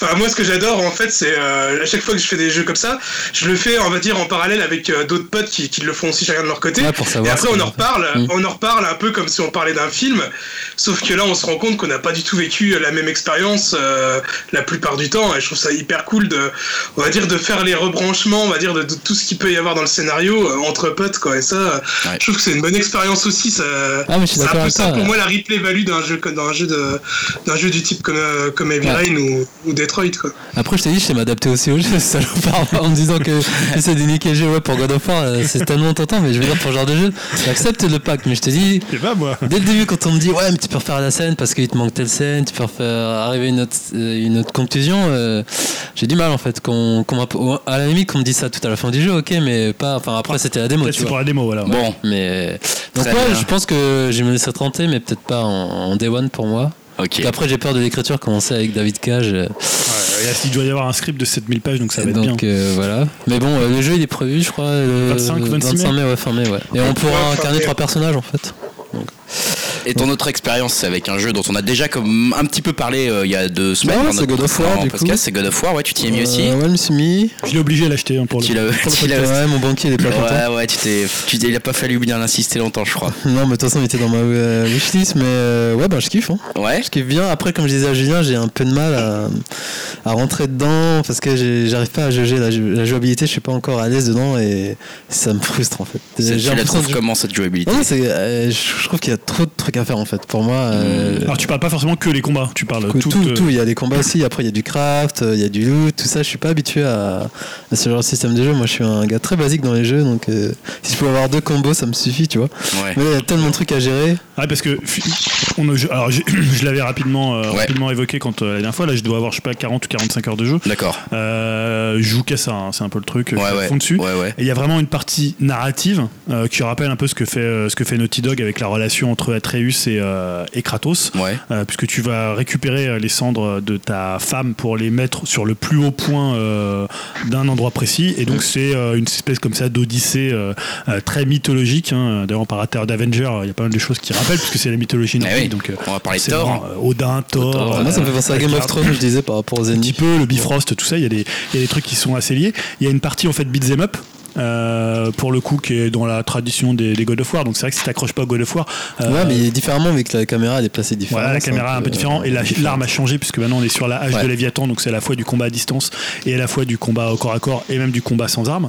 Et la dernière truc le dernier le dernier point c'est la partie RPG donc il y a beaucoup de loot il y a beaucoup de craft Mhm. euh, il y a beaucoup d'armures à fabriquer c'est vraiment le modèle on sent c'est vraiment The Witcher 3 Ouais. avec euh, les armures et les armes qui peuvent avoir qui ont des enfin les qui ont des slots différents pour avoir des enchantements Ah, moi, euh, ça, les ça me- runes Moi, ça me ah, moi j'adore hein. moi je trouve ça génial Moi, Au final, au final, t'as une seule armure à la fin. Enfin, je veux dire, est-ce que ça sert vraiment non, parce que des fois, tu en Je trouves des meilleurs, donc après, tu les utilises, après, tu les augmentes, parce que c'est pas forcément les mêmes ressources pour Mhm. augmenter certaines armures, c'est pas forcément les mêmes bonus, donc c'est pas forcément les mêmes situations. Ça, tu peux changer un peu ta façon de jouer. Non, moi, je trouve ça assez passionnant. RPG qui me, qui me, qui me fatigue. Et- J'avoue ouais, c'est Et ensuite, me dernière chose, c'est que c'est une structure, c'est pas une structure de monde ouvert, c'est une structure avec euh, du couloir pour la partie. Euh, la partie Quête vraiment principale, quête principale. Et après, autour ça t'as un peu. un peu comme euh, ce qu'avait fait le Tomb Raider euh, reboot numéro 2 où tu avais un hub central. Ouais. et autour tu avais plein de trucs que tu pouvais faire un peu à ta guise euh, en allant bah soit tu suis la quête principale et c'est bien indiqué soit tu vas à tel endroit pour avoir du stuff pour battre des, monstres- des monstres plus forts. Et c'est un jeu qui a énormément de choses à faire. Pour un God Ouais. of War c'est hallucinant. Je pense que voilà tout le monde disait c'est environ une soixantaine d'heures et c'est vraiment ça pour euh, moi j'ai vraiment envie de le faire à 100% et euh, voilà je, je comprends que les gens qui aiment pas ce côté Ça vraiment casse un peu la formule des, des précédents en fait. Clairement, ouais, c'est ouais. vachement ça que j'ai un étonnant peu quand du tu mal, dis ça, ouais, euh, donc, 60 euh, heures. euh, Après, euh, c'est quand même euh, du, du beat'em up, c'est quand même, euh, tu vois, c'est quand même de la mythologie, donc on reste quand même dans, dans l'ADN, l'ADN de God of War. ouais, moi, moi, un peu moins, c'est plus un jeu d'action pour moi, tu vois. Ouais, mais c'est pour moi, Moins enfin, ça, explose coup. vraiment le genre que God of War avait euh, par Mm. puisque c'est vraiment une simplement repris. Est-ce qu'on trouve un peu des trucs genre des combats contre des trucs énormes, des trucs géants? Quelques-uns, mais beaucoup moins que dans le Ah 3. ouais? C'est beaucoup, beaucoup moins QTE en fait, déjà. Ouais. Ah, il y en a quand même des QTE, mais, c'est moins outrance comme avant. Il y a moins de gros, tu sais, de. En fait, Ouais. comme c'est un peu le début d'une nouvelle trilogie et que tu arrives dans une nouvelle mythologie, tu vas pas tout de suite aller te fighter avec Odin. Ouais, ou, c'est euh, ça, ouais. Odin, on va, le- on va le voir, mais dans le 6, quoi. Enfin, dans- c'est ça dans le, dans le 3. Mais donc, tu as quand même as un combat notamment qui est euh, hyper. Enfin, Ouais, deux, trois impressionnant, combats ouais. qui sont hyper début, ouais, impressionnants. qui arrive très vite. ouais. Mais après, ils ont pas cherché non plus à en faire des tonnes comme il y avait dans le 3 où c'était un Ce qui peu. peut-être too pas mal aussi. Ce qui était pas mal, ouais. Ils essaient de plus poser le jeu. C'est un- le jeu. On va pas dire c'est contemplatif. C'est pas non plus, euh, tu vois. euh, non, mais je veux dire, il y a plus des moments où tu vas, euh, tu, tu- où il y aura pas d'ennemis. Tu vois, où tu vas parler avec Atreus. Euh, voilà, c'est un jeu qui a un, un rythme vraiment différent des, euh, des précédents. Et je trouve que c'est très très bien réussi sur ce côté-là. En fait, c'est un jeu qui est pas le meilleur dans tout ce qu'il entreprend. C'est-à-dire, c'est pas forcément le meilleur beat'em up. Tu vois, tu veux prendre un Bayonetta, ça sera plus Ouais, c'est technique. pas pareil. hein, c'est Euh, c'est pas forcément le meilleur jeu narratif, c'est-à-dire je pense que Naughty Dog écrivent mieux dans ce type de semi-open world. C'est pas forcément le meilleur jeu avec du stuff, je pense qu'il y a des jeux sur PC qui doivent être beaucoup plus poussés, mais en fait toutes ces, ces combinaisons de tous ces éléments, ça fait que le jeu il est hyper complet, hyper riche, et Ouais, honnêtement pour c'est un jeu... hyper. hein. Enfin, pour un gars qui a pas l'habitude des RPG. Au début, un euh, petit peu, parce que le- bien galère. Moi, je, mais pour mais moi, c'est honnêtement, moi, je trouve que c'est un jeu qui est difficile de lâcher, tellement il y a Mais de ouais, trucs c'est à ça, faire. j'allais y revenir, et comme je disais, c'est c'est le paradoxe, c'est que je lâche pas le jeu, tu vois, je m'accroche, j'ai j'ai vraiment envie d'avancer en fait. Donc, Ah, euh, c'est un bon signe, ça. et en fait, t'as vraiment parce qu'en fait, tout ce que tu vas faire pour récupérer du stuff dans des euh, dans des certaines régions, ça va être intéressant parce que Mm. ça va te servir pour bah, pour le jeu principal. Tu vas augmenter ton perso. Alors c'est sûr, si t'aimes pas si t'aimes pas builder ton perso, à ce moment-là, tu fais juste la quête principale tu te mets en, je sais pas, en facile ou en normal et tu joues le jeu classiquement comme un God of War. Et c'est plutôt, euh, plutôt assez réussi. Mais c'est un peu dommage de passer à côté de tout ce qu'il y a autour, parce qu'il y a, il y a masse de trucs à faire. Ouais, en même temps, je dis ça, oui, mais moi je suis pas dans la quête principale, j'arrête pas de faire les quêtes annexes en fait. Ouais, tu vas voir, de toute façon, Ouais, tu vas te. tu vas, euh, ouais, tiens, j'ai retrouvé un peu de son de voix, merci. Euh, Et moi, moi, je joue en normal par rapport en comparaison avec le mode God là de, de Julien. Et moi, j'en chie joues en déjà. hard, mais pas en Ouais, of moi, j'en chie déjà en normal. Non, non, tu roules sur le jeu après même en hard. Moi, je roule sur certaines parties ah, jeu. euh, un PGM, Non, franchement, quoi. parce qu'après, quand tu, ça t'oblige à bien monter ton Kratos, à construire tes armures. Bien ton Kratos. Et en fait, tu vas voir que le système de combat, il est un peu déséquilibré parce qu'il y a des trucs. Le Atreus, c'est une machine de guerre quand tu Ouais. vas l'augmenter. La parade, elle est juste hyper donnée. La hache, ah, des fois, tu peux même laisser des. Tu, tu, tu stun les mecs avec euh, ton Atreus, euh, genre alors que toi, t'es à 50 mètres d'eux. Ouais, c'est le gamin tu- qui fait tout. C'est que tu lances ta hache et tu fais des allers-retours avec ta hache et tu peux niquer. euh, Les gamins, ils montent sur euh, les gars, ils les butent, tout ça. alors après, le, le jeu il est pas très bien équilibré, mais il y a des passages qui sont très très durs parce que des fois t'es avec des ennemis qui sont 3-4 niveaux au-dessus de toi. ils- en un coup, ils te one-shot quoi. Ils peuvent te one-shotter en un coup. T'as des, euh, des passages un peu comme dans euh, Bloodborne ou dans les Souls où il y a des personnages vraiment très très balèzes. Ouais. Euh, je pense aux Valkyries et aux Vagabonds. Euh, voilà, en fait, t'as des, vraiment des poches de difficulté, mais sinon sur le jeu principal, même en hard, au bout d'un moment, euh, tu, tu roules sur le jeu euh, parce que ton Kratos est assez fort. Après, faut bien l'avoir buildé. et Il y a des fois des ennemis qui peuvent te tuer, mais euh, c'est pas aussi dur que le passage que vous aviez vu Ah oui, quand vous êtes venu à la ça. maison. On t'avait vu galérer sur un truc. Mais c'est Ouais, je tout sais pas, je l'ai passé en un coup, moi, tranquille. Ça, c'est le truc le plus dur dans c'est le truc le plus dur que j'ai eu. J'ai jamais eu un truc de cette difficulté-là. La plupart du temps, Ouais, quand je regarde, tu vois, c'est au bout de 2-3 fois, je les bats, quoi. Ouais. Mais euh, non, non, après, si tu construis bien le jeu, après, tu peux aller vraiment chercher la difficulté si tu t'éloignes du chemin et tu te dis, toi, il y a un moment, tu veux trouver des, des ennemis de niveau 4 ou 5, si tu as envie de les affronter, euh, toi, en, ce- en ce moment, je fais les Valkyries, bah, c'est hyper dur. Mm. Tu vois, je passe une heure et demie sur un, un boss, quoi. Euh, même des fois plus, et voilà. Je parce que- confirme, il est à fond, je vois, il est connecté 24 sur 24. ouais, comme j'ai été malade en plus. Ah, c'est bien d'être Mais Ouais, sinon, ça. à part ça, visuellement, du coup, ça, Ah, ça tu tue. vois, on avait c'est parlé, ça c'est claque. super beau, ça claque. Et puis l'ambiance sonore aussi. Et la musique, elle, Ouais. elle défonce. Et je pense, Et- Dim, je te conseille, je pense que ça pourrait te plaire. Ouais. Je, le, je, le, re- je le vends un peu à Ouais, Dim. ouais, mais le t'inquiète doublage pas, je le aussi. ferai. hein. Bah, c'est vrai qu'en plus quand vous en parlez, t'as pas l'impression qu'il y ait grand chose à lui reprocher. En Et fait. surtout le doublage, euh, pr- privilégier la VO, c'est un truc de taré, quoi. Je trouve, là, franchement, c'est. Non, en fait, c'est voilà, tout à fait ça. T'as pas grand chose à lui reprocher. Après, c'est pas un jeu qui amène ces éléments-là à un autre niveau. Oui. Tu vois, on parlait de Zelda. Zelda, je pense qu'il a, il reprenait beaucoup d'éléments, mais il est passé. Dans God of War, tu peux pas de... buter des arbres, enfin, tu peux pas couper des arbres. C'est pas vrai. Mais je ne l'achète pas. Avec Non, mais ta hache en plus. C'est ça, c'est-à-dire que tu vois, tu vas, il va pas mettre une nouvelle étape dans Ouais. ce style de jeu-là, c'est-à-dire le style de jeu assez Bah, c'est narratif. pas son but en fait. Enfin, Non, quelque mais part. tout ce qu'il fait, il le fait bien. Ouais. Et euh, tout ce qu'il fait, il le fait de façon intelligente et utile. Euh, et il le fait pour le joueur. Et c'est pas du tout. Je trouve que c'est ils ont réussi à trouver la bonne distance entre un jeu spectaculaire qui des fois en fait un peu trop et que tu te dis bah finalement t'as plus le contrôle du jeu. Et euh, là voilà, ça reste un peu comme Witcher. Je trouve qu'il est même, il surpasse sur certains points Witcher en termes de gameplay de combat. Voilà. Après, il est peut-être moins riche en termes parce qu'il y a très peu de PNJ. Hein. C'est, faut pas du tout s'attendre à un truc Witcher où il y a euh, Euh, Witcher, c'est pas un 250 beat'em up.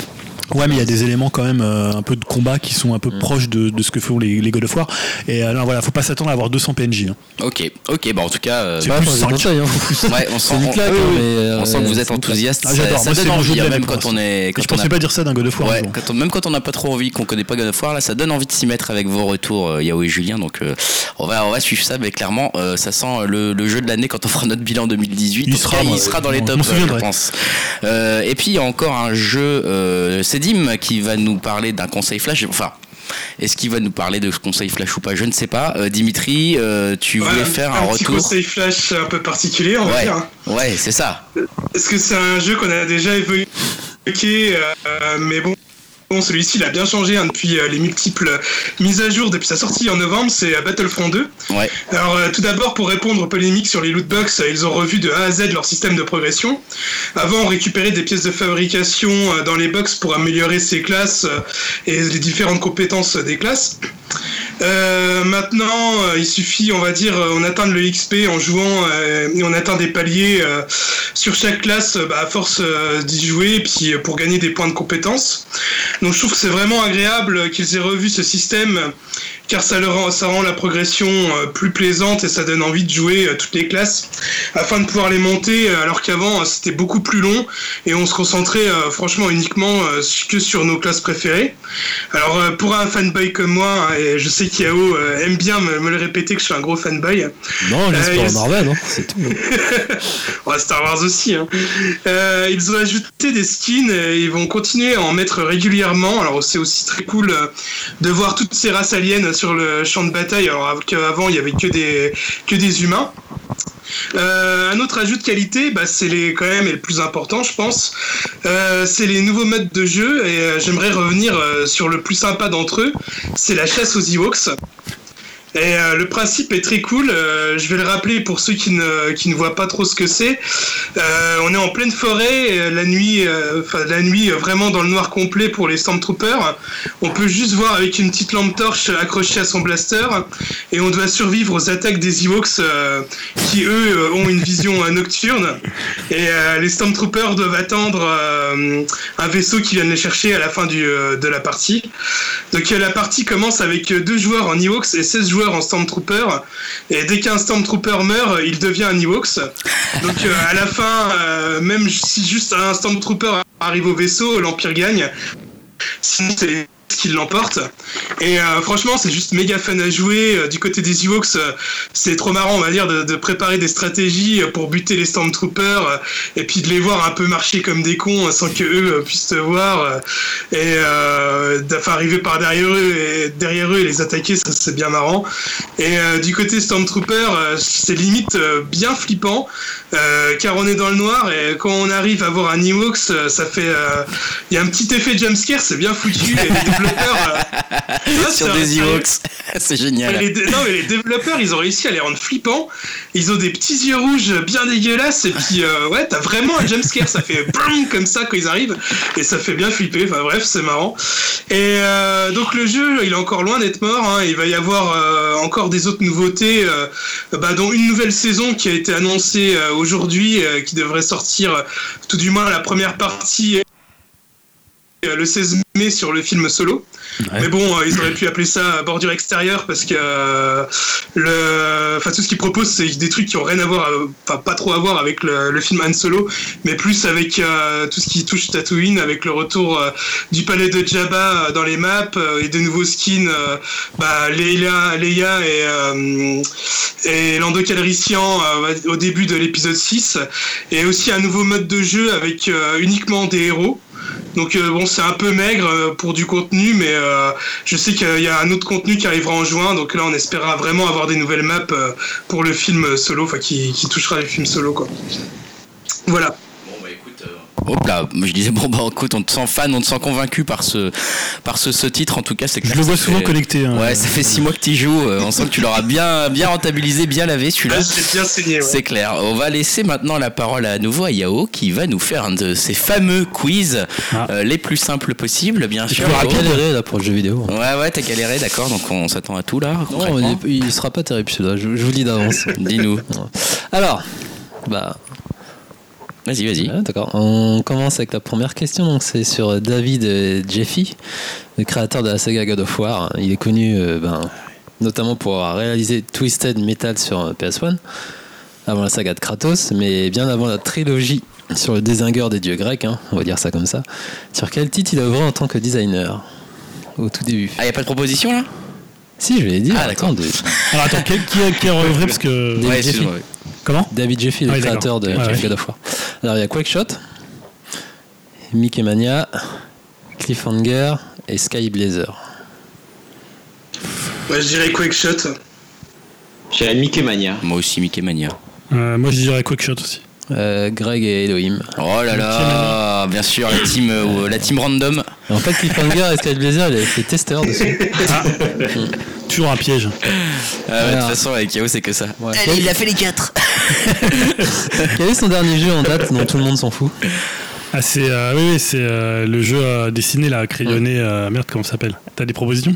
Bon bah non. Ouais, je sais pas. putain, c'est ouf parce qu'on l'a déjà oublié. C'est un jeu euh, uniquement en ligne. euh, Ouais, c'est ça, pour les PS Plus en plus. Ah, ah oui, j'y ai joué en plus à ce jeu. Regarde. Quick Draw, un truc comme Ouais, ça, non c'est Draw to Death. Draw to Death. ouais. Ah, Draw Donc c'est un to truc ciblé, puissant. TPS multi, Ouais. c'est qui est sorti en avril 2017, uniquement pour les PS Plus. Ouais. Ah, c'est pour ça aussi. euh, Et le jeu a été mal reçu, je crois, à sa sortie, euh, niveau Ouais. critique. Ouais, euh, c'était pas c'est terrible. très spécial, hein, euh, visuellement. Toi, t'as pas. Ah, j'ai même pas joué. Et dernière question, là, je vous dis, j'étais pas très inspiré. Donc, Barlog, Ouais. donc, le directeur. Balrog, de- comme on l'appelle. Ouais. Directeur du 2 et ben, du, enfin, du 4, enfin, du reboot. Du- Du, ouais. reboot, Enfin, Du nouveau, du quoi. jeu, ouais, du nouveau. Il a quitté Santa Monica, il a rejoint Crystal Dynamics en 2012, mais pour bosser sur quel titre? Oh putain, c'est quoi Bah voilà. Ah ouais. Parce que- en- Oh là là, et comment il s'impose, t'as vu. Bah oui, il n'y a pas grand chose à partir de 2012. Parce que le truc plus intéressant, c'est qu'il a rejoint euh, Miller, donc Oui, pour euh, Mad Max. pour Mad Max Fury Road, Ah ouais. et il a bossé avec lui. En fait, euh, il avait montré à, à Miller God of War, et, God of- et Miller a trouvé ça génial. Il lui a dit putain, faut que tu viennes bosser avec moi. Je fais Mad Ah, Max cool, Fury ça. Road. Il est allé faire ça. Après, oui, il est allé chez Crystal en Dynamics, fait, et avait après un il est autre projet revenu. aussi. Il avait un Ouais. autre projet qui n'a pas été, qui, qui n'est- qui a pas abouti et il est revenu euh, Ouais. chez Santa Monica. Quoi. Et il a fait du meilleur boulot que sur God of War 2 avec celui-là. Moi, j'aime pas du tout God of War 2. mais- Ah ouais. C'est vrai? Et là, je trouve que voilà, Cory Barlog, C'est Bien joué, Balrog. bien joué. alors. Ah, c'était tout. euh, passe, mais bon. Je me réserve pour. euh, N'empêche que Elohim, là, il est sorti de la nuit, tel Il un est sorti du bois là, tel un avec les yeux rouges. pour nous mettre une réponse et une grosse claque là, c'était Telle une évidence, il a claqué telle une Bah, enfin, évidence. Enfin les gars. Euh, on va passer très rapidement, euh, avant de finir la partie jeux vidéo, au projet risqué et qui hype. Projet risqué, il y en a qu'un seul, c'est Yao qui nous parle de la Neo Geo Mini finalement. dont on en, on en Ouais, a on en parlé a bah, au numéro Ouais. euh, précédent et ça y est, c'est C'est officiel. officiel. Ah bon, je sais pas. J'ai Bah, pas je sais compris pas, si c'était leaké ou si c'était. Qu'est-ce qui est officiel exactement Bah, je, je pense, il y a le visuel sur Twitter, si tu vois sur le Twitter de SNK, il y a, il y a une bâche et qui est en forme de d'arcade comme. euh, Alors, les- ce qu'on a vu, c'est quoi? C'est une petite borne Ouais, toute dégueulasse, petite plus borne, cool. en fait. euh, alors, selon les informations fuitées, comme tu as dit, cette nouvelle mouture de la console, initialement sortie en 90, et seul Julien l'a acheté parmi nous. Hein. Ça c'est sûr. En 90. Ça, regardez-le. Désolé, les pauvres. hein. Regardez-moi le- ça pour bouffer des gâteaux Picard. c'est du Ça bon. prendrait la forme justement d'une petite borne d'arcade dotée d'un écran de 3,5 pouces. Ouais, c'est 9 nul. cm. Ouais, C'est très, petit. Et en fait, ça reprend le design de la borne Neo 19 que l'on pouvait trouver dans certaines salles d'arcade en fait. D'accord. Est très dégueulasse. hein. Wow. Le design n'est pas terrible. Et donc la connectique de cette console mini devrait compter une, une sortie HDMI qui permettra de la brancher à un téléviseur. Plus intéressant. Et tu peux relier une manette, euh, c'est des manettes version Neo CD là. Ah ouais, d'accord. euh, je sais pas si elles sont bien, toi tu as Si, testé. elles sont bien. Ouais. Ouais, c'est des bonnes manettes. Donc du coup au final il y aura pas le.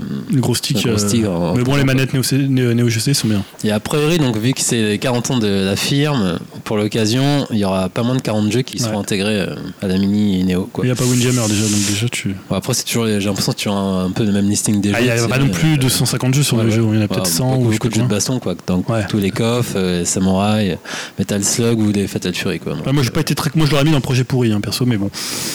Ouais. ouais Ouais, Ouais, bah, là, je c'est pas, suis pas du tout convaincu. c'est- là, je regarde en même temps, moi en fait euh, je suis une arlésienne la Neo donc c'est pour ça que j'ai mis pour moi c'est un truc risqué mais Ouais, mais tu t'attendais quand même à une qualité. euh, L'écran, il est naze. Tu vois, l'écran est naze, c'est euh, le stick, je sais pas trop ce que ça va donner. Pff, Ouais. C'est un Par peu décevant. euh, puis tu peux jouer que seul sur elle-même alors que c'est que des jeux de baston quoi. Ouais, c'est bah, en même temps c'est l'ADN de la Neo tu vois en même temps Ouais, mais si tu veux jouer à deux, tu fais comment? Ouais, tu, tu, tu, tu, bah tu- tu- tu rack non ils ont pas trouvé quoi, T'achètes les jeux sur Switch. Puis tu donnes un Joy-Con pourri à quelqu'un. Tu fais comme tout le monde. T'achètes sur Switch. c'est un projet risqué parce que je risque de l'acheter cette merde. Ah, c'est ça, risqué Voilà. pour toi en fait. Mais pas pour nous. Pour nous, il est pour Et pourquoi t'achètes pas les jeux sur les combats? Tu achètes pas sur Switch, sur PS4 Ouais, déjà, ouais. euh, Mais Ah, après, c'est juste je pense. l'objet, comme je suis un pigeon, comme tu dis. Puis c'est ça, ça aussi de l'ordinaire du design, Ouais, vu que ça reprend la bande arcade qui est. Mais on aime bien les mini-consoles ici, c'est nos nouveaux amiibo. Tu vois, c'est déjà nous on était les pigeons des amiibo, maintenant on Moi, achète je t'ai dit, attends la consoles. Engine, mais ça risque pas d'arriver. Et en parlant de projet sur la Switch qui te hype, Yao, pour le coup, t'en avais un également que t'avais relevé, c'est une annonce de Suda 51, Ouais. dont t'es un gros fan. ah, c'est pas Mais forcément. c'est même pas sur la Switch, c'est juste une annonce en fait. Ah, pardon. C'est en fait, il devrait annoncer ça durant le Momocon, euh, enfin la Momocon 2018. En gros, c'est un Japan Expo US Ah, d'accord, qui ok. se passe à Atlanta euh, durant 4 jours, pendant, euh, à fin mai. Momocon. Ouais. Ok. Je ne sais pas. euh, bon. Non, non, moi je. convention à Promoche ou je sais pas. Bref, et donc c'est une annonce spéciale, ce sera annoncé le 26 mai. Donc ça impliquerait également les gens de Nice America et Nissa America et Nissa c'est et le- rappelons que Nissa est le créateur de Killer is Dead. Entretiennent Ah, déjà des liens puisque l'éditeur a publié la franchise The Silver Case qui était sortie Ouais. euh, Mais alors, c'est quoi qu'on attend quoi Enfin, ouais, annonce, euh, il va faire une annonce quoi. je sais pas. D'accord. Moi, je m'en fous. A hypé justement. Le mec est hype tellement fan. Bah. Tu, tu, tu fais un projet qui hype sur quelque chose qui hype On sait même pas ce que c'est. C'est Ok. Suda qui dit qu'il va faire une annonce. Pour moi, c'est du hype. Soit, soit, ok. Et tu vas nous avais annoncé dans le- conducteur aussi Karuga sur Switch. Là, ça, c'est. Ah, faut arrêter Karuga, on fait une news à chaque fois sur Karuga. Ah, c'est Yao, hein. écoute, moi je suis le conducteur dit bêtement. que ça- c'était sorti sur Switch, je m'en souviens. plus. Bah non, bah, chaque, semaine il t'annonce une nouvelle machine. Et il va sortir sur mobile, mais seulement sur les Samsung. C'est toi qui m'as dit Karuga débarque sur Switch et j'ai refait un texte. Ah oui, d'accord, je t'envoie un texto. Alors moi, direct, c'est un projet qui a parce que j'ai pas connu le jeu sur, en arcade et non, et Non, ni sur Dreamcast. Je te dis ça parce qu'on avait parlé la semaine dernière, parce qu'on Ah, on l'a annoncé les- sur PS4. Ouais. Et oui, Ouais, effectivement. il sort sur Switch alors. Oui. moi, On sent que vous êtes un vieux couple du jeu vidéo. Non, ce qui est intéressant, c'est que tu vas pouvoir jouer à la verticale. Ouais, mais je sais pas comment ils vont faire sur. euh, Est-ce que ça sera joué avec les Joy-Con euh, ou faudra les détacher ou pas Bah ouais, je pense qu'il faudra détacher ou alors tu Je sais pas, ils vont peut-être trouver une façon de jouer. nous. pratique. Non, bah non, tu, tu la poseras comme ça devant toi et puis tu joueras avec Bon, ta. ce serait petite con, moi je voulais vraiment la tenir et jouer avec tes joysticks en bas, tu vois. En même temps, t'as pas besoin de 10 000 boutons pour jouer Ça avec être un peu Karuga. bizarre avec le poids, je suis pas sûr Ouais. que ça- Enfin bref, tout ça avec Karuga, c'est très Voilà. cher, très cher, c'est de la qualité. Ouais, voilà. et puis sur Switch c'est cool, mais bon. Voilà. C'est Bon, pas- c'est parce que tu as déjà fait sur ta version. Non, non, mais non, ouais. C'est un projet qui hype. Ça se prête bien sous le format de la Switch. Ouais, à fait, je suis Et attends, il sort le 29 mai. Ouais, C'est là, c'est là, c'est là. C'est là. C'est C'est le temps que je rêvais de jouer à ce jeu, donc euh, ouais. C'est pas le seul projet qui hype, il y a aussi euh, Elohim qu'on a noté un. Euh, Qu'est-ce que c'est Elohim, euh, ce, ce projet qui hype pour toi? Alors c'est Sigma Theory. Alors il vient pas d'être annoncé, il a été annoncé il y a déjà bien bien longtemps. C'est fait par Miklo Studio, donc le, le studio de entre autres Fibre Tigre, ceux qui avaient fait Outzer. Et alors c'est un jeu qui a été annoncé il y a longtemps, mais on avait vu que de vagues images. Et là en fait le, il y a deux semaines ils ont fait un stream et donc ils ont bien montré le jeu en profondeur. Euh, je trouve ça super intéressant. C'est un jeu d'espionnage entre guillemets. Donc on, on constitue une équipe. Euh, alors c'est vu avec une espèce de carte stratégique en fait. Euh, Je sais pas trop comment le décrire. Le mieux c'est d'aller voir un peu les images. Euh, Il y a une carte du monde où on va recruter les équipes. Et ensuite il y a une carte un peu plus d'action dans une ville. Euh, où on choisit où le personnage doit aller, euh, tout ça, et faire face à des différents événements. Et on fait des choix narratifs à chaque fois. Ouais. Et, euh, et selon les choix narratifs, il se passe différentes choses. Euh, ils ont fait un gros, gros, sur l'intelligence artificielle et de la façon dont, dont- dont le jeu réagit par rapport à vos, vos actions. Donc je pense qu'il y a pas mal de rejouabilité. Euh, je sais pas si euh, s'il y a un côté euh, euh, roguelike un peu comme il y avait dans, dans. Euh, j'ai pas suivi ce côté-là, mais ça a l'air super intéressant. Je trouve le, le design est joli et puis j'aime bien l'univers un peu espionnage, science-fiction qu'il y a dedans. Voilà, donc je vous invite à regarder ça. Et puis, bah, je sais que l'équipe, c'est des gens qui sont assez sérieux et qui ont vraiment bien bossé là-dessus. Donc, Ouais, ça va voilà, être. je l'attends. Et alors, c'est prévu, euh, c'est prévu d'ici la fin de l'année. Il n'y a Ouais. pas de date. Parce qu'ils sont, ils sont un peu à la cool et, et voilà. Et c'est prévu sur mobile, euh, sur console et PC. Bon, bah écoute, Sigma Theory, on va continuer à surveiller ça. Tu nous en reparleras peut-être s'il y a des nouvelles news d'ici là. euh, d'ici la fin de l'année, on a le temps, euh, on aura le temps d'en reparler, je pense, avec grand plaisir. On va terminer la partie jeux vidéo et le podcast avec euh, les 15 prochains jours dans le jeu vidéo, euh, avec Julien qui nous a noté notamment le 15 mai, donc dans quelques jours finalement, Dragon's Crown Pro. Voilà, c'est donc le. Voilà, bon. Ouais, bah c'est le remaster de Dragon's Crown qui est sorti sur PS3 et Vita, donc qui arrive sur euh, PS4 en 4K machin magnifié, euh, superbe avec ta télé. euh, Vanilla, putain, ils abusent quand même. Donc voilà, c'est un jeu VanillaWare, hein, ceux qui a fait Muramasa, qui ont fait Odin Sphere.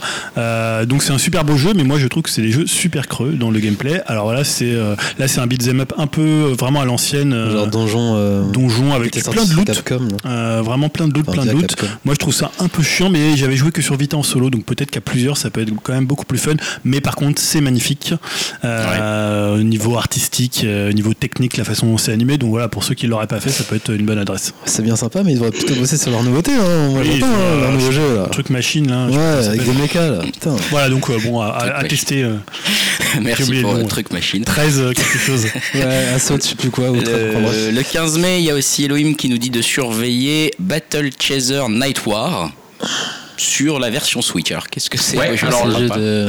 C'est ça, parce que le jeu, euh, le jeu était sorti comics, déjà c'est ça en novembre. Ouais, absolument, c'est c'est adapté de, de Joe Madura. Ouais, Joe est, Madura, euh, euh, jeux qui est vidéo qui super connu là, dans les comics. Ouais. Comment il s'appelle les Darksider. voilà. Donc en fait, quand euh, il a participé euh, euh, à l'élaboration de tout ce qui était direction artistique pour Dark Rider, et, euh, et quand l'équipe a été dissoute, il a monté un studio avec certains.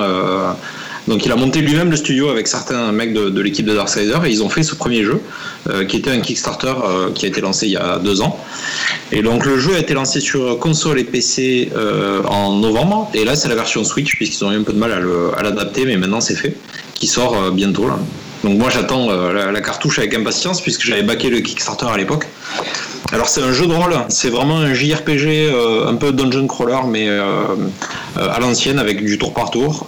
C'est magnifique, c'est vraiment splendide. Le jeu était sorti avec quelques problèmes d'équilibrage en termes de, de, de difficulté, avec des pics de difficulté un peu débiles à des moments. Mais tout ça, ça a été euh, mis à niveau depuis. Donc euh, voilà, si vous l'avez euh, loupé sur console ou que vous l'attendiez sur, sur Switch, je pense qu'on aura la bonne version cette fois-ci. Et, euh, et voilà, je suis très très impatient et c'est vraiment très mignon. Et du coup, ça boucle le comics, c'est un rapport ou pas du tout?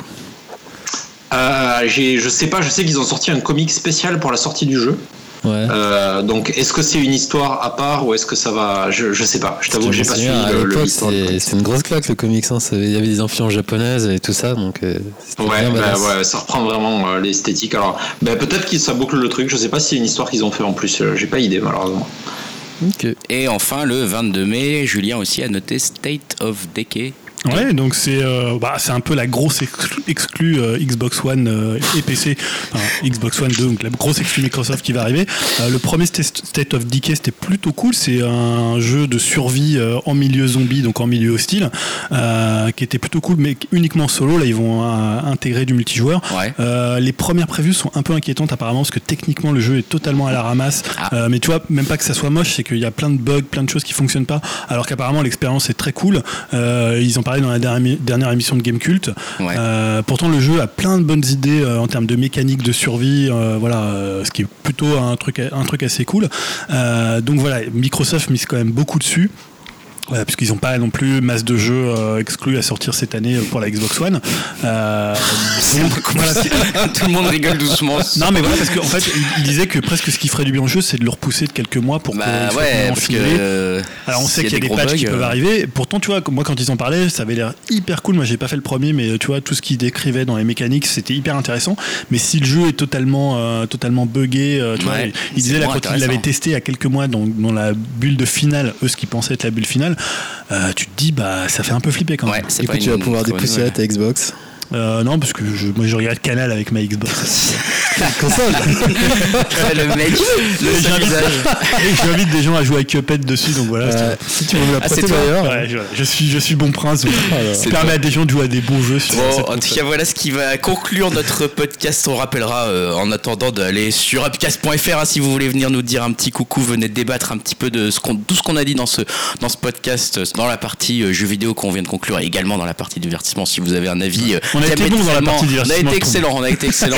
si vous avez un avis euh, très opposé à nous euh, sur tout ce qu'on a pu dire dans nos projets qui hype ou sur notre débat euh, autour de des Avengers, venez nous le dire, n'hésitez pas. Euh, voilà, euh, vous pouvez nous donner des étoiles sur iTunes, etc., etc. Euh, merci à tous de nous avoir d'être venus avec nous pour ce podcast. Avant que je remercie chacun d'entre vous avec son nom, j'ai envie de dire, on va finir en musique. Ouais. On va finir en musique. Julien, qu'est-ce que tu nous as réservé Bon, j'ai pas été très original, hein, on l'a un peu fait un peu sur le pouce, j'avais un peu zappé. Euh, même s'il y avait des trucs assez sympas comme le nouveau Dirty Projectors ou le Beach House, j'ai choisi euh, Childish euh, Gambino. Bah ouais. Parce qu'il y a eu un morceau voilà. qui s'appelle euh, This, is America. Avec un clip de est- dingo. Voilà, le clip est très très de Ouais, C'est dingo. fou, le morceau est dingue. Bon, bah, je pense que tout le monde l'a déjà entendu, donc je sais pas si c'est intéressant de le mettre, mais en même temps, le morceau est C'est un- cool. Il faut voir le clip morceau. surtout. ouais. Voilà, le clip est très cool aussi, le morceau est très bien, euh, voilà, euh, donc on aime bien, on en a déjà souvent parlé ici. C'est ça. Quand il fera aussi son truc avec Chance the Rapper, ça va être aussi assez énorme. Donc euh, bah voilà, ça s'appelle This is America. Et on va finir là-dessus. Merci Julien, merci Yao, En fait, on merci finit sur un, un vrai artiste qui existe en fait. Voilà. Parce que depuis tout Ouais, artistes. Yao, euh, tu, veux- tu veux pas finir sans rien dire, toi. Regardez-moi le celui-là. bah. C'est parce que merci Dim. On se retrouve dans 15 jours Ouais, euh, ouais. pour euh, le prochain Pour solo. épisode, le 63. Pour solo. On, on verra Dim. On verra. je crois qu'il y a un Christophe Honoré qui arrive. hein. Christophe Honoré dont on a parlé tout à l'heure. va, on va réfléchir. Ouais, à mon avis, Christophe Honoré, c'est un meilleur euh, candidat. Oh putain. Allez, à plus. Salut à tous. Salut Salut.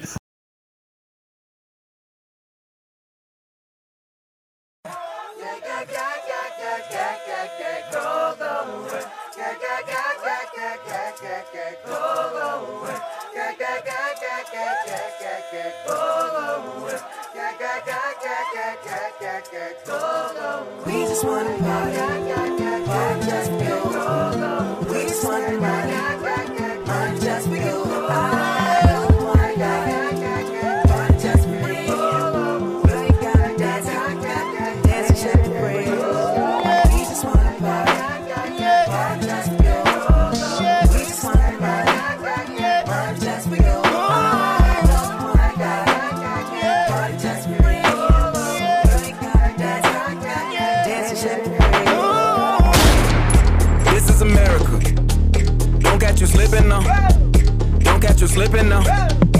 Look what I'm whipping now. This is America. Don't catch you slipping now. Don't catch you slipping now. Look what I'm whipping now. This is America. Don't catch you slipping now. Look how I'm living now. Police be tripping now. Yeah, this is America. Guns in my area. My area. I got the strap.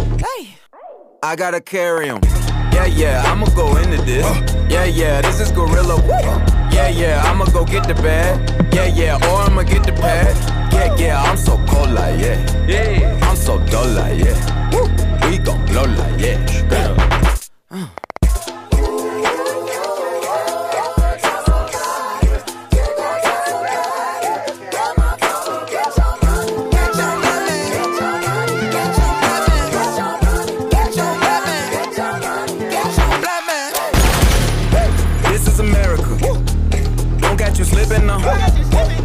You slipping now.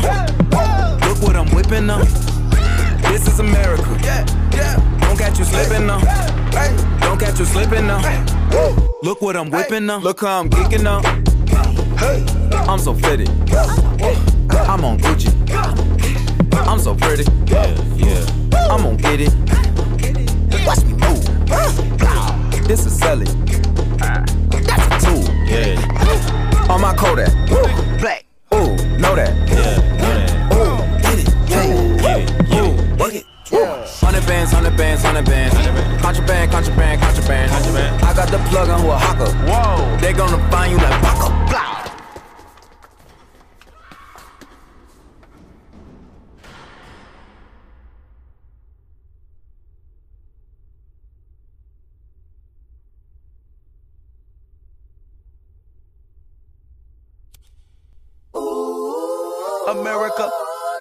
Just checked my follow and listen. You motherfuckers owe me.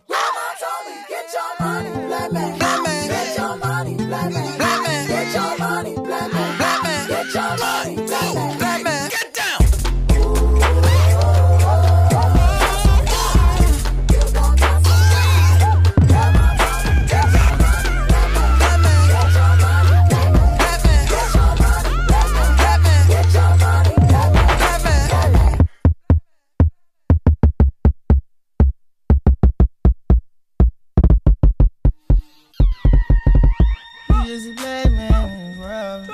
You just a buck hey. Just a black man this world. Living expensive foreign, hey. Just a big dog, yeah. My Kindle came in the backyard. From a barbarian life to a dog. A dog.